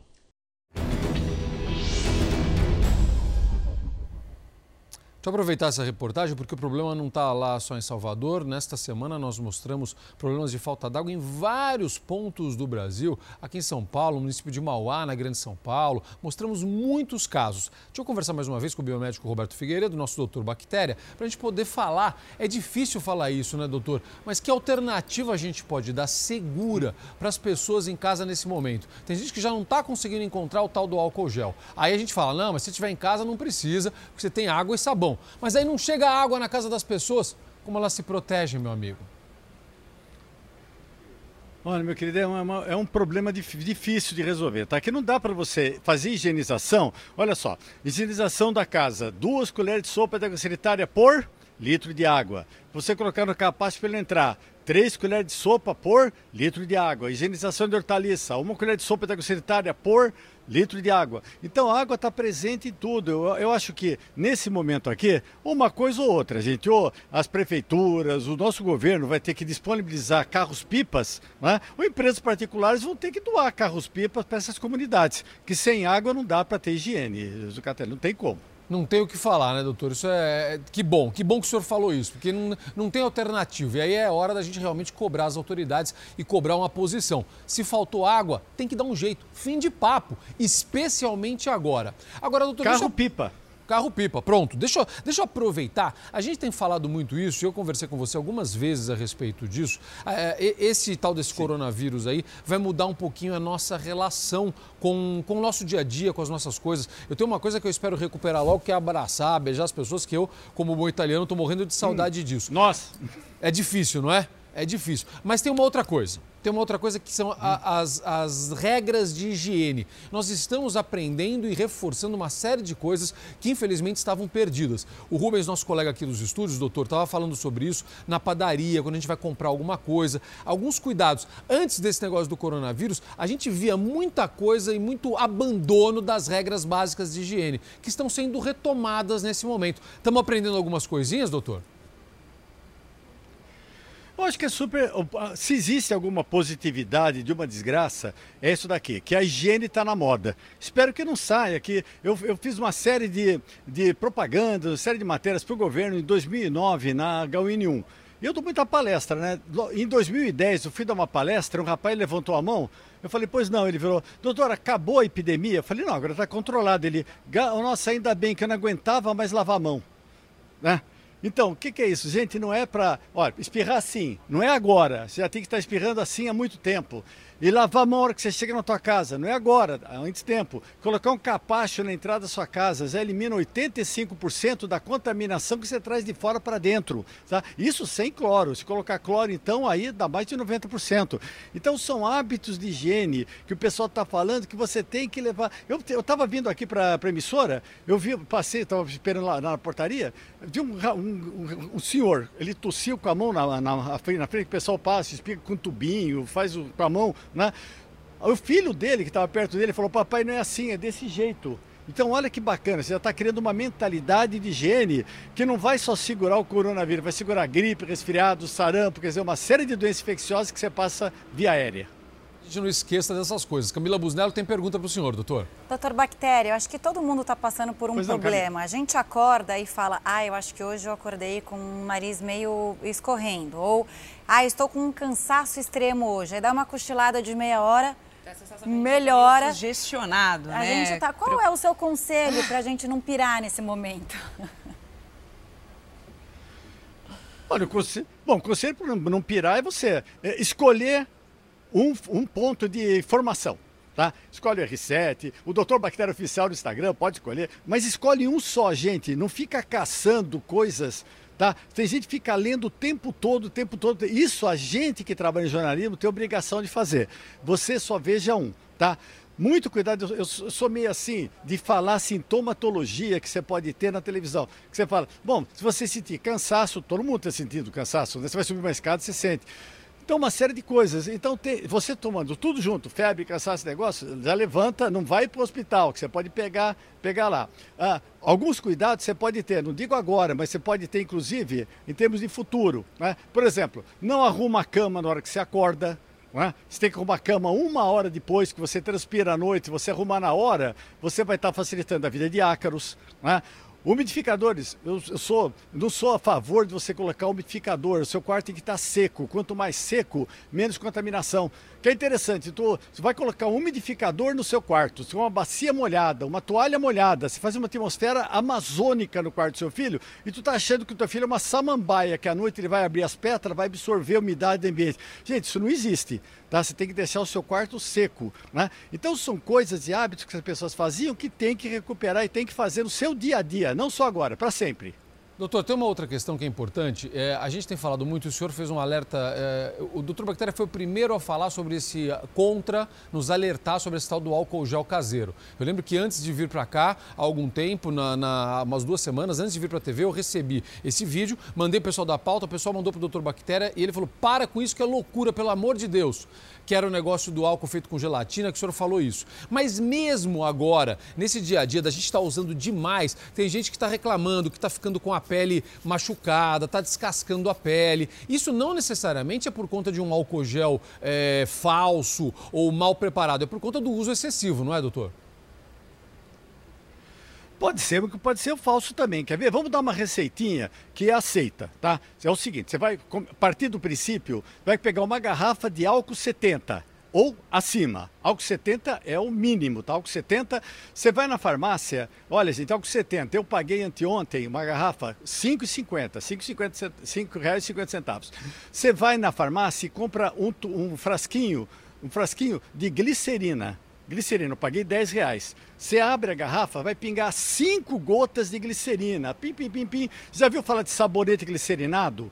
É aquele que protege a mão. Você coloca a glicerina, se fosse usar só álcool, iria ressecar. Então, fazer assim, a tua mão ia ficar cheia de reentrâncias. Se você colocar 5 gotinhas de glicerina, você vai fazer um álcool glicerinado. Esse álcool ele vai higienizar a tua mão como se fosse álcool gel, né? Não vai ter problema de ressecar a mão porque o glicerina é emoliente. Por quanto? Por mais um real que seja, seis reais dá para você ter um litro desse produto. Então aproveita, já faz, divide e dá para primo, dá para família, que você pode passar isso daqui e vai ajudar até a diminuir o preço do álcool gel.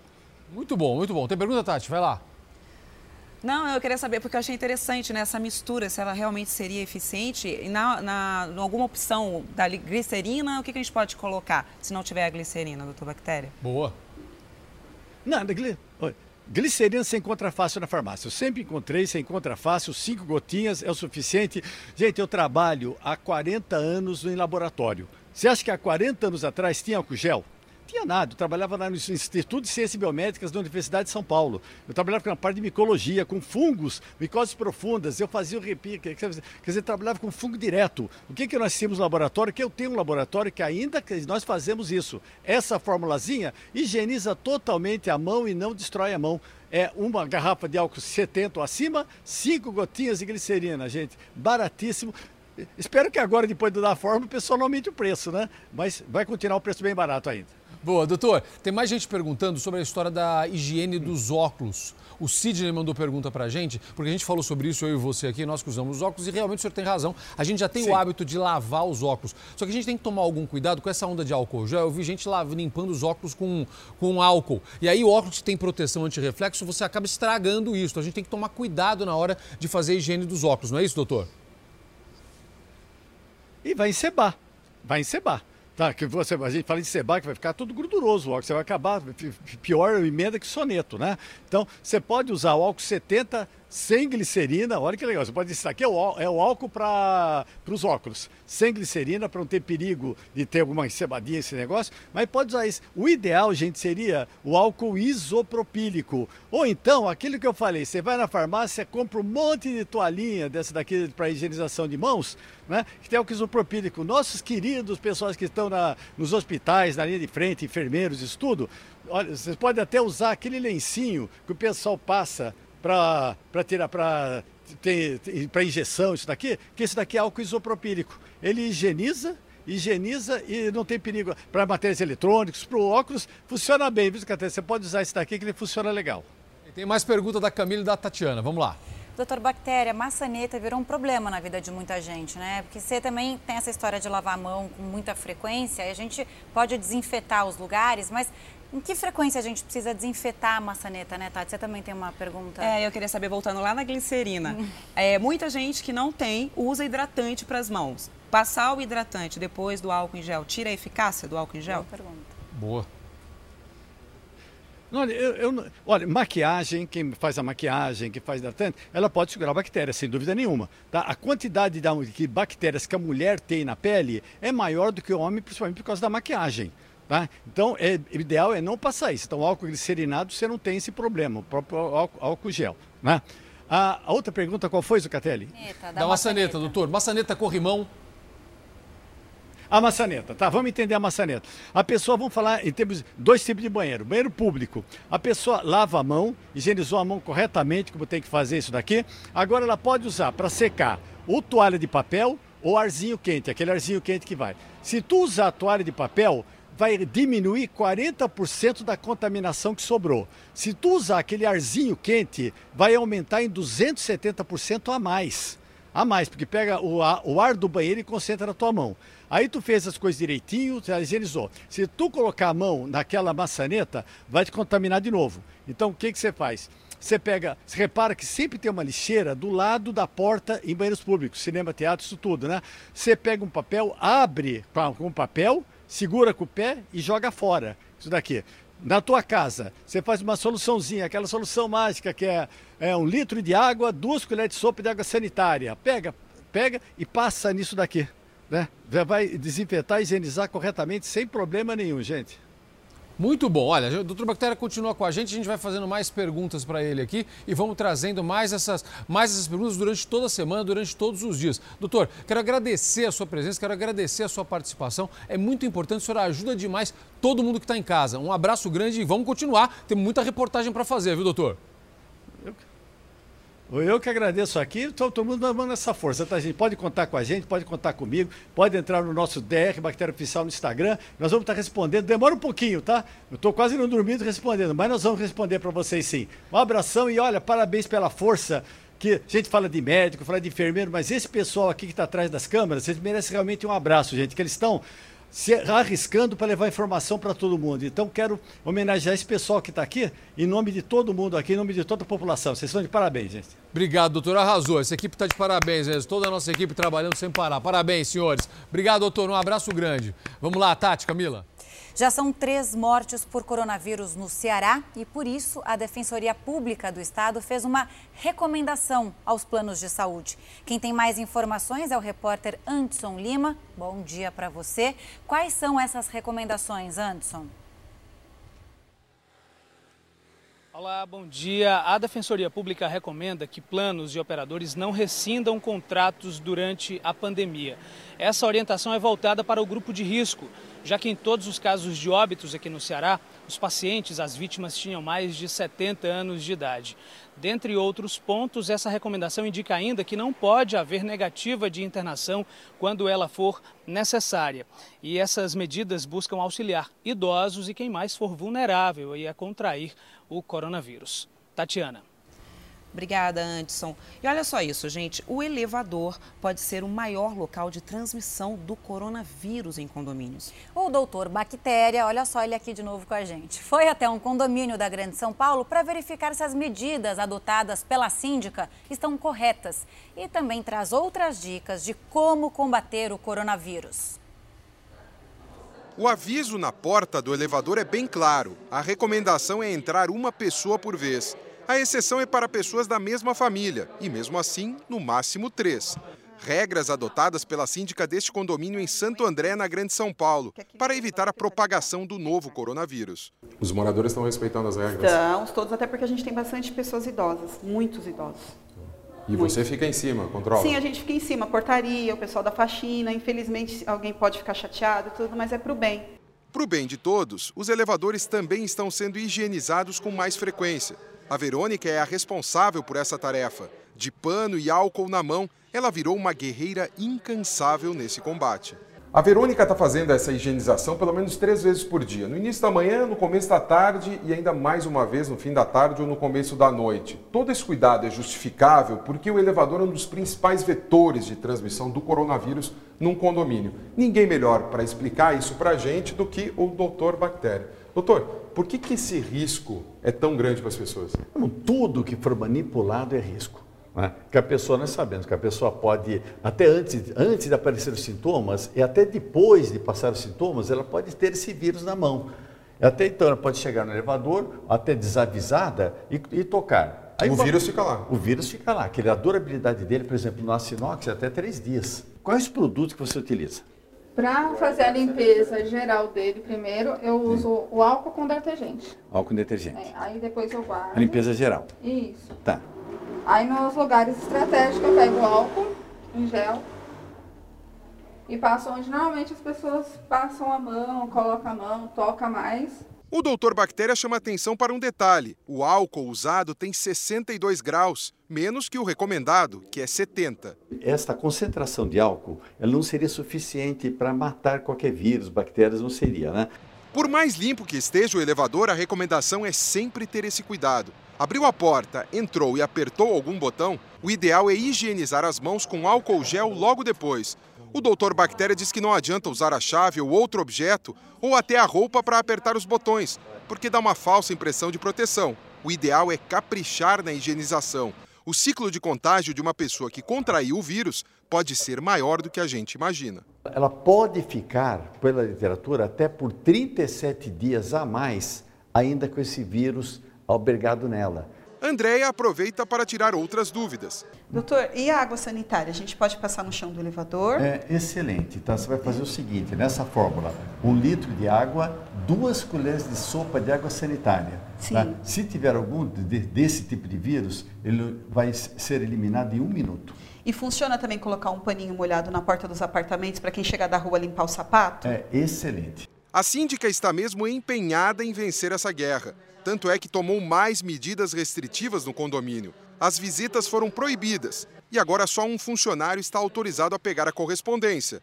De luvas nas mãos, Aristeu pega o elevador e vai até o apartamento de cada morador deixar as cartas. Com o lixo é a mesma coisa, só que no caminho inverso. O ajudante de serviços gerais retira dos apartamentos e leva para o térreo, onde os sacos ficam depositados antes de serem levados para a rua. E quando alguém descumpre as novas regras, a Andréia tem sido enfática. Não pode estar na talha, nenhuma parte mais comum, tá? Doutor, tem alguma coisa que a gente está fazendo errado, que a gente possa melhorar? Olha, eu teria que passar realmente um pente fino, né? Mas nada melhor como você, que conhece bem o condomínio, né? Isso. Então você vai olhar assim, imagina, tudo que tiver que ser muito manipulado, por exemplo, um botão para saída ou entrada, né? algum apoio que você abre ou fecha, né? um crachá que entra, a pessoa tem que manipular. Então você sempre imaginar o que, que vai acontecer depois disso. Imagina que aquilo pode ter germes.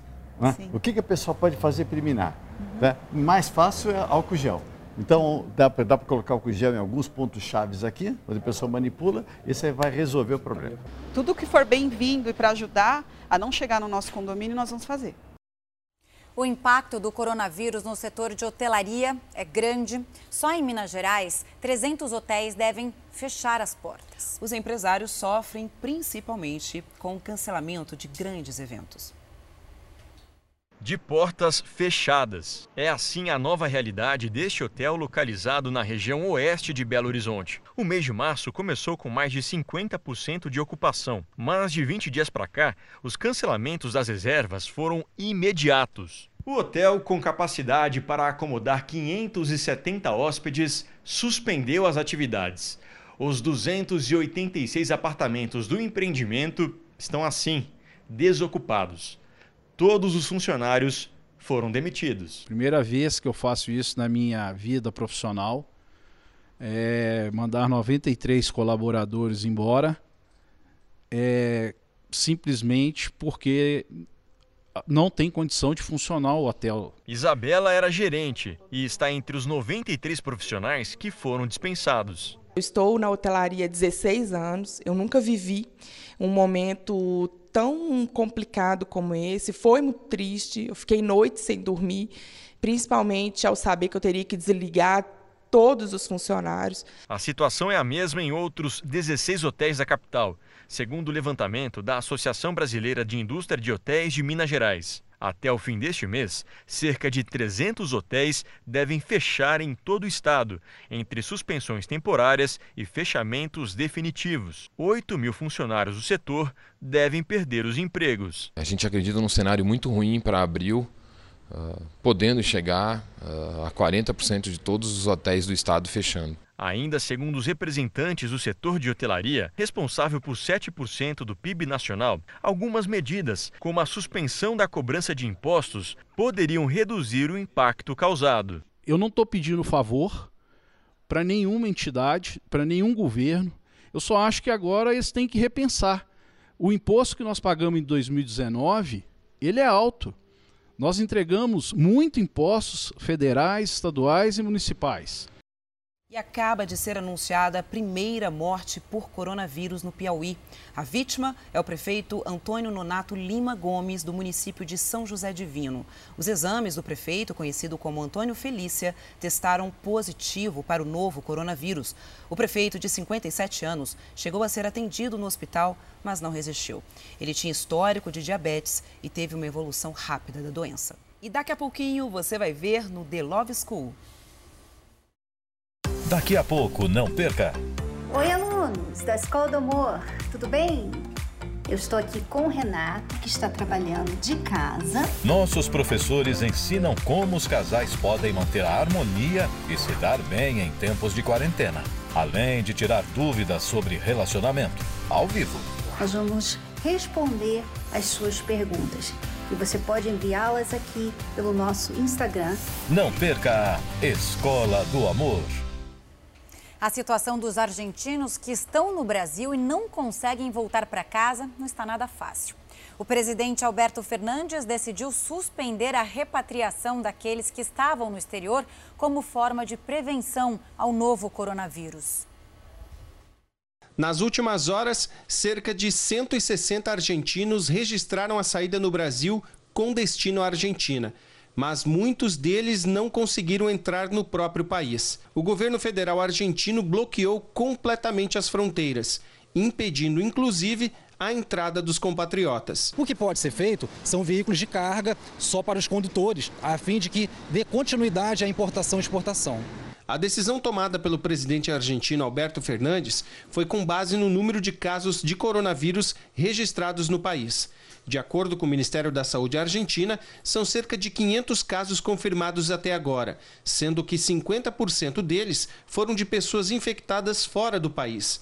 Por esse motivo, os argentinos têm sido barrados na fronteira, salvo algumas exceções. Aqui na aduana brasileira, a Polícia Federal orienta os argentinos a procurarem o consulado da Argentina antes de registrar a saída do país. Aqueles que não se sentem seguros para cruzar a fronteira também podem estender o prazo do visto do turista.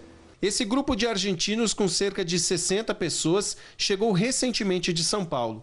Eles procuraram o consulado e tiveram a garantia de que vão conseguir voltar à Argentina. Mesmo assim, ainda há muitas dúvidas. A embaixada nos mostrou muita confiança, mas estamos pensando que temos que fazer o melhor. A verdade é que não sabemos o passo a seguir. O decreto que determina o fechamento de vários pontos comerciais em Belo Horizonte deixou pequenos empresários no aperto. Com a queda no movimento e sem ter como arrecadar recursos, os comerciantes já temem demissões. Desde semana passada, os sócios deste salão tiveram que fazer mudanças para diminuir os gastos e evitar prejuízos. Entre elas, a demissão de funcionários. Esse atendimento caiu cerca de 80%, então a gente começou a tomar medidas para minimizar o impacto para a empresa. Chamei os funcionários que eu tinha, que eram funcionários fixos de carteira assinada, e fiz a dispensa. Algumas compras também foram canceladas e agora eles tentam negociar com empresas fornecedoras e com o dono do imóvel. Além dos funcionários demitidos, outros seis prestadores de serviços foram dispensados. O Rafael até disponibilizou alguns serviços a domicílio, mas por enquanto não teve procura. Como a gente é autônomo, né, e a gente não tem nenhum suporte que não seja o nosso trabalho, né? Então, se a gente não trabalha, a gente não produz. Uma das grandes preocupações desse período é o medo de perder o emprego. Só no segmento de bares e restaurantes, a redução no quadro de funcionários pode chegar a 50%. Na Grande Belo Horizonte, cerca de 60 mil pessoas podem ficar sem trabalho nos próximos 40 dias. Autoridades de vários estados decidiram pela abertura gradual de serviços comerciais. Dona Rose é proprietária de duas lojas de roupas femininas. Sem faturar há 10 dias, ela enfrenta dificuldades. Vejo que os nossos aluguéis eles estão correndo, as nossas responsabilidades com ah, os nossos fornecedores e principalmente com os nossos colaboradores, elas continuam. Santa Catarina foi um dos primeiros estados a adotar medidas de isolamento social e há mais de uma semana as cidades estão praticamente paradas. O governador do estado liberou alguns setores da economia a partir da semana que vem. O plano do governo do estado prevê a retomada gradual das atividades. Agências bancárias, lotéricas e cooperativas de crédito poderão abrir as portas a partir de segunda-feira. Na quarta-feira, voltam a funcionar as lojas, academias de ginástica, bares, restaurantes e obras da construção civil. Os estabelecimentos terão que cumprir regras para evitar aglomerações. Escolas e transporte coletivo vão permanecer paralisados. Também estão proibidos shows, festas e o acesso às praias. Mas na capital do estado, a retomada deve demorar mais um pouco. O prefeito de Florianópolis, Jean Loureiro, anunciou que vai manter a quarentena até o dia 8 de abril. Em Cuiabá, lojas, restaurantes e algumas empresas voltaram a funcionar com a exigência de controlar o número de pessoas para evitar a aglomeração. Em Rondônia, serviços ligados à limpeza, construção e manutenção voltam a funcionar.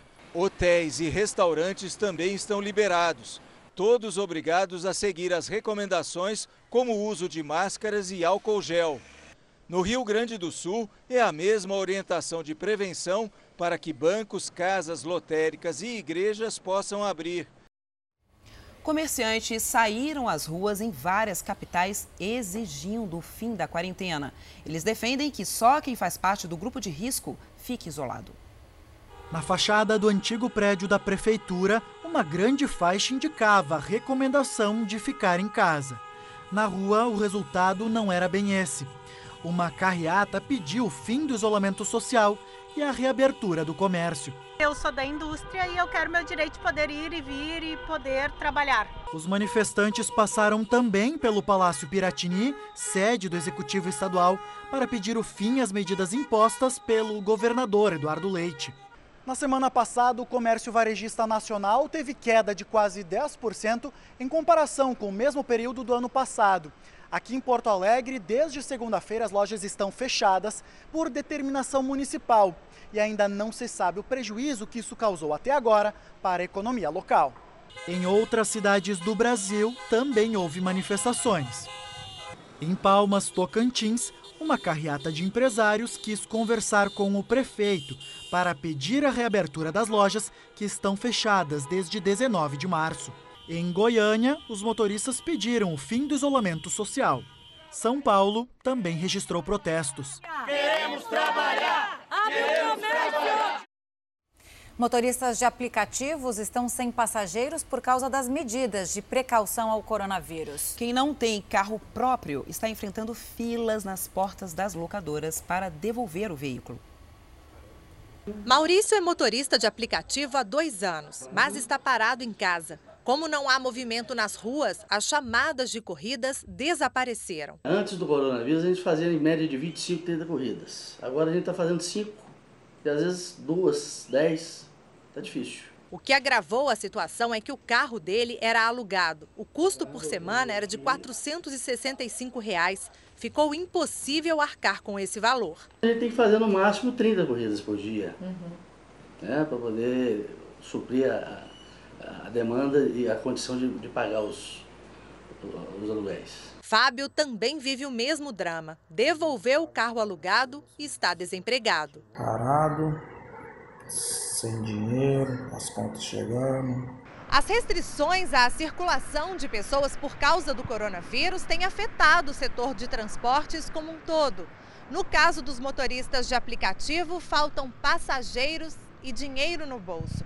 A situação é ainda pior para quem trabalha com carro alugado e tem que arcar com o custo das diárias, além do combustível e as taxas cobradas pelos aplicativos. Esta foto mostra uma fila de motoristas em uma locadora. Todos queriam devolver o veículo. Alexandre é dono de uma dessas empresas em Belo Horizonte e conta que teve que fazer uma promoção para evitar as devoluções que chegaram a 50%. Esse incentivo, na verdade, que a gente fez, a gente conseguiu reduzir isso para 20%. Ainda sem previsão de voltar à vida normal com o trabalho a todo vapor, o Sindicato dos Motoristas de Aplicativo lançou uma campanha para arrecadar alimentos e ajudar famílias que passam por dificuldades vai levar pelo menos um ano e meio para que uma vacina contra o coronavírus fique pronta. A previsão é da Organização Mundial de Saúde. Nessa corrida, pesquisadores do mundo inteiro já estudam 43 vacinas para combater a Covid-19.